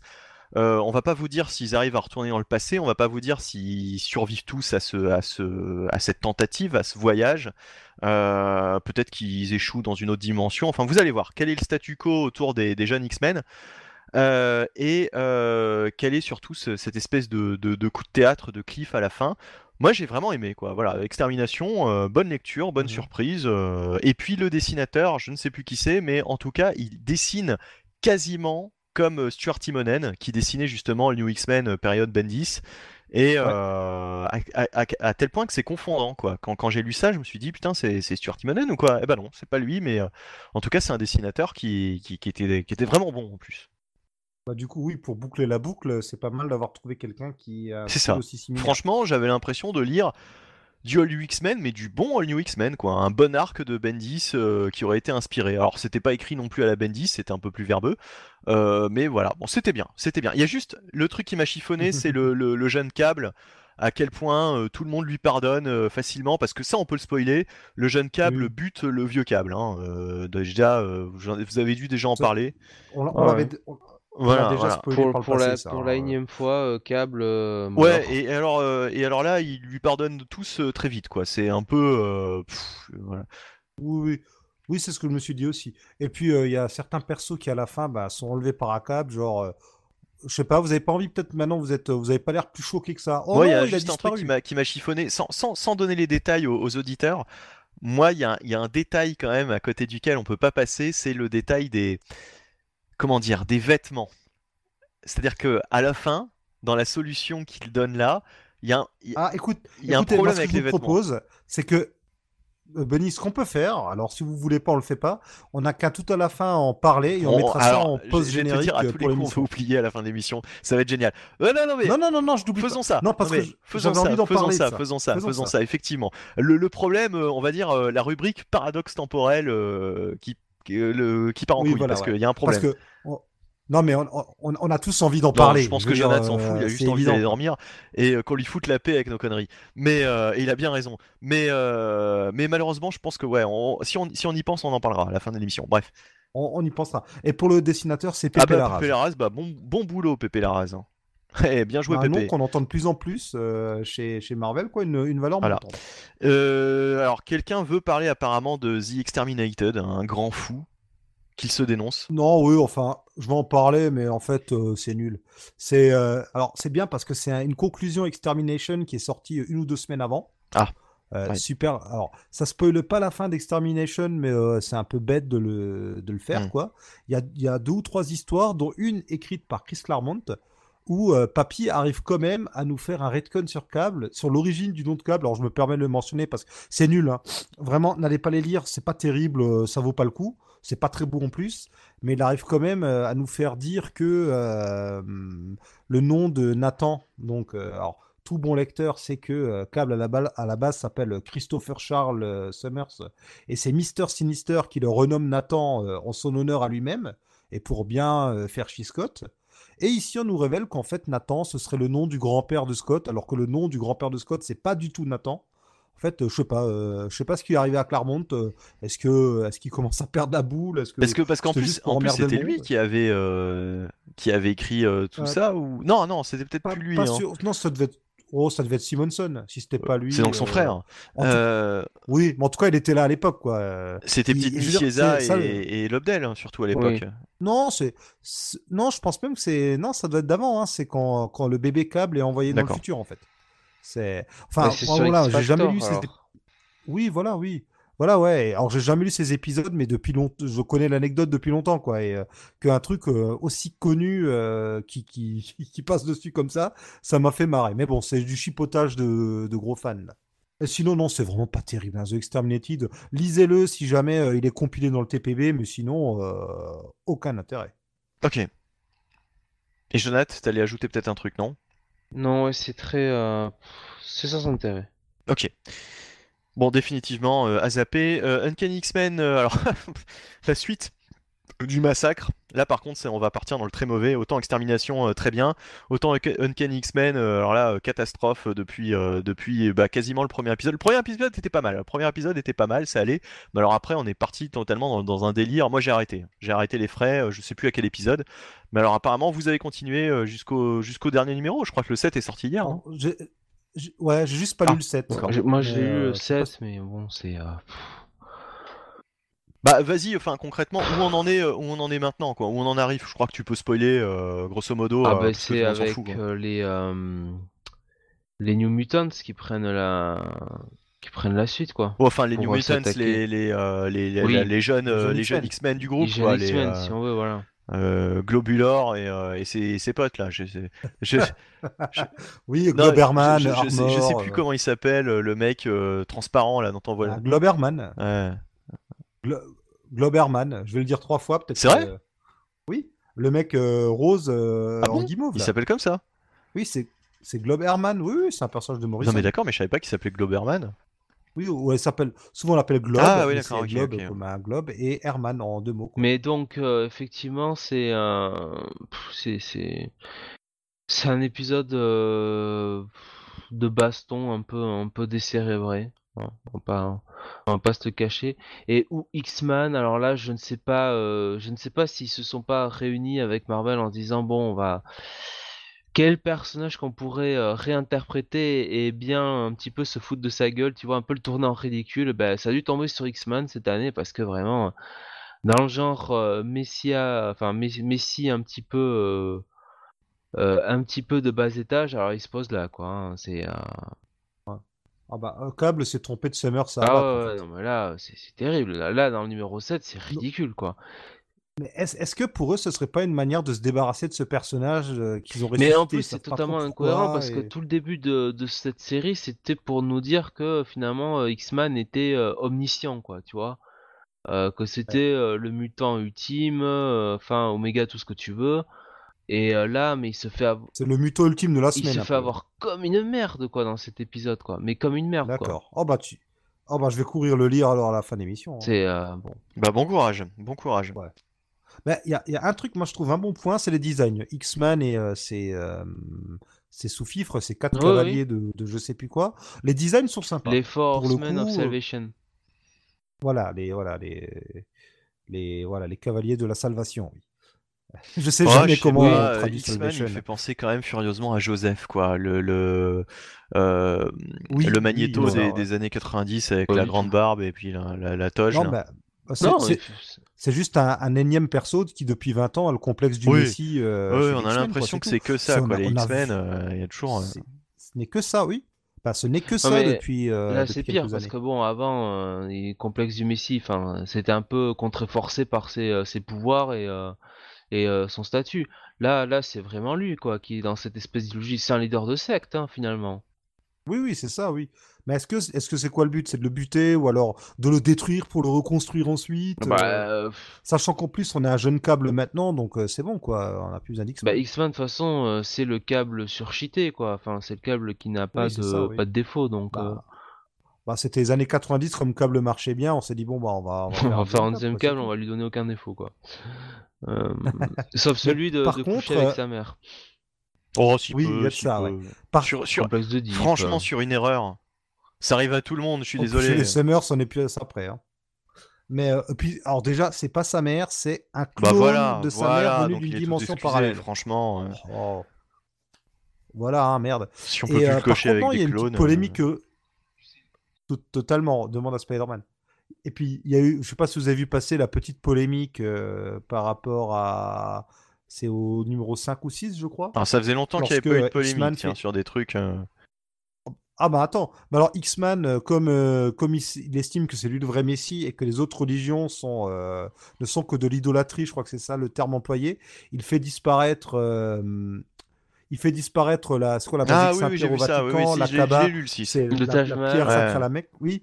Le Taj Mahal, et il y a des hindous, enfin c'est un américain, un, américain qui euh, pratique la religion euh, hindoue, ou la religion hindouiste, je sais jamais quel adjectif faut, faut euh, employer, qui a protesté comme quoi, oui, pour, un, pour un jeune enfant, voir qu'on dit que sa religion c'est l'idolâtrie, c'est pas bien, je te demande des excuses. Sauf que le type n'a pas, n'a pas compris que X-Man est fou et considère que toutes les religions sont de l'idolâtrie. Donc, à aucun moment on ne vise cette religion-là en disant c'est Écoute, franchement, c'est à regretter l'époque euh, bénie des dieux où il n'y avait pas internet, où il n'y avait pas tous ces cons qui, euh, qui, qui arrêtaient pas de s'offusquer pour tout et n'importe quoi, euh, où ils savaient, ils en avaient rien à branler de ce qui passait dans les pages des comics, et, euh, et, tant mieux, en- hein, parce En, qu'on en était tranquille. comparaison de, en comparaison des dessins de Hardian Siaf sur le numéro 1 d'X-Men Gold, euh, franchement, euh, euh, c'est c'est- Oui. c'est- c'est- c'est léger hein, ce Ah qu'ils oui. ont fait sur Uncanny X-Men. Hein. Puis, puis, puis même, Oui, même puis sur sur- les dessins d'Ardian Sayaf, je sais bien que c'était grave, mais, euh, mais c'était tellement caché que moi, moi, enfin, j'avoue, hein, j'ai rien vu hein, quand, quand, ça quand j'ai lu le truc. j'ai-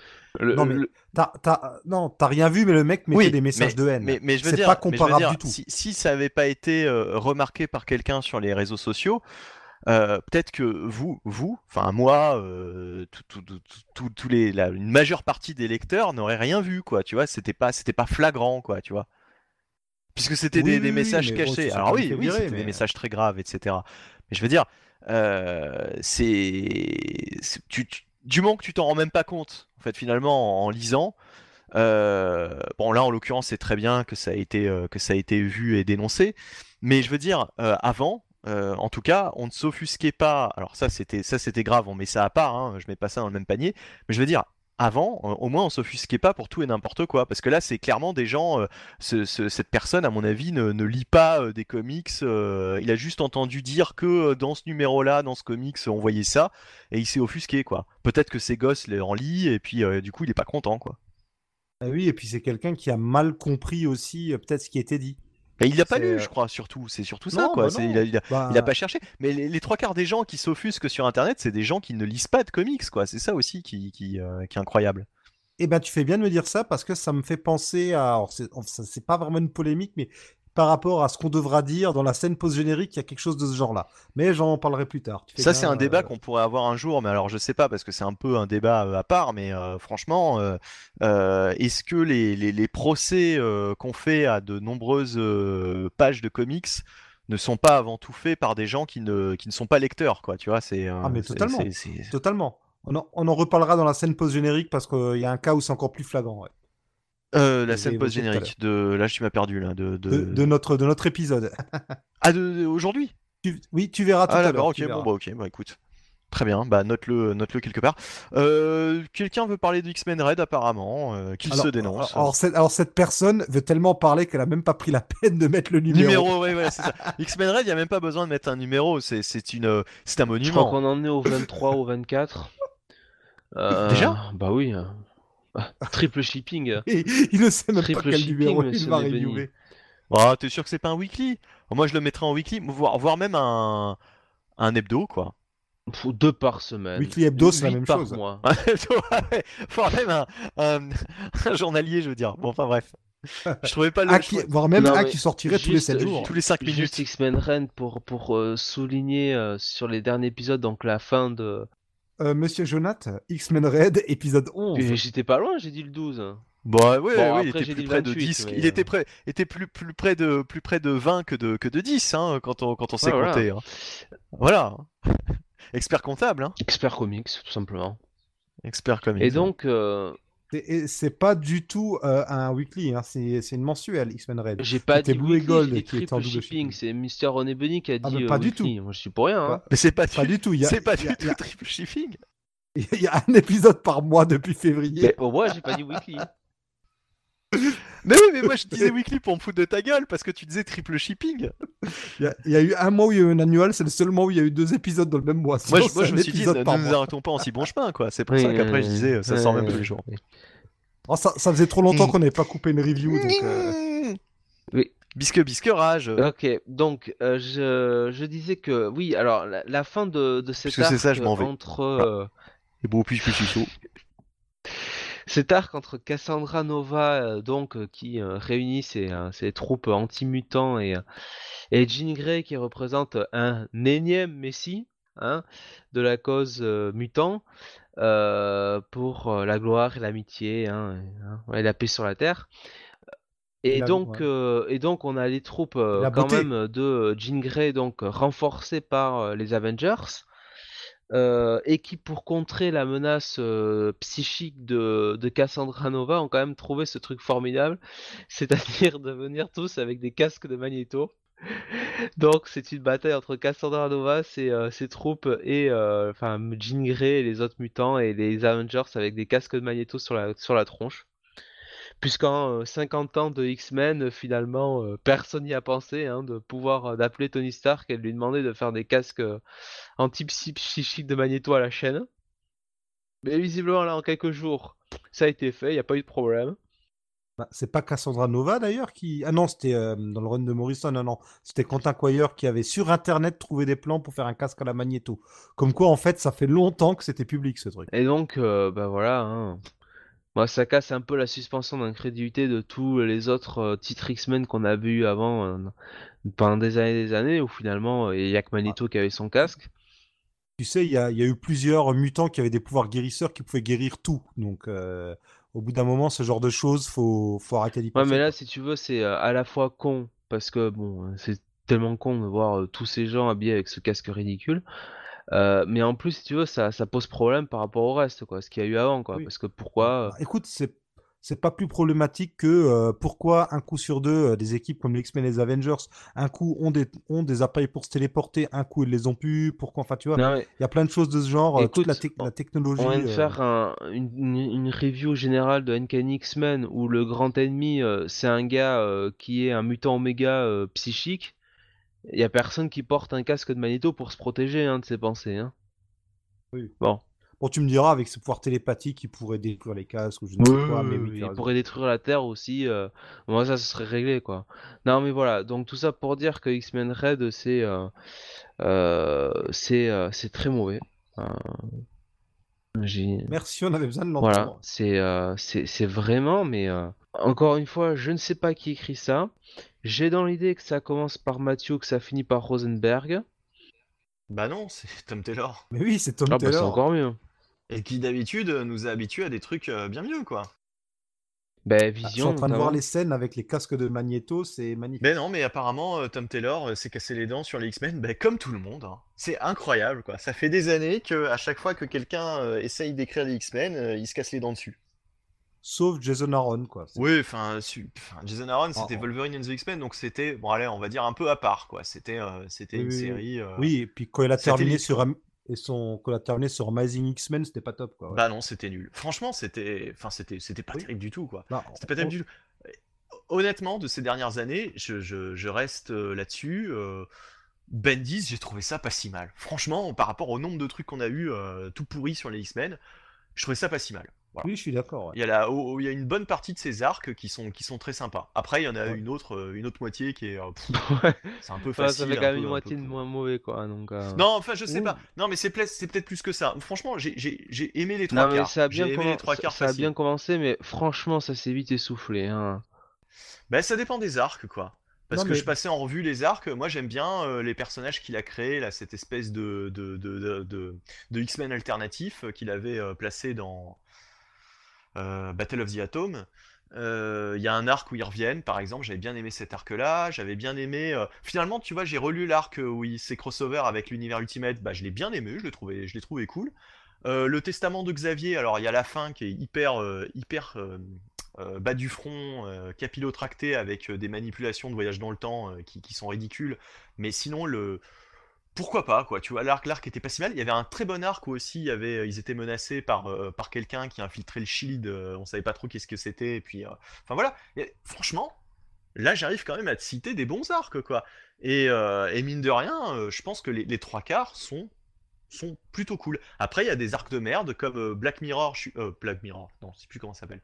Le, le- l'espèce de truc là qu'il a fait tout à la fin là, qui était crossover avec les Gardiens de la Galaxie, ça a l'air tout pourri. Ah oui, Black Vortex, ouais. Black Vortex, ouais, je l'ai pas encore lu ça, Ouais, j'ai pas, j'ai pas lu la fin. Jean Grey aussi. euh, Et- et- et voilà, et voilà. Ou Et, et voilà, et voilà. Ça- ça, on L'aventure. Ultimate aussi, euh, ça- nul. Ça, ça, ça fait partie des trucs pourris. Euh, non, le crossover avec l'Ultimate, moi je l'ai relu, j'ai trouvé, j'ai trouvé cool, Battle of the Par contre, le Atom, de ça cassait pas des, ça cassait pas des briques. Hein. Bah, c'était pas mal. Franchement, c'était pas mal, à part la fin. Ouais, par la fin, bon. Bah, à part le der- ouais, le- la, la fin, quoi. Ça se termine de manière un peu, ça fait pchit à la fin. Et encore, finalement, tu revois, euh, tu revois cette équipe de X-Men alternatif euh, par la suite, et moi j'aime bien, quoi. Par contre, euh, le, le fils qu'il a eu avec Mystique, pff, il est dans la nature et on n'en parle plus, quoi. Xavier, Et- je parle de Xavier, je dis il sans le nommer, Ah. c'est pas Bendis, Xavier, oui. Euh, bah, si, si, si, bah, il fait partie de cette équipe. euh, Non, mais il y a, y a une version enfant, Ah ouais. on a vu que Mystique Ah oui, a mis au monde. euh, Mm. Il y a des trucs, Bendis a quand même mis des. a aussi Bah, foutu un peu le bordel. il, est parti finalement sans, sans vraiment finir le, le- le boulot. hein. Oui. Ça, c'est un peu le problème aussi, mais bon. euh. Mais voilà, enfin, je veux dire, franchement, après, quand on regarde ce qui, ce qui s'est fait à côté, Ah bah, à côté des Kieron Gillen, euh, des Matt Fraction et compagnie, je préfère relire le run de Bendis. ça, mais même, euh, même euh, X-Men Gold, X-Men Blue, euh, tout ça, quoi. Enfin, c'est, je veux dire, Ouais. c'était, c'était abyssal, quoi. Moi, ce que j'ai lu, je- j'ai rien retenu, quoi. C'est- oui, ou C'était les chiant comme la mort, quoi. Extraordinary X-Men et euh, tous ces trucs-là, Bah ouais, Amazing ouais, X-Men. même Jeff enfin, Lemire, euh, même Jeff Lemire, que pourtant, euh, voilà, hein, euh, bah non, non, il a pas réussi à faire un bon truc. quoi. Et d'ailleurs, Jonathan, t'as pas précisé, mais ce onzième numéro est le dernier. Oui, il était temps. Ah, ah, ah oui, d'accord. Eh ben, on va parler d'un dernier numéro alors aussi, la fin de d'Infinity Wars. Waouh Pour vous dire que euh, cet event, euh, j'ai l'impression que c'est un event à côté duquel vous pouvez totalement passer. Parce que franchement, ce dernier numéro qui est censé clôturer euh, la totalité de l'event avec ses multiples tie etc. Moi j'ai rien lu, j'ai lu que le, le premier numéro et le dernier. Et ben je peux vous dire que le premier c'était déjà pas passionnant, mais alors le dernier c'est vraiment n'importe quoi. Il y a aucune émotion, il y a- plein de personnages, mais il y a aucune émotion, on a l'impression qu'ils sont tous spectateurs de ce qui se passe, qu'ils savent pas trop ce qu'ils foutent là. Je pense que même l'auteur ne, savait pas trop quoi faire. Alors l'auteur c'est Guy Dugan, hein, euh, Guy Dugan avec euh, donc au dessin euh, Mike Deodato. Même Mike Deodato, je trouve ça un peu tristouille ce qu'il fait là, c'est un peu, voilà, on a l'impression qu'il se fait chier. Il est meilleur pour dessiner des environnements urbains plutôt que des trucs dans l'espace, j'ai l'impression. Là, c'est trop figé, enfin je veux dire c'est, voilà c'est bon. Et, euh, et alors il y a quand même un, Deus Ex Machina euh, type on range les jouets et on passe à autre chose qui est quand même assez dingue, c'est-à-dire que euh, y a quand même quelqu'un avec les grâce aux gemmes de l'infini qui arrive à, à, à- à- transmettre la, la- la- mémoire de euh, 6 milliards d'individus d'une dimension à une autre, voilà, comme ça, en, en- un clic, hein, c'est transfert de données de disque dur à un autre.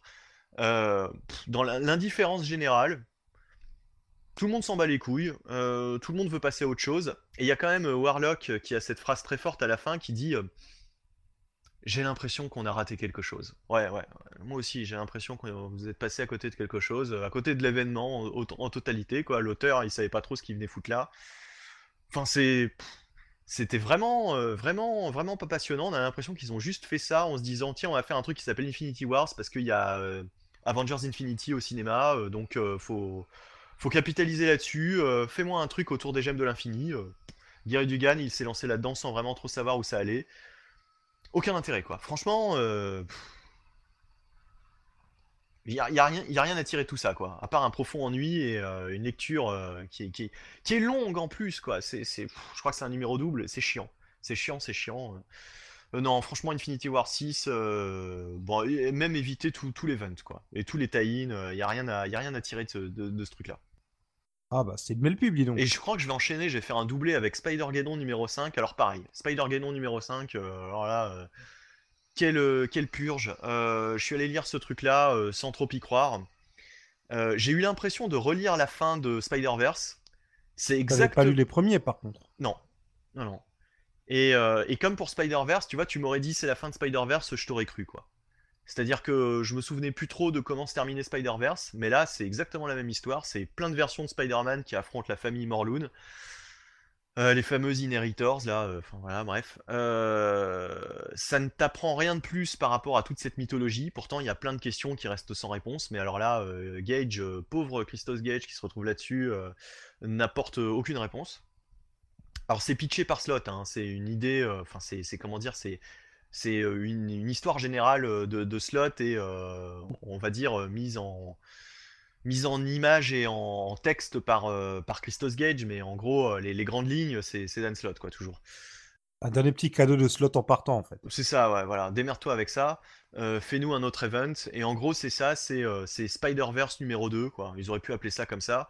C'est exactement la même histoire, c'est simplement la, une, une fin différente, mais alors là, pour se sortir du conflit, c'est encore pire que la première, euh, la première fin, quoi.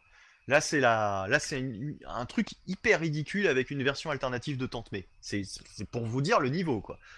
Euh, Ouh, je pense savoir de quelle version tu parles. Ah ouais, c'est c'est- c'est- c'est- c'est n'importe quoi, c'est au secours, au secours. Euh, non, ça, franchement, ça, n'apporte rien, aucun intérêt. Et, euh, et euh, oui, en plus, Superior Octopus, eh bah, c'est devenu un- une espèce de personnage euh, sans saveur, totalement impersonnel. C'est-à-dire qu'avant, ce qui était cool, c'est que c'était bah, c'était Octopus, quoi. C'était Octopus qui se faisait passer pour Spider-Man, c'était un connard fini. Euh, on l'aimait bien comme ça, notre Superior Spider-Man. Et là, euh, Superior Spider-Man, c'est devenu une espèce de Scarlet Spider bis ou une espèce de, de, de, Kane euh, bis. C'est-à-dire que Kane, il est devenu un peu mou de la bite hein, ces dernières années. C'était un badass et c'est devenu un gars tout sympa. J'avais moyennement aimé. Scarlet Spider, je trouve ça catastrophique. Franchement, que, même si c'est Peter David qui a essayé de, redresser le truc, ça a été un naufrage. Euh, Ben Reilly, euh, c'était devenu un, connard et en, en deux trois cases, on t'explique que ah bah non, euh, rédemption. allez hop, j'ai tiré la carte rédemption, je suis à nouveau sympa. Résultat des courses, bah, un personnage sans intérêt et euh, bah là c'est pareil. Superman Spider-Man, c'est devenu un gars, un gars qui finalement a vu la lumière. Ça y est, il, a fait son face turn, quand il est devenu sympa. Hmm, Ah oui, bah finalement, euh, Peter Parker, il a pas trop, il a pas trop tort euh, sur ce qu'il raconte. euh, faut peut-être suivre un petit peu ses conseils un peu plus souvent. Enfin voilà, c'est devenu un gars avec lequel tu peux discuter, quoi. Tu peux, tu peux, tu peux employer des stratégies. il essaye plus de te la faire à l'envers. Enfin, quel intérêt, quoi. Quel intérêt? Justement, la série Superior Spider-Man n'aurait eu que d'intérêt si c'était resté un gros connard fini, quoi, Octopus.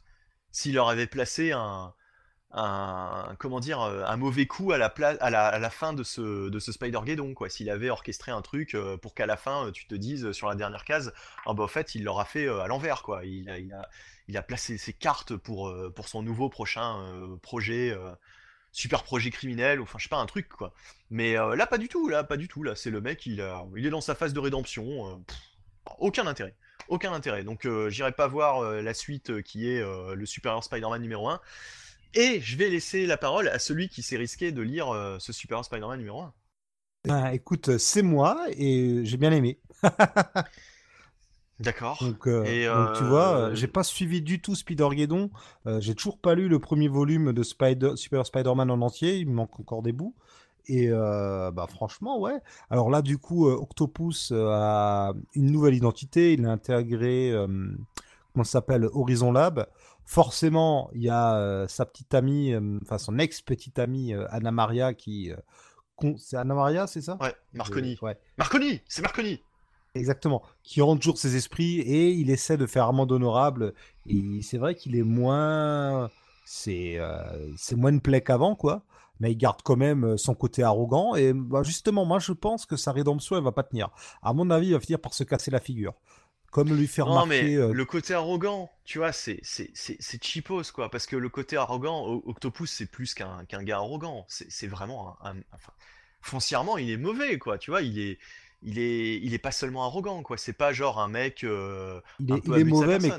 Ouais, mais comme il le rappelle ici, euh, il est mauvais parce que il a eu une enfance malheureuse. Bon, ça fait un peu sortir Oh les violons, mais mais ouais, mais il est pas mauvais parce qu'il est mauvais. hein. Il est mauvais parce que euh, on lui a monté la tête et qu'il se sent obligé de toujours prouver qu'il est meilleur que les autres. Alors là, il va tenter d'être euh, moins mauvais tout en prouvant quand même que c'est le meilleur. Et à mon avis, il ne peut que se casser la figure ensuite. C'est pour ça que ça m'intéresse, tu vois.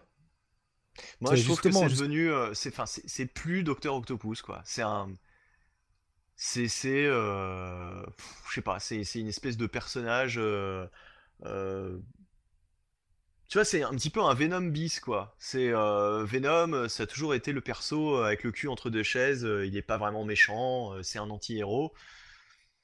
Mais, mais je suis désolé, quoi. Le Docteur Octopus, il fait partie des super vilains, quoi, à la base, quoi. C'est, c'est, c'est, tu, Oui, mais c'est pour ça que ces vieux démons vont finir par le rattraper. Hein. Ouais. Mais, Ouais, ouais. Mais pour- mais après, pourquoi pas essayer de, même si à foire, euh, pourquoi pas essayer d'avoir un vilain qui a une rédemption Moi, ça m'intéresse. Peut-être que justement, comme je l'ai moins lu que toi, je suis peut-être déjà moins blasé. Ça doit jouer, j'imagine. Ou je suis moins attaché au perso, je sais pas. Mais euh, moi, ça m'a plu ce que j'ai lu et je vais y retourner. Bon, par contre, va falloir, euh, ça m'a bien plu. J'avais beaucoup aimé euh, le one shot. euh, c'était quand? C'était en septembre ou octobre. Il y avait déjà eu un one shot. J'avais bien aimé. Par contre, il va falloir que Christos Gage augmente un peu le niveau. Si, si ça continue cette lancée, que ça devient trop plat, j'arrêterai quoi. C'est, disons que c'est pas, je suis pas méga emballé, mais ça m'a assez intéressé pour que. Alors c'est censé être un ongoing, on est d'accord. hein. Oui, oui, oui. Moi je pense que bon, ça va pas faire long feu. Je pense pas non plus. Puis Christos Gage, c'est pas un non porteur. Bah non, malheureusement pour lui, j'ai envie de dire. euh, en plus le mec, euh, à chaque fois on lui file des, des sous-séries. euh, il arrive quand même à se, à se démerder, hein, à faire des trucs pas trop mal. Moi j'avais adoré Avengers Academy il y a des années. Oui. euh, Bah, c'était surtout Dan Slott. Et il a fait. Ah non, non, euh, Avengers Academy c'était lui, lui tout seul. Ah non, oui, je confonds Oui, avec, Initiative, pardon. Oui. Mighty Avengers. Non, je confonds avec, puis avec The The Initiative, Initiative, ouais, surtout, aussi, oui. Non, non, oui, oui, ah oui, très très bon. euh, euh, voilà une série que tout le monde semble avoir oubliée alors que c'était génial. Et, et puis c'était surtout des, des- des jeunes persos qui auraient pu être réutilisés euh, justement dans les Avengers, mais qu'on a, qu'on a sacrifiés ou mis aux oubliettes. Euh, Il y avait eu cette série euh, nulle à chier euh, de Hopeless avec, tu sais, l'espèce de battle royale. Arena et. les- Avengers oui, Arena, mais- voilà, c'est ça. ouais. Ouais, puis encore, il n'y en avait que certains dedans, pas tous. Enfin, la, la plupart ne sont juste pas utilisés, c'est tout. Oui, oui, la plupart sont pas utilisés, bah, comme les, comme les Young Avengers de, de Henberg, quoi, qui, qui, qui Oui. sont. euh, euh, je veux dire, on n'a pas attendu euh, maintenant pour avoir des personnages, comment dire, avec une mixité et surtout des orientations sexuelles différentes, parce que rappelons qu'il y avait quand même un couple gay, hein, et puis je sais Oui, plus comment il s'appelle. Euh, Euh, Wiccan Wiccan. Euh, et, euh, et puis bon bah finalement euh, c'est des personnages qui, qui sont souvent oubliés, hein, qui sont souvent dans des, dans des petites séries euh, annexes, enfin je sais Ah, pas. Pour- surtout qu'il n'y a, a que Kate Bishop qui s'en sort plus ou moins bien, quoi. Ouais voilà, pour- pourquoi, ces, pourquoi ces deux-là n'ont-ils pas intégré les Avengers par exemple dès la période Hickman quoi, tu vois? Plutôt Oui, que voilà, d'aller ouais. chercher des anciens X-Men quoi. Oui. Solar et puis, et puis je ne sais qui là. Cannonball, ouais. Ouais, ouais, enfin voilà, je veux dire, pourquoi? C'est franchement, quoi. Quel, quel intérêt?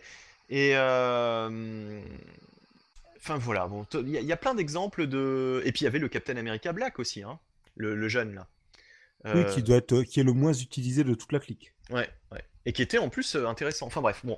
Toujours est-il que, euh, voilà, on n'a pas attendu Miles Morales aussi, euh, et pourtant on a parlé que de Miles Morales, parce qu'entre-temps il y avait eu les réseaux sociaux qui s'étaient développés sur Internet, donc on a commencé à parler de ces choses-là. Avant, tout le monde s'en foutait, euh, parce que c'est vrai qu'à l'époque des Young Avengers, bah, euh, Facebook c'était pas encore le Facebook de maintenant, quoi. Les réseaux sociaux c'était pas autant développé, quoi. C'était encore euh, Skyblog et compagnie, donc bon, Mhm. c'était pas pareil. Mais voilà. Tout à fait. Bah, tu sais quoi, tu fais bien de parler de Miles Morales parce que j'ai aussi. Mais oui, voilà, c'est ça. Voilà, t'as, t'as testé. Alors, alors, j'aime bien parce que sur la couverture, c'est quand même marqué votre nouvelle série favorite. Donc, Marty, pitch-nous notre nouvelle série favorite. Parce que là, pour la vendre comme ça, faut vraiment que ce soit du solide. Bah, je vous annonce que c'est la première série où je suis sûr d'arrêter après le numéro 1. Donc, Ah ouais, euh, donc il, il a fait fort ça, l'ami d'Ahmed. Oh, bah, c'est- bah, au- franchement, c'est euh, le niveau public visé, c'est du Shazam, mais en moins enthousiasmant. Ah merde. C'est vraiment. euh, pff. Alors, ce sera sans doute bien pour les ados. Non, c'est pas nul nul, mais c'est quelconque. J'ai trouvé ça quelconque et, Et, et c'est lui, c'est qui prend, qui reprend donc Miss Marvel quoi. Ce sera Oui, un voilà, titre, ouais. euh, à mon avis, euh, dans cette, euh, dans cette mouvance vraiment ado quoi. Ouais, ouais, ouais. C'est c'est vraiment ado. C'est c'est pas pour moi. Je suis pas la cible. Je dis pas que c'est mauvais, mais je suis pas la cible. Donc, on précise que c'est Ravier Garonne au dessin. D'ailleurs, j'ai pas dit que c'était Mike Hawthorne, il me semble, pour, pour Superior Spi- Spider-Man. Euh, je vérifie Enfin- juste. Oui, c'était bien Mike Hawthorne pour Superior Spider-Man. Ouais. Et donc là, euh, Mais- euh, oui, non mais j'allais dire Marty, cela dit, on peut faire des, des séries ados lisibles par des adultes quoi, et qu'on Ah peut, bah, qu'on peut apprécier. Donc, donc c'est peut-être c'est- vraiment mauvais quoi, en, l'oc- en l'occurrence. Tu peux dire que c'est mauvais mais- Enfin, si, si si oui, c'est mauvais, ouais. c'est moyen, c'est très moyen. C'est, j'ai trouvé ça très très moyen. Je, je n'y retournerai pas. Clairement, euh, j'y retournerai pas quoi. Autant, euh, on va pas, on parle pas d'Amazing Spider-Man ce mois-ci parce que Bah, non, rien de nouveau bah, à dire hein, de toute façon. il y a rien, rien de nouveau à dire, mais j'aime toujours autant. Je prends toujours autant plaisir. Ah, quoique le, le dernier épisode avec J. Jonah Jameson est assez savoureux. On en reparlera peut-être le mois prochain quand il y aura la Alors je suite. sais que Jonathan t'as pas du tout aimé hein, cet épisode. Non. Ouais, ben moi j'ai, alors moi j'ai adoré. Ah, mais Moi, moi j'ai moi c'est j'ai pas bien le aimé. De sujet. toute façon, euh, je suis, c'est ce que je Ouais. disais euh, dans un autre podcast, euh, voilà, que je j'avais plutôt aimé cet épisode. Moi, que je, je trouvais que c'était, euh, bah, qu'il y avait, euh, qui- qui- qu'il avait travaillé, ouais, essentiellement sur le personnage de, de J. Jonah Jameson dans cet épisode, et que, bah, ma foi, on apprenait même des choses qu'on ne savait pas sur euh, sur J. Jonah Jameson, quoi. C'est je- c'est toujours Voilà, oui. intéressant de de, de- d'explorer un personnage de la mythologie euh, au moins sur un épisode quoi c'est pas c'est pas c'est pas grand chose hein c'est pas euh, Oui, oui, oui. Et de voir qu'au final, même si Jameson maintenant est fan de Spider-Man, il a une façon très particulière de lui le montrer. Quoi. Mm. C'est euh, de ce côté-là, Spencer vraiment euh, écrit très bien le personnage. Mais on en parlera peut-être le mois prochain si vous voulez. oui bah, Donc, quand, quand ouais, ce non, sera la euh, conclusion de l'arc quoi Oui, voilà, oui. parce que ça n'a pas d'intérêt de, de- là. de euh, parler d'un truc en milieu quoi au milieu d'arc Oui, oui, oui. Puis là, on a tellement de choses encore à faire. Donc voilà, euh, j'en dirai pas plus sur euh, Miles Morales, si ce n'est que en plus Bendis doit bien se ronger les ongles parce que à l'époque euh, du, alors c'était après Secret Wars quand euh, quand Miles a été intégré à l'univers 616 et qu'il a lancé la série qui s'appelait juste Spider-Man, il voulait appeler la série Miles Morales Spider-Man on lui a dit non, c'est pas assez vendeur. Donc il doit se dire purée, il se fiche bien de moi quand même chez Marvel. Donc euh, voilà, je, je vous dirai rien de plus, c'est juste que non, euh, n'y allez pas, c'est pas terrible. Mm. ok Euh, et alors euh, on va faire un bloc Fantastic Four hein, pour clôturer euh, ces reviews euh, du mois Oui. Est-ce que je suis le seul à les avoir lus? Euh, moi je les ai pas lus Moi non plus. Ah bon bah je suis seul. Euh, donc alors il y a eu à la fois, euh, c'était quand? C'était il y a une semaine ou deux, il y a eu un numéro Wedding Special et il y a eu le 5 qui est sorti euh, cette semaine si je ne ouais m'abuse. alors on confond aisément les deux puisque euh, c'est tous les deux à propos du mariage donc Exactement ouais. Et puis le Wedding Special se passe juste avant. Mais clairement, dans les deux cas, comme il y a des petites histoires dans les deux numéros, je me demande si à la base ils voulaient pas faire un énorme numéro qu'ils auraient coupé en deux. Parce que par exemple dans le premier, il y a la, la bachelor party, comme ça, l'enterrement de jeune fille d'Alicia, alors qu'il y a celle de Ben euh, dans le 5. Enfin bon, il y a, des similitudes. Donc en gros, voilà, euh, je fais un pack. Franchement, lisez les deux back-to-back, hein, euh, ça va bien ensemble. On suit euh, plusieurs choses. On voit euh, les, euh, les enterrements de vie de garçons et de jeunes filles. Euh, Il y a une histoire, euh, c'est assez intéressant. D'ailleurs, c'est Ben qui va voir le Puppet Master, donc euh, le père d'Alicia, pour lui demander euh, sa main.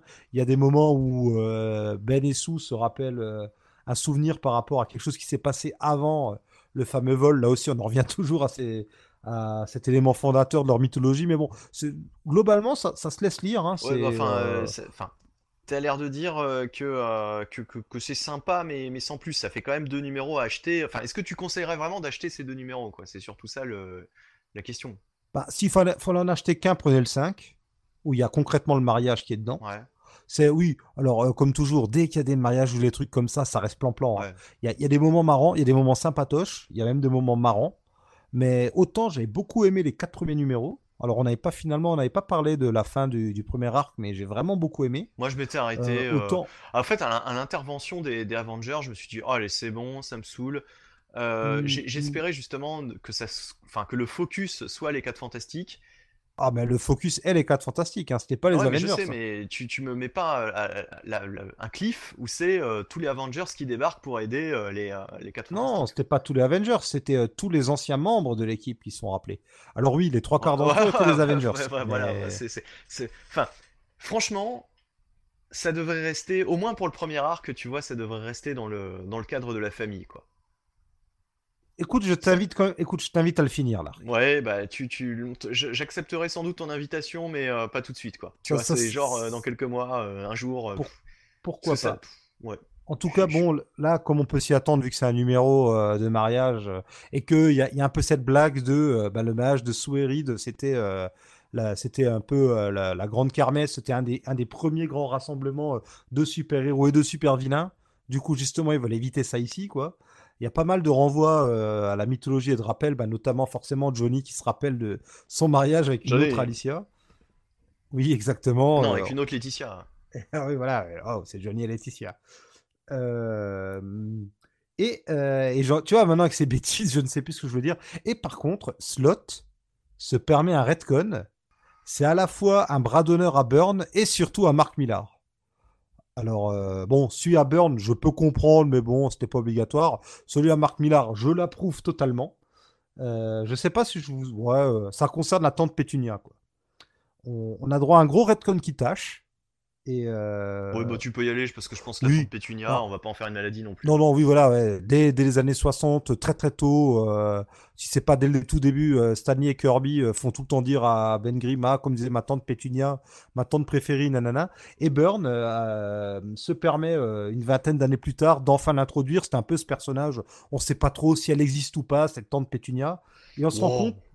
C'est- c'est- Pourquoi pas? En plus, le, le run de Burn est salué. euh, Non, non, non, les- non, mais attends. Oui, le Oui. run de Burn est sal- le, le run de Burn est salué, mais en général, il y a, ça c'est l'élément qui déplaît un peu aux gens, c'est qu'il introduit quoi. Non, mais il introduit Pétunia et on se rend compte qu'elle est plus jeune ou qu'elle a l'âge de Ben Grimm en fait. Mhm. Et que euh, c'est une infirmière qui est tombée amoureuse de l'oncle de Ben Grimm qui lui est beaucoup plus vieux. Et que donc en fait la tante Pétunia c'est une jeune et jolie jeune femme et non pas euh, c'est pas une vieille tante gâteau quoi. Et Ah bah, je, trouve, je trouve- je trouve ça, je trouve ça drôle parce que c'est vrai que l'image de la tante Pétunia, tu te dis putain, c'est une vieille, une vieille toupie, quoi. C'est pas possible. Oui, oui, oui. Ah, mais moi je trouve ça drôle aussi, mais je sais qu'à l'époque beaucoup de euh, lecteurs n'ont pas aimé au point qu'elle a quasiment pu être utilisée ensuite quoi. Elle était référencée mais on l'utilisait plus. Et rappelle-toi Marc Millar, son horrible arc avec Alors le qu'il n'y avait pas Internet, alors qu'il n'y avait pas les réseaux sociaux. C'était Oui, déjà, oui. euh, Mais bon, il y, avait le courrier des lecteurs, monsieur, à l'époque. Ouais, ouais, bon, courrier des lecteurs. Et il y a des lecteurs qui... hein, ils pouvaient épurer euh, Oui, oui, oui. vachement. euh. Puis, puis il y a des lecteurs qui racontent 30 ans plus tard, donc voilà, faut séparer le bon grain de livret. Ouais. Bref, je reviens à ce que je disais. Et donc, il y a euh, la fameuse fin de l'arc de Mark Millar avec le maître de Doom. Cette idée tellement bien que personne ne l'a jamais reprise, il me semble. Ah oui, oui, oui. Ça, c'était. euh, Ça, c'était. Euh, ouais. Qui, se- qui se termine avec Doom, qui devient plus fort que son maître. Il, maintenant, il est plus vert mais mauve. Avec l'espèce de, de, de Dark. euh, comment dire Au-dessus de Dark Oui, Vador, de, là. oui, de Dark Sidious. Et donc Dark à la Sidious. fin, euh, Dark Vador, devient, euh, Dark Vador Doom devient tellement puissant, il est mauve, c'est tellement bien que dès le mois d'après, quand il réapparaît, il on a oublié que, c'est- que ça n'ait jamais existé. Et euh, il tuait Pétunia en fait, de manière assez gratos, et son mari aussi. Ah, Et là, bon, ça, je m'en rappelle pas, tu vois. Tu vois. Bah, tu vois, ouais, si, si. Et là, on découvre que non seulement ils sont toujours vivants, et en plus, Pétunia, maintenant, c'est une espèce de vieille mamie gâteau. Ah, bah, c'est Donc, ouf. ça. C'est un peu bizarre comme retcon. Ah ouais, euh, Mais sans explication, quoi. Ouais, sans explication. Alors, est-ce que, euh, connaissant Slot, euh, Slot, c'est aussi quelqu'un qui aime beaucoup la continuité. Est-ce qu'il n'y a pas Anguille sous roche? Sans doute, vu qu'en plus, on sait qu'il y a une histoire avec Iceman qui va nous être racontée pour expliquer pourquoi Iceman est considéré comme un FF. Ça, tu, tu, je- j'en dis pas plus, tu verras ça quand tu termineras l'arc que tu ne veux pas terminer. Et donc, bon, là, voilà, c'est le mariage. Est-ce que tout est bien qui finit bien? À vous de voir. Mais en tout cas, la fin introduit quand même la suite qui pourrait être intéressante. Enfin, qui, moi, m'intéresse. Donc, euh, vraiment, c'est c'est uniquement à lire si vous suivez déjà. Parce que même si c'est un mariage où il n'y a rien de mémorable, hein, euh, à lire si vous suivez déjà. Mais essayez, moi j'y crois beaucoup à cette relance des FF. Ok, bah écoute, euh, pourquoi pas, quoi. Faudrait que je m'y remette. Euh, très bien, bon bah euh, alors on va clôturer, on a terminé avec les reviews, on va Est-ce que clôturer. je euh, peux juste rajouter un petit truc? C'est, j'en ai pas parlé parce que j'ai pas tout lu, mais je vais peut-être écrire un article dessus. J'ai commencé les one shot The Best Defense qui rassemblaient les Defenders originaux. Et j'ai lu les deux premiers, c'est pas mal du tout. Si vous voulez tester, allez-y. Euh, je vous en reparlerai quand j'aurai tout lu. Ok. Euh, concluons avec un petit débat euh, DC versus Marvel. Qui gagne cette année 2018 Ah. Enfin, qui, qui, qui- enfin, vraiment, qu'est-ce qui vous a le plus satisfait entre Marvel et DC pour cette année? Voilà, ces 12 derniers mois, qu'est-ce qui vous a fait le plus rêver ou le plus lire, tout simplement?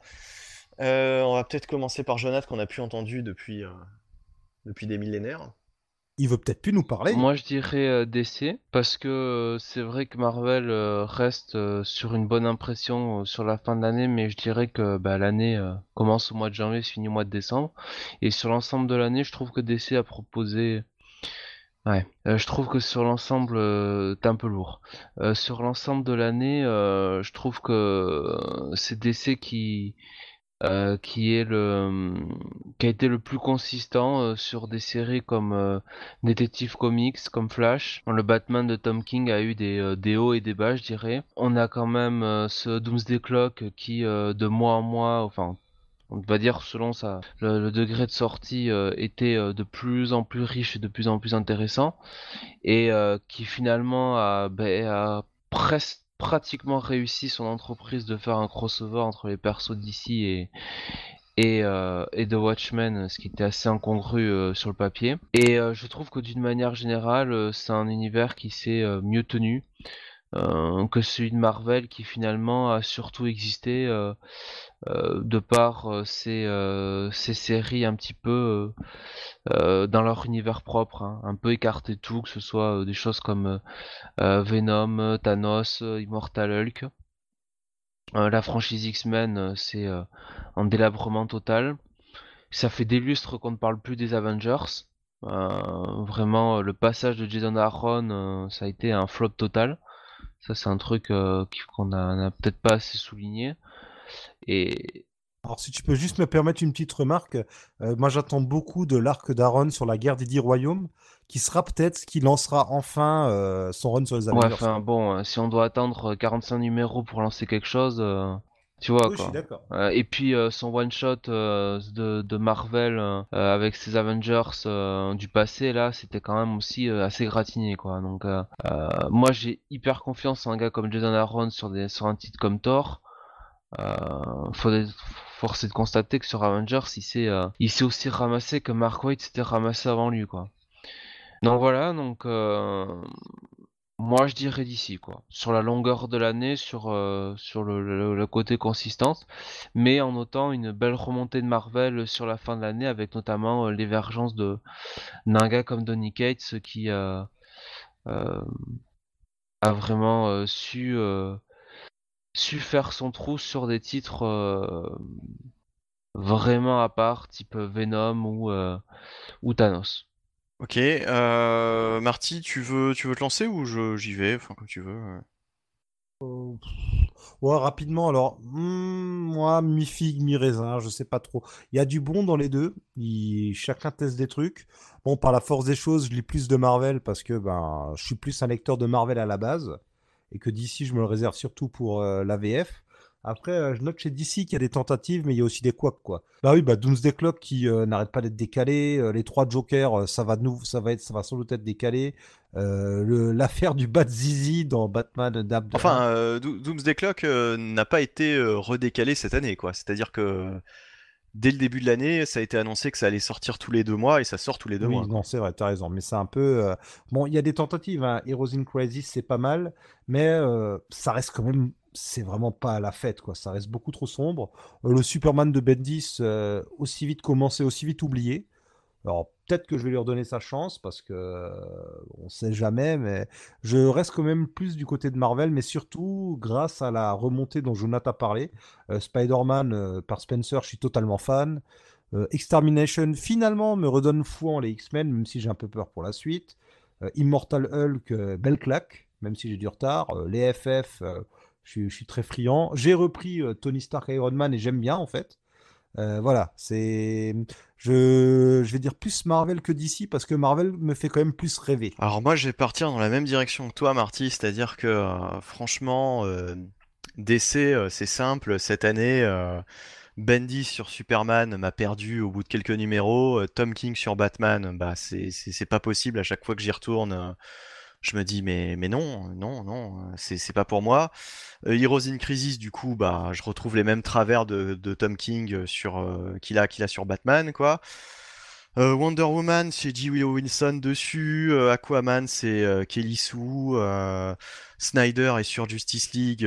pour moi, c'est même combat qu'avec Jason Aaron sur Avengers. donc, finalement, il reste quasiment plus rien chez DC que j'aime à suivre, si ce n'est Shazam qui vient à peine de commencer. Donc, on a eu un numéro. Doomsday Clock. Bon, heureusement. Et puis, euh, et puis, et puis, euh, Detective Comics qui, dans l'ensemble, euh, après la fin du run de, James Tanyon 4, mais je crois qu'il était encore en activité, enfin, il était encore sur le titre pendant un bon moment cette année. et puis là, qui a repris. On n'a eu qu'un numéro pour l'instant, mais avec Peter Tomasi, c'est plutôt, plutôt pas mal. Bon, il y, a quand même quelques trucs quoi qui surnagent. Mais euh, justement, ce qui est bien chez Marvel, c'est qu'il y a, je trouve, beaucoup plus de, variété, beaucoup plus de, sous-titres. Euh, il n'y a pas que les, les, familles de titres principaux. Donc, euh, du point de vue des Avengers et des X-Men, bah c'est l'apocalypse un petit peu des deux côtés. Hein. Il n'y a pas grand-chose à se mettre sous la dent. Mais par contre, il y a énormément d'auteurs qui émergent sur des séries secondaires. Ali Wing, donc comme tu l'as dit, Marty, sur euh, Immortal Hulk. Donny Cates, qui après avoir fait vraiment du bon boulot sur Doctor Strange et sur Thanos, euh, nous fait, euh, nous régale sur Venom. Chip Starsky, qui mine de rien, je trouve a est un auteur à suivre, quoi, parmi les, auteurs euh, un peu récents. Euh, ce qu'il a fait sur Spider-Man, enfin sur Spectacular, c'était pas trop mal. Euh, la reprise en main de Spencer sur Amazing, très bien. quoi d'autre Il y, a des bonnes choses sur Venom aussi qui ont été oui, faites. voilà, non, mais c'est ce que je disais, hein, Donny Cates, Venom. Ah oui, Donny Cates. Il y a Jim Zub, finalement, se débrouille pas trop mal aussi. Alors, je, je, sais pas. Là, franchement, Joker, je, j'en sais rien. Euh, Jim Zub, euh, j'en lis très peu ou quasiment pas. Mais euh, Kelly Thompson, j'ai lu, par exemple ce qu'elle avait fait sur Hawkeye. je crois qu'il s'est terminé cette année d'ailleurs. bah, je trouvais ça pas mal. Je trouvais ça pas mal. J'avais bien aimé ce qu'avait fait Fraction, mais Kelly Thompson apparemment a fait de, bons trucs sur, ce perso. Enfin voilà, donc il y, a, plein de, de, petites séries satellites comme ça qui, sont, euh, qui sont vraiment très réussis sur Marvel. Euh, alors que euh, sur des grosses franchises, principalement sur Avengers et X-Men, ça, ça, pêche pas mal. Bon, mais, mais néanmoins, ils se rattrapent largement avec, avec tout ce qu'ils ont à côté, quoi. Alors que chez DC, c'est beaucoup plus dur de trouver de la diversité. Finalement, quand tu sors de la Justice League de Batman et de Superman, bah il te reste pas grand chose, quoi, en fait. Hein. quand tu regardes bien, et il y a Deathstroke. Voilà, il y a toujours le fameux Deathstroke de, de Priest qui, euh, depuis le début des Rebirths, euh, du Rebirth, on nous dit euh, c'est pas mal. Oui, sans doute, ça, doit être pas mal, mais mais mais ça fait peu quoi, tu vois, ça fait. C'est très bien. Comparé à Marvel, qui a, alors parfois Marvel a trop de titres, mais dans cette foultitude de titres, t'en trouves pas mal qui sont très sympas. Là où chez DC, finalement, il y a moins de Ouais, c'est beaucoup plus beaucoup plus réduit quoi le, choix chez DC. Ah bah oui, bah, dans mon cas personnel, tu vois, je remarque que non seulement je lis plus de Marvel que de DC chaque mois, mais quand on fait des reviews, bah, moi, pour, dans mon cas, c'est souvent soit des numéros 1, soit des changements d'équipe créative, tu vois. Et euh, je suis pas ensuite, ou alors avec beaucoup de retard, donc euh, ouais, je trouve aussi plus mon compte chez Marvel. Oui, ouais, je vois ce que tu veux dire, oui. Mais euh, Ouais, donc voilà, donc euh, moi je trouve que. Alors, en plus, Marvel revenait de nulle part. Hein. Euh, les deux dernières années, euh, moi depuis 2016, depuis leur Civil War 2, j'étais fâché avec Marvel, je trouvais ça, je trouvais ça plutôt mauvais. Il y avait juste eu Secret Empire que j'avais bien aimé comme event. Mais bon, ça, ça date de, de l'an passé. Hein, euh, mais, euh, mais je trouve que voilà, globalement, euh, ils ont quand même fait une bonne année, même si du point de vue de l'event, si c'était Infinity Wars, c'était très foireux aussi, quoi. En fait, les, les, les gros, les gros projets chez Marvel ont été foireux, mais à côté de ça, il y a plein de séries comme ça qui sont, qui sont super bonnes avec des auteurs qui montent quoi. Mine de rien, Chip va relancer Daredevil l'année prochaine, va y avoir la relance des titres Conan avec avec Aaron et, et Dugan. va y avoir Kate qui va reprendre les gardiens. Donc, donc en plus, vraiment, ça promet pour l'année prochaine. Alors que si je regarde ce qui est promis pour l'année prochaine chez DC, bah j'ai pas grand chose qui m'intéresse quoi. Je suis pas spécialement hypé quoi. Voilà. Faudra voir ce qui se passe après Doomsday Clock. Bon, on verra. D'accord. Ouais, bon, oui, on verra. Euh, je t'entends, je t'entends de loin, Marty. Mais, euh, mais voilà, donc euh, en tout cas pour moi ça a plus être Marvel cette année, quoi. À ma grande surprise. Hein. Ils ont bien remonté la pente. Oui, ben pareil, ouais. Et... Ouais, ben, d'ici, j'avais quand même de, gros espoirs vu les projets annoncés. Finalement, bah, ça reste Marvel. Et, même, même je l'ai oublié de le citer, même Slot, je trouve qu'il est beaucoup plus à sa place sur Fantastic Four et peut-être sur Iron Man, sur lequel je pourrais revenir éventuellement. Donc euh, voilà, enfin, je veux dire, il y a eu une espèce de réaménagement euh, qui, euh, ma foi, est plutôt, plutôt bien, bien trouvé quoi chez Marvel. Alors bon, voilà, mhm. il y a juste la tâche Matthew Rosenberg sur Uncanny X-Men. bon, c'est là un petit peu la franchise maudite, hein, euh, quoi qu'il fasse. Euh. Oui, bon, on va pas refaire le match, hein, on a déjà eu ce débat, mais euh, oui, mm. bon, les X-Men, on en reparlera une autre fois, je pense. voilà, exactement. Et on va terminer un petit peu par de l'indé, du coup. Je vais vous laisser la parole. Ah ben, je vais pas parler parce que j'ai rien lu en indé finalement. C'est moi. Ouais, donc Power Rangers numéro 34, donc toujours écrit par Marguerite Bennett avec euh, des dessins de Simone Di Meo. Et euh, donc on commence, on continue ce, euh, ce c'est, on continue cet arc Beyond the Grid, donc un peu cette espèce de space opéra de, de Star Trek quelque part à la, à la Power Rangers hein, sur Promethea. Ou Robotech quoi, peut-être un peu. oui, ouais, peut-être un peu de ça, ouais, un peu parce que parce que parce qu'en le, en lisant à moitié, hein, je l'ai, j'ai, pas j'ai pas eu le temps de le lire euh, totalement, mais je crois que je l'ai lu euh, en, partie cet épisode 34, c'est celui de ce mois-ci de toute façon. Euh, enfin ouais, j'avais l'impression de lire un petit peu un, truc à la Robotech quoi. Il y a quand même des robots partout. Oui oui. Enfin, je veux dire, on est dans l'espace. oui, le, côté Star Trek, c'est vraiment pour l'exploration spatiale, mmh. la vie dans le vaisseau, mais c'est vrai qu'il y a plus de, de oui à ce moment-là de, de de, de Macross et euh, enfin surtout de Gundam quoi. Ouais, ouais, de Gundam, ouais, voilà, exactement. Et, et euh, le côté Star Trek, c'est pas faux non plus, puisqu'il y a le côté euh, dimension parallèle, quoi, forcément. Et, et donc, bah, c'est toujours donc cet arc avec ces.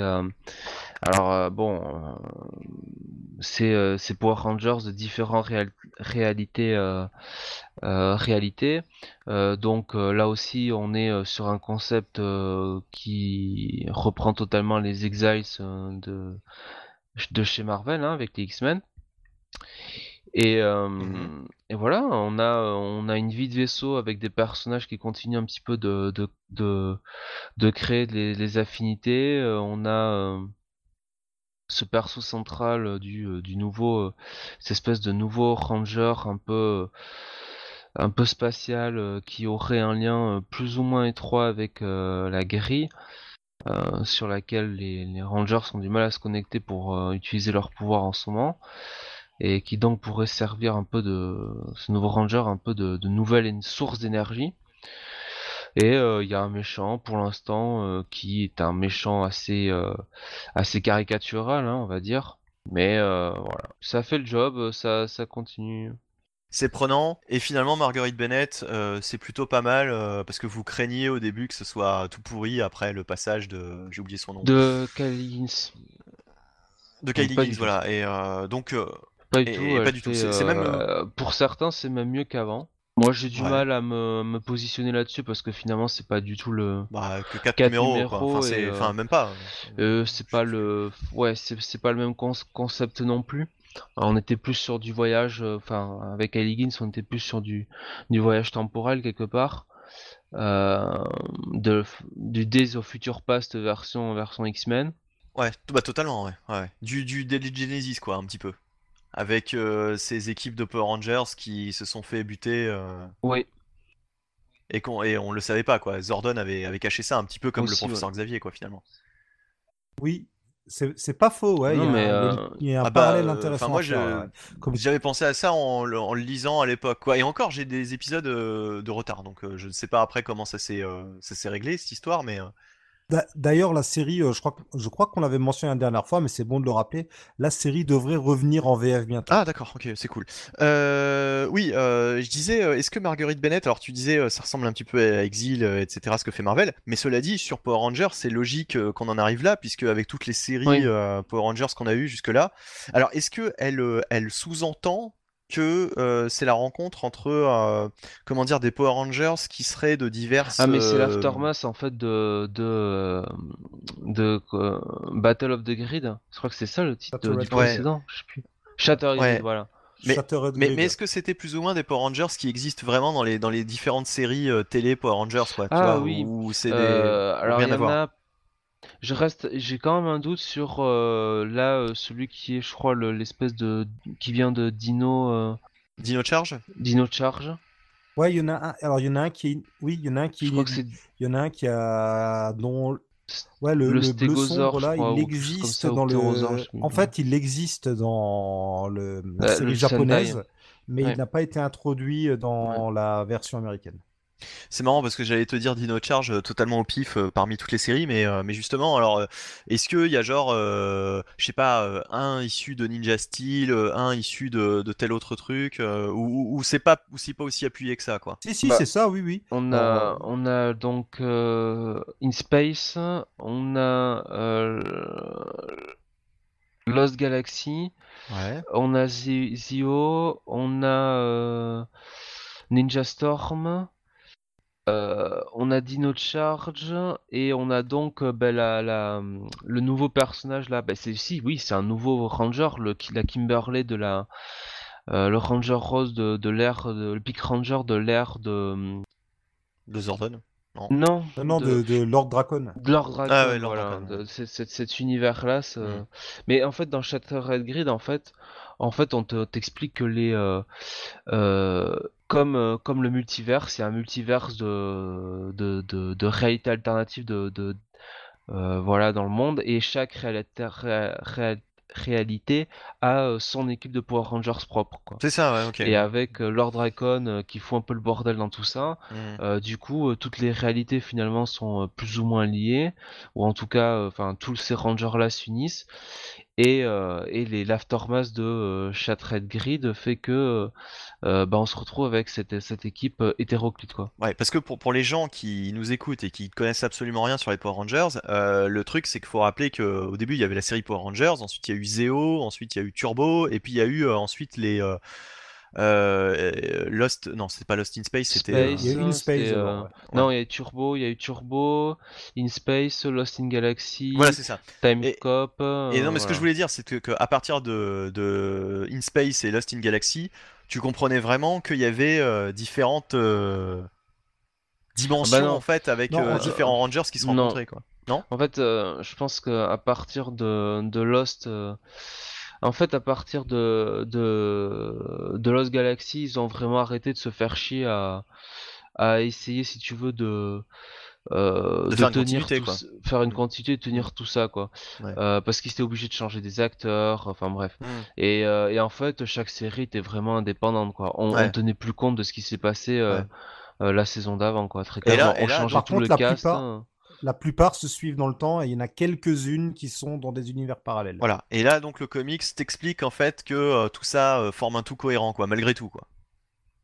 Oui, oui. Mais là, euh, clairement, euh, c'est, on te dit euh, direct, on t'introduit toutes les équipes de Power Rangers, on te dit, voilà, il y a des réalités alternatives, quoi. Voilà, c'est ça, ok. Et Ouais, chaque, fait- chaque réalité a son, son, Mais- son, son équipe de Rangers différente. mais je me rappelle que quand on parlait tout au début de la série de Kylie Higgins, on espérait même que ça prenne cette direction, quoi. Donc c'est cool.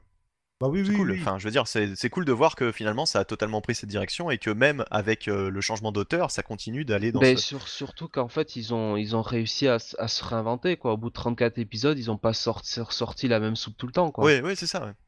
Parce que le premier arc, finalement, c'est un arc un peu pour te remettre un peu dans le bain des Power Rangers avec, euh, avec notamment le Green Ranger. Oui, oui, ça ressemblait vachement à, du Power Rangers, on va dire basique, voilà, quoi. avec, avec euh, l'arrivée de ce euh, première surprise du Dark, euh, Black Dragon plutôt, qui venait déjà d'une.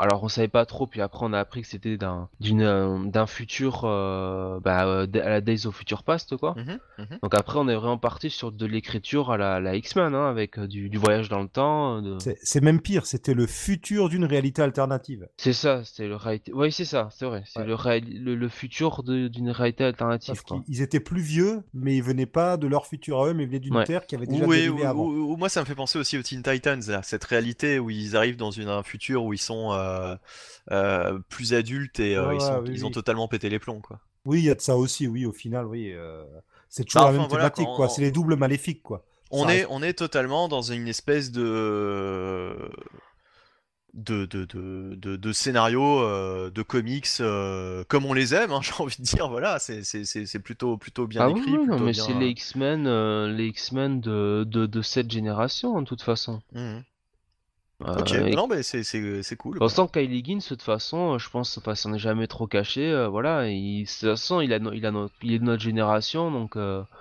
bah, il a grandi avec les comics des années 90 et ça se sent bien dans son, dans son écriture, dans les thèmes qu'il aborde. euh. Ah Oui, totalement. euh, voilà. Oui, c'est bah, c'est c'est cool de, de lier une franchise qui est quand même assez brainless de base. Hein. Quand l'image des qu'on a des Power Rangers, c'est pas c'est pas de la haute littérature quoi. On va, c'est Sentai, oui, c'est des programmes pour enfants, de toute façon, à la base. hein, Oui, puis euh, c'est le toujours la même histoire, quoi. Comme euh, tu disais, euh, ça, y a pas de, y a pas d'évolution, quoi. C'est des redites permanentes de la même, de la même histoire, euh, redéclinées avec différentes équipes et des. euh, Il y y a des épisodes euh, toujours majeurs, enfin c'est toujours au même moment, enfin Ouais, c'est ça. c'est un Alors, alors que là, quoi. justement, ça prend complètement à contre-pied. Il y a une véritable évolution Mais il fait, tout au long de la série, quoi. il fait ce que je disais, ils ont, ce qu'ils ont fait sur Voltron, quoi.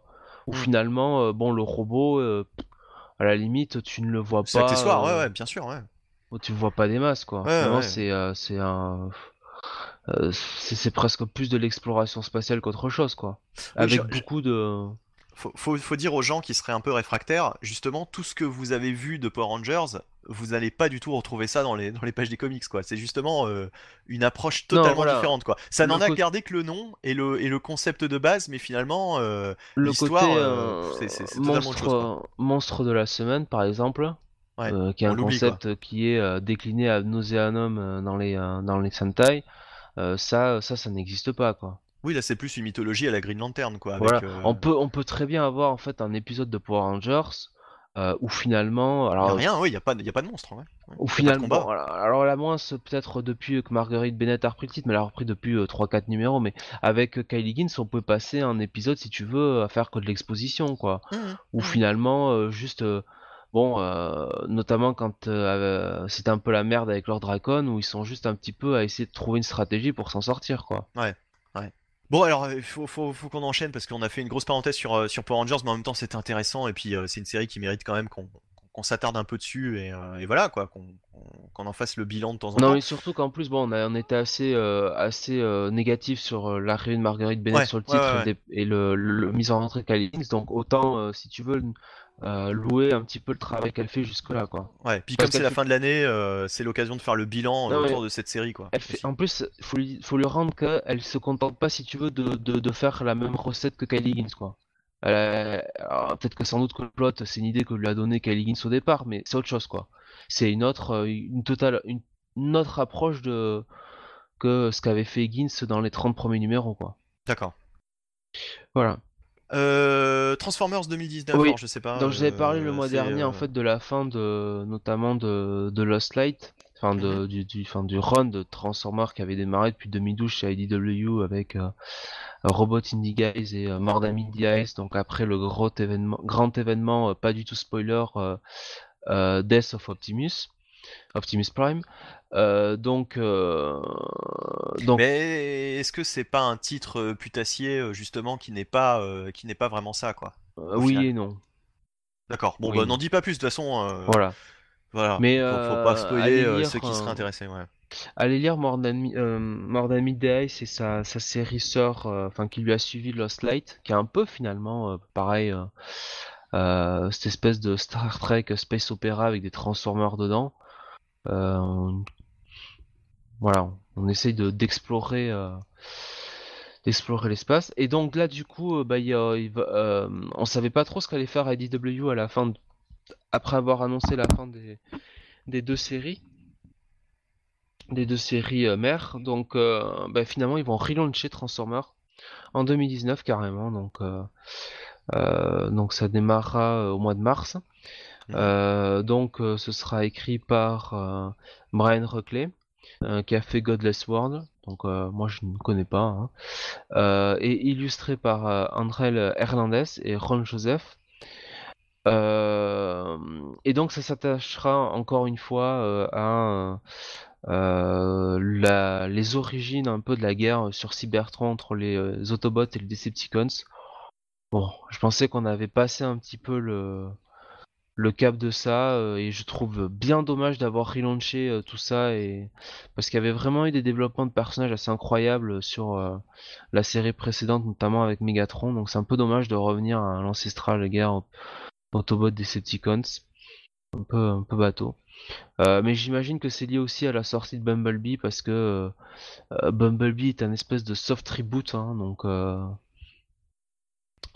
donc forcément ils, veulent surfer un peu sur ça. Alors tu vois, je, savais même pas que Bumblebee était en lien avec, les Transformers. Avec John Cena, ouais.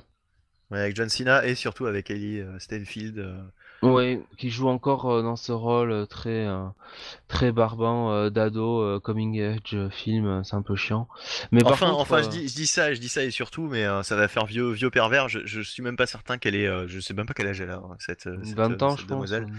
Ah bon, c'est bon. Alors d'accord, ok. mais par contre, je suis sauvé. À noter que dans Bumblebee, on a peut-être les meilleures scènes de John Cena au cinéma? Non, non, John Cena fait des meilleurs films que ça, mais euh, des, les meilleures scènes au, cinéma de bataille de Transformers, quoi.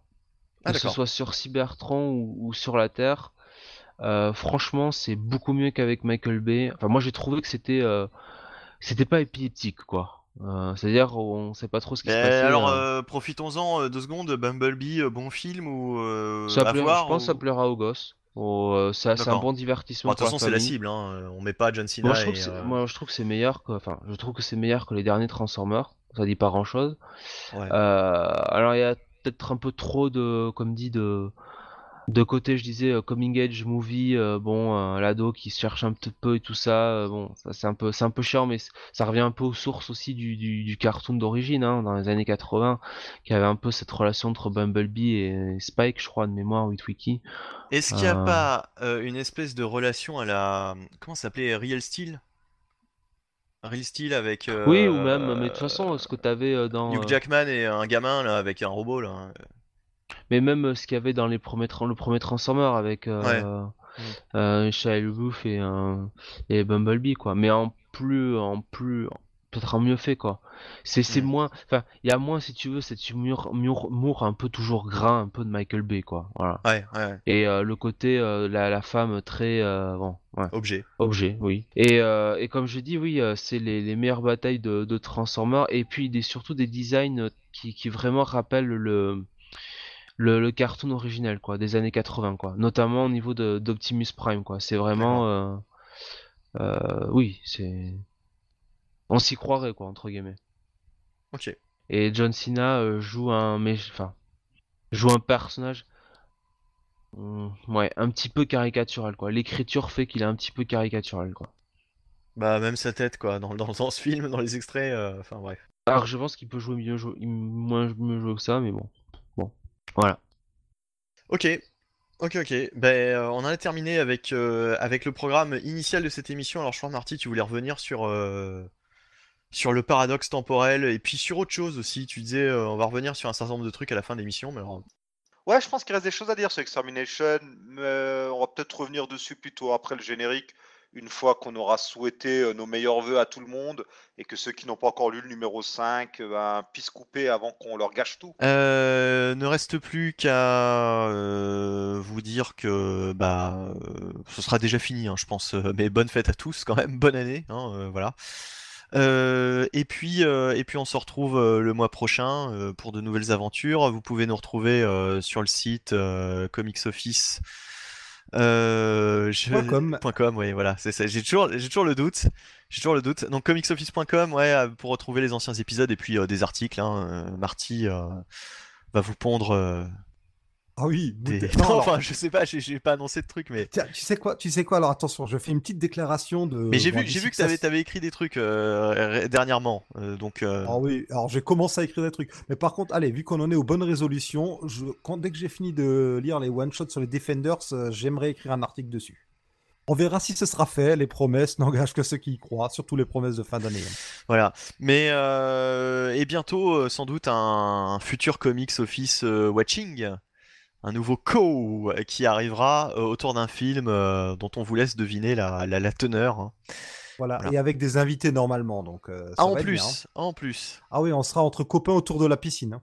Enfin, des invités, enfin, on sera dans la, on sera un peu dans la, dans une espèce de piscine avec des requins, Bon, oui, surtout. surtout dans la petite piscine gonflable euh, à 10 balles, oui. Oui.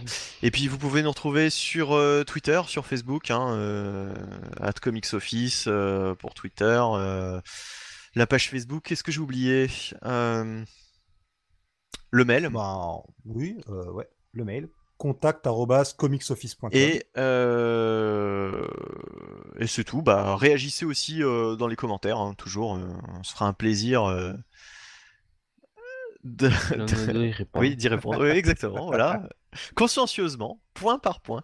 Avec les formules de politesse adéquates. Voilà. Euh, bon, ben, euh, on se retrouve euh, pour cette année prochaine avec peut-être, peut-être euh, quelques, dans, dans- au courant de l'année. Hein, je me mouille pas trop. Hein, au courant de l'année, donc je sais pas quand. Peut-être des nouveaux podcasts qui ont rien à voir avec les co ou les cop ou les. ou les, ou les voilà, hein, c'est, c'est voilà. Bon, pour le moment, euh, pour le moment, il y a eu ces deux-là. euh, il y aura peut-être d'autres, euh, d'autres déclinaisons. Allez, Il y aura peut-être des spéciaux, allez. euh, à l'année prochaine. Euh, amusez-vous bien, euh, bonne fête, euh, bonne année, etc., etc. Ciao, ciao. Salut tout le monde Salut à tous. Doc Oh, oh, oh Du calme, Doc, c'est moi, c'est moi, c'est Marty Non, c'est impossible. Je viens de te renvoyer dans le futur. Oui, oui, je sais, vous m'avez aidé à retourner dans le futur, mais me revoilà. Je suis de retour du futur. Nom de Zeus. Doc! Doc? Non, Doc, me faites pas ça.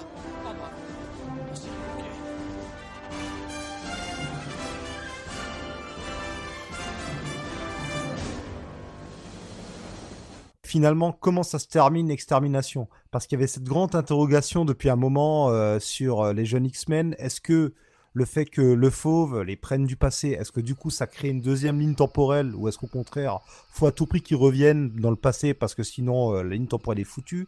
En plus, alors je sais pas, alors ça, Benny, toi qui as relu le run de Bendis, tu pourras peut-être me dire, il y avait tout un mystère comme quoi il ne pouvait pas retourner dans le passé. euh, ça a jamais été résolu, ça. De, Bah de pourquoi, non, euh, comment du coup, puisque là, euh, dans Extermination, euh, ils peuvent d'un seul coup. euh, D'ailleurs, je sais pas à partir de quel moment ils ont le signal comme quoi, euh, ça y est, c'est bon, ils peuvent, ils peuvent le faire, Oui. parce qu'à l'époque de Bendis, euh, ils disaient même que c'était pas possible, donc de toute façon, ils allaient Ouais. même pas essayer.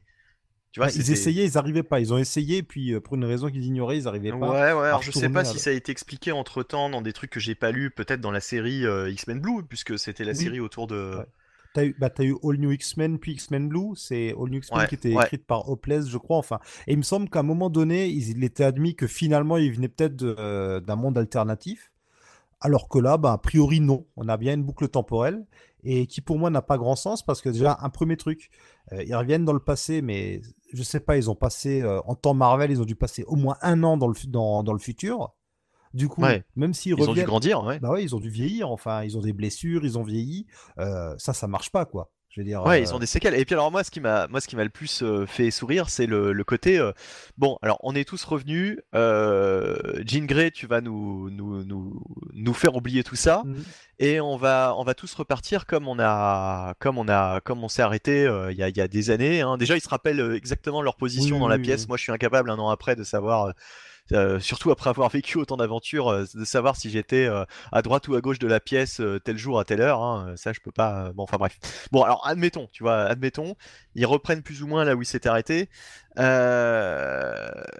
Ok, mais qu'est-ce qu'ils font des fringues avec lesquelles ils arrivent? Oui, c'est. Bah, ils Je crois qu'ils remettent les mêmes fringues qu'ils avaient en partant, mais euh, où est-ce qu'ils les ont Non, mais ça, d'accord, mais, mais, mais les fringues, les fringues avec lesquelles ils arrivent, qu'est-ce qu'ils en font? Faut bien qu'ils les, qu'ils les, qu'il faut qu'ils les détruisent absolument, parce que s'ils risquent de les retrouver ensuite, ils vont se dire. Qu'est-ce Oui. que c'est que ce truc Bien vu, bien vu, ouais, ouais, bien vu. C'est euh, ouais. Ou un autre truc. Tu vois, si, si les, si les mettent dans une malle et qu'un jour, euh, je sais pas, Iceman ouvre la malle et se dit, mais, mais tiens, mais c'est quoi ce Et puis truc un autre truc, euh, donc euh, il, il enlève donc Cable enlève les ailes d'Angel là, ses ailes cosmiques et lui implante les ailes de Mimic. Mais Mimic a pas exactement les mêmes ailes, tu vois, elles sont même pas de la même couleur. C'est, tu vois. Enfin, et quelqu'un Ouais, ouais, quelqu'un ouais. qui fait une analyse de sang, il remarquera quelque chose ne va pas. Euh, le fauve, à un moment donné, le fauve était transformé en démon. Enfin, il pratique la magie. Donc, euh, si Mm. on va là, je vais très très loin dans le geekisme. hein. Mais donc, euh, il doit avoir une, toujours une part de magie en lui. Donc, euh, les êtres magiques devraient le sentir. Enfin, toi, il y a plein de choses qu'ils ont vécu. Et puis, et puis même, les pouvoirs de Jean Grey avaient euh, largement été upgradés. Comment là, elle peut, elle peut même, même en, en sautant elle-même la mémoire, admettons que ce soit possible, comment elle peut euh, euh, réfréner, tu vois, ses, ses pouvoirs mutants, Surtout qu'à ce moment-là, je crois que sa télépathie, elle est encore bloquée. Il faut savoir que dans les vieux comics X-Men, pendant très longtemps, elle n'a que la télékinésie. Et un beau jour, on lui rajoute la télépathie en expliquant que c'est le professeur Xavier qui l'avait bloqué, tu vois. Et puis pareil, Oui, mais bon, là, Avec- bon, là, euh, là, vu, vu, vu les changements, on peut imaginer que bon, ça fonctionne, mais, mais quand bien même, oui, quoi, oui, tu vois, c'est. euh, je comprends pas. ça, va... ça paraît vachement capillotracté quoi. Puis moi c'est surtout sur les petits détails que ça me dérange quoi, comme l'histoire des vêtements, tu vois. Et surtout, des... Euh, ils ont que sont devenus Et puis, Oui, oui, ils ont vieilli. Oui, pour moi, pour moi, ils ont vieilli. Ils ont, ils ont pas forcément la même tête. T'imagines euh, s'il fallait en plus avoir exactement la même coiffure que le jour où t'as quitté une pièce, euh, sans avoir la sensation d'avoir bougé. Euh, d'un seul coup, enfin, moi je veux dire, je, je remarquerais tout de suite si euh, d'un instant à l'autre, euh, par exemple, t'as t'as plus tes lunettes, oui, quoi. puis- Tu vois, tu, tu, tu portes des lunettes et d'un seul coup, tu, tu, tu portes plus de lunettes, ou alors, ou alors ta mèche de cheveux est de l'autre côté, tu Les- vois. les euh, ongles- d'un- d'un- les ongles ont poussé, ils sont en âge de se raser pour la plus tard. Enfin, tu vois, c'est il y a plein de petits détails comme ça. euh, Mais même d'une manière générale, enfin, je veux dire, euh, le, il y a un paradoxe énorme temporel avec le, le jeune câble, Oui. quoi. Oui, oui, oui, parce que le vieux câble ne s'est Moi, je jamais, comprends pas, quoi. le vieux câble ne s'est jamais rappelé que le qu'il allait se tuer lui-même. Enfin, Oui, c'est, c'est, c'est, c'est, enfin, la timeline est foutue. c'est, c'est, Et puis on sait. Alors, il y avait, euh, il y avait la série X- X-Force à un moment donné euh, de, euh, alors je sais plus comment il s'appelle, euh, un gars qui fait des trucs un peu what the fuck. Michael Reed. Steve. Spurrier. Non, voilà, exactement. Où ils expliquaient que Cable euh, se suicidait tous les jours et que c'était un nouvel, euh, un nouveau câble qui prenait sa place. bon? Ouais. Ce truc. C'est. Eh ben oui, non mais c'est euh, Cy Spurrier, il nous a fait un run sur X-Force euh, qui, alors franchement au début j'avais lu le premier, je m'étais dit non, non c'est pas pour moi, je- au secours. Et puis finalement tu vois, j'y suis revenu dans les mensuels euh, Panini là, les kiosques. Euh, J'en ai lu toute une partie de son run. C'est euh, très complexe, enfin très complexe. C'est quand même assez complexe. Ça, fait penser à du Warren Ellis euh, dans les concepts bien barrés et c'est très verbeux les épisodes. Et oui, à un moment donné, euh, il est dit, enfin, il est dit, il est même montré que, que câble, en fait, le, le câble que tu vois, c'est jamais le même euh, tous les jours. Il se suicide et c'est une nouvelle version de câble qui prend sa place. Donc, Et- franchement, s'ils utilisent un peu la continuité, euh, il y a un truc à faire. c'est quoi. Elle vient d'où cette autre version? C'est va se voir son lui du passé et il se suicide ou ça marche comment en fait? Non, je sais pas, il y a une espèce de, de machine qui recrée. euh, En fait, le vrai câble, il est en stase durant cette période. Alors, c'est peut-être. Peut-être que là, c'était le vrai câble qui, qui, qui- qui le tue, quoi. Mais si tu veux, le vrai câble à l'époque, il est dans une espèce de coma, me semble-t-il. Et, euh, et c'est des, des copies de câbles qui, qui, qui chaque jour euh, prennent sa place. Parce que, euh, parce que, genre, la copie, elle peut pas, elle peut pas euh, être fonctionnelle plus d'une journée, une connerie comme Ah ça, ok d'accord oui d'accord il y a pas un... ouais. Et à chaque fois, tu sais, il est programmé pour se suicider, quoi. Ah ouais d'accord.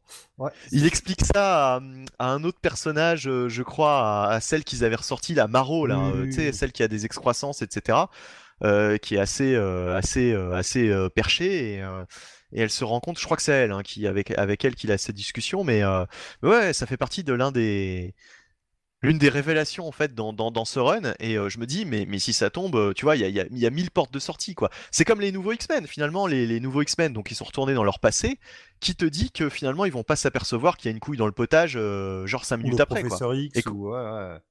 ouais et qui, te dit qu'on va pas avoir une suite euh, genre dans quelques mois où, on- où ça va reprendre pile poil la scène là où on l'a arrêté où ils viennent de revenir, où ils sont persuadés d'avoir euh, bah, tout oublié et puis il n'y a aucun problème.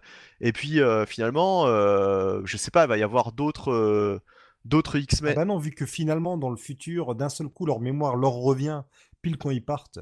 Donc, c'est que normalement, tout est bon.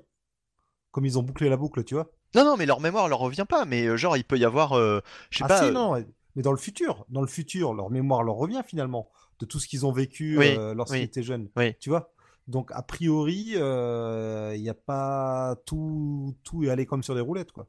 Oui, oui, je vois ce que tu veux dire. Oui, oui, d'accord. Ouais, mais il pourrait quand même y avoir une couille dans le, dans le, po- dans le potage. Regarde, en, ayant, en ayant regardé, euh, toi et moi, Rick et Morty, il peut y avoir une sous-couche de, de, Oui. tu sais, de, de réalité alternative. euh. Ouais, ouais, non, mais, mais déjà, moi, de base, euh, vu tout ce qui s'est passé, pour moi, la boucle temporelle, ça marche pas, tu vois.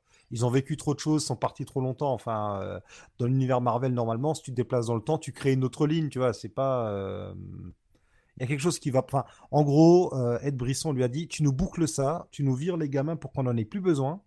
Et c'est la peut-être la meilleure solution qu'il ait trouvée, quoi. Si ça tombe, ils sont prisonniers dans la tête de Légion et personne s'en est rendu compte. hein. C'est pas faux, ouais. Et puis, j'ai pas peux- compris, Jean, finalement, elle copie les pouvoirs de la gamine. Enfin, c'est pas très clair non plus, tu vois. Non, mais tu, tu peux, tu, tu peux forcément. euh, je veux dire, avec cette fin-là, tu peux forcément faire un truc à la retour vers le futur où à la fin tu te rends compte qu'il y a un truc qui cloche, Oui. quoi. Oh, mais je pense qu'un jour ou l'autre, si c'est pas là, ce sera dans 10 ans, quelqu'un le fera. Ah, un jour où quelqu'un Oh, même avant ça. Moi, je pense que franchement, ils vont même, ils vont même euh, pas être capables de, de se retenir euh, et nous et nous remettre encore ces personnages. Parce que mine de rien, je, enfin, je sais qu'il y en a qui n'ont pas aimé, mais j'ai pas l'impression qu'il y ait euh, quand même le, le rejet qu'on veut nous faire croire qu'il y a Oui, autour de ces oui, personnages, oui, quoi. Moi, je les, moi, je les déteste pas. hein. C'est, euh, c'est au, au contraire parce que. euh, si tu veux, c'est des, c'est des X-Men jeunes, mais ils sont pas détestables dans le sens où c'est, bah, c'est, c'est- ça reste les X-Men, euh, c'est juste une version plus jeune des X-Men qu'on connaît, quoi. Oui. Mais je veux dire, c'est pas, euh, Ouais, c'est quand même une belle bande de crétins, quoi.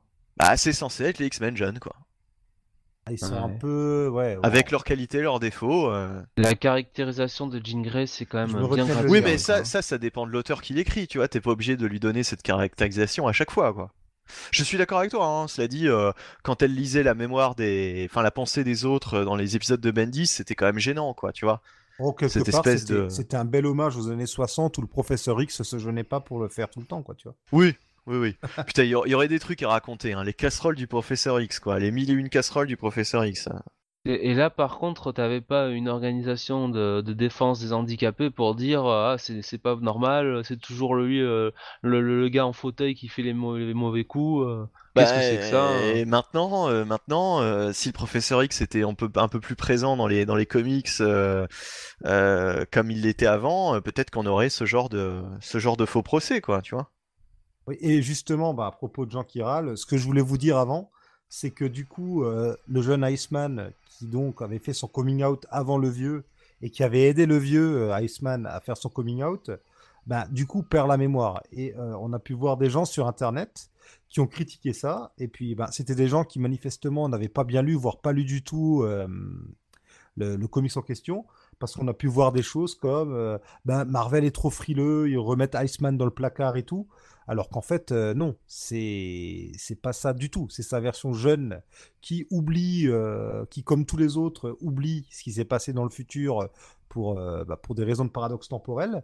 Mais le vieux Iceman est toujours outé quoi. Et en plus, on a une très belle scène d'adieu entre les deux où le vieux remercie le jeune. Mais, mais justement, le jeune, c'est là où j'ai pas compris dans cette scène d'adieu, c'est que le jeune, concrètement, le jeune, il est pas, il est pas gay. Enfin, il est pas gay. Il est, il se considère pas gay, quoi. Il se, il se, il se, il se, il se sent pas gay encore. Tu vois, il est pas. ah, si, il a eu un petit copain et tout. Ah bon, le jeune aussi? Ah oui, oui, il me semble, oui, oui. Ah oui, oui, même sûr, oui. Ah d'accord. Bah alors donc c'est c'est c'est quand même du du retcon parce que euh, le jeune le jeune Iceman, on l'a jamais vu. euh, Et oui, mais bah oui, bah justement parce que parce que il a toujours réfréné euh, le fait, euh, enfin il gardait ça en lui. ou- Oui, enfin ça c'est peut-être un peu ça, dans la formulation, mais ça, quand même c'est du retcon. Quoi qu'il en il soit. en a- il en- oui, c'est du redcon, je veux dire, Parce que quand tu, quand tu regardes les anciennes histoires, il est, il est 100% euh, hétéro, quoi. Enfin, je veux dire, Oui. c'est- enfin, c'est, c'est, c'est- ça- il n'était pas écrit comme étant gay ou gay dans le placard, quoi. Quand on voit le, le- le jeu de coq euh, entre les, les- les jeunes X-Men euh, à qui euh, va, va, va sortir avec Jean Grey, enfin, tu vois, c'est, évident, quoi. Il y a même pas, y a même pas de sous-texte où on peut dire ah oui, peut-être que non.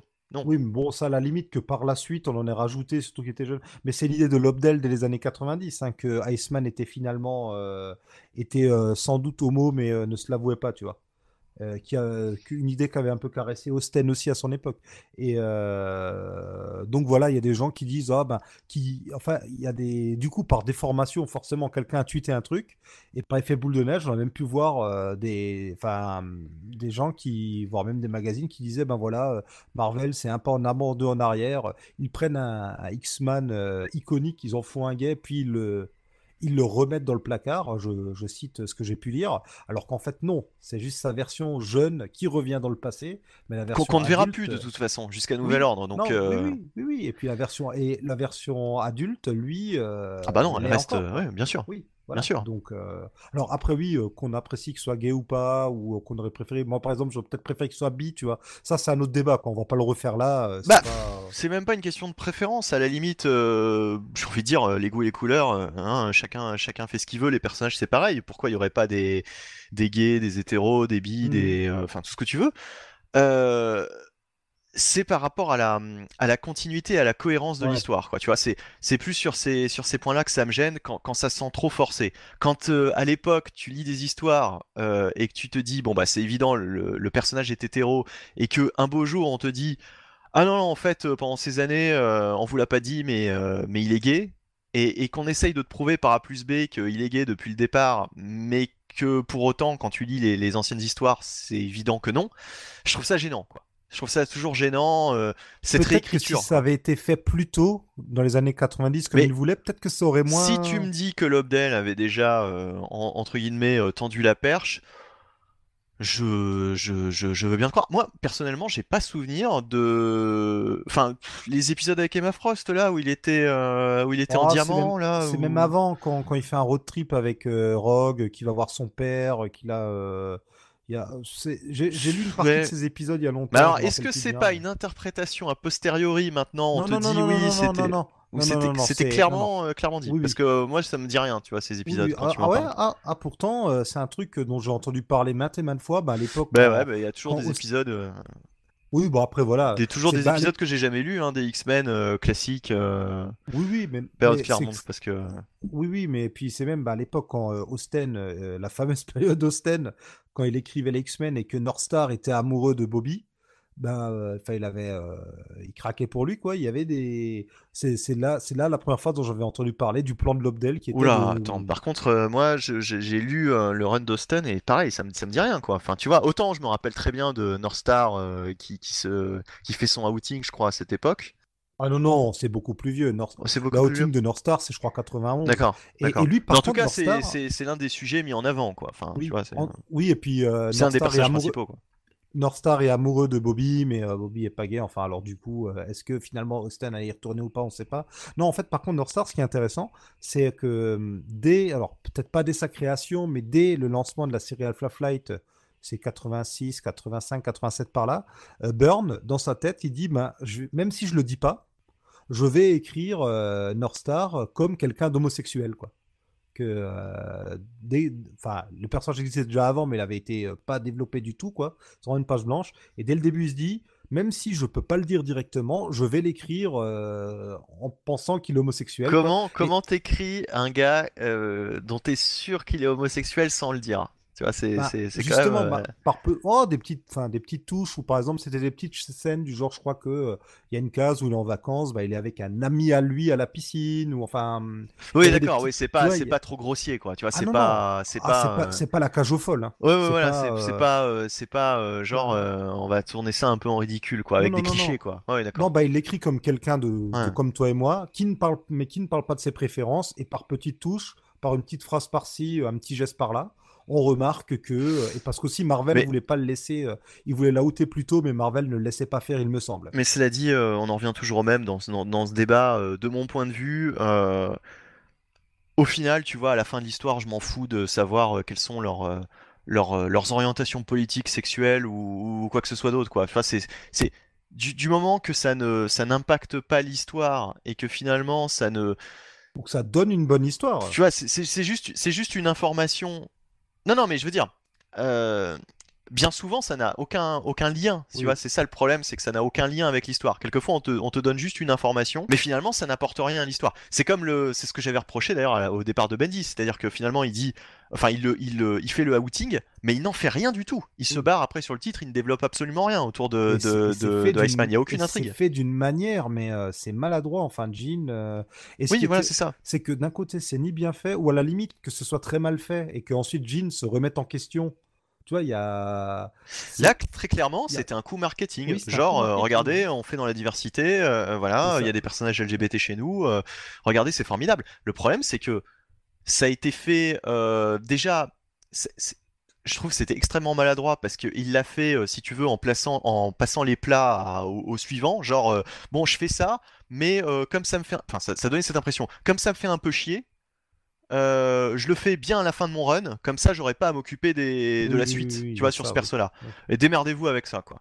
Oui. Et euh, Bon, après, seulement coup marketing. Enfin, moi, je pense que beaucoup d'auteurs et même d'éditeurs, enfin, les responsables éditeurs chez Marvel, lorsqu'ils veulent mettre plus de personnages gays, lesbiens ou autres, euh, je pense que des fois, il y a une démarche sincère derrière. Tu vois, il n'y a pas qu'une démarche. non, mais ça, euh, se voit, ça se voit quand il y a une démarche sincère parce que t'as une histoire qui Oui, appuie oui. le propos. Tu vois, Oui, quand, quand- quelqu'un euh, fait, fait, fait un outing, quelquefois t'as toute une histoire qui, qui, qui amène à ça, quoi. Il y a, il y a- il y a, entre guillemets une morale à l'histoire, quoi. Tu vois, il y a un truc à, à apprendre à- de, de cette lecture.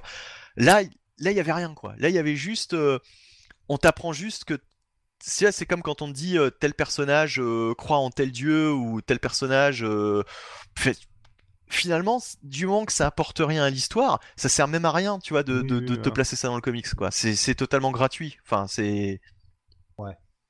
tu vois? Oui, enfin, Aucun moi, intérêt, je suis, quoi. mais je suis d'accord avec toi. Moi, je comprends qu'ils sont, qu'ils ont pu se dire, allez, euh, ce serait bien qu'on ait un personnage euh, majeur et pas un personnage neuf qui soit, qui soit gay, mais ça a été fait de très, d'une manière très maladroite. Ouais. Mais bon. Enfin voilà, bref, tout, toujours est-il pour dire que, euh, oula, je sais plus parler. euh, ça, ce paradoxe temporel là me paraît forcé, mais j'ai l'impression que c'était la seule chose qu'il leur restait à faire. Comme l'impression que Ed Brisson, il s'est dit bon, faut que je me débarrasse de tout ça d'une manière ou d'une autre. Allez. et c'était de ça dont tu voulais parler en parlant des, des backlash sur internet euh, les Ouais. gens qui, qui s'enflamment? Euh, c'était plus pour le Iceman aussi, dont. oui c'est ça oui ok donc on en a définitivement terminé je crois Oui. Voilà.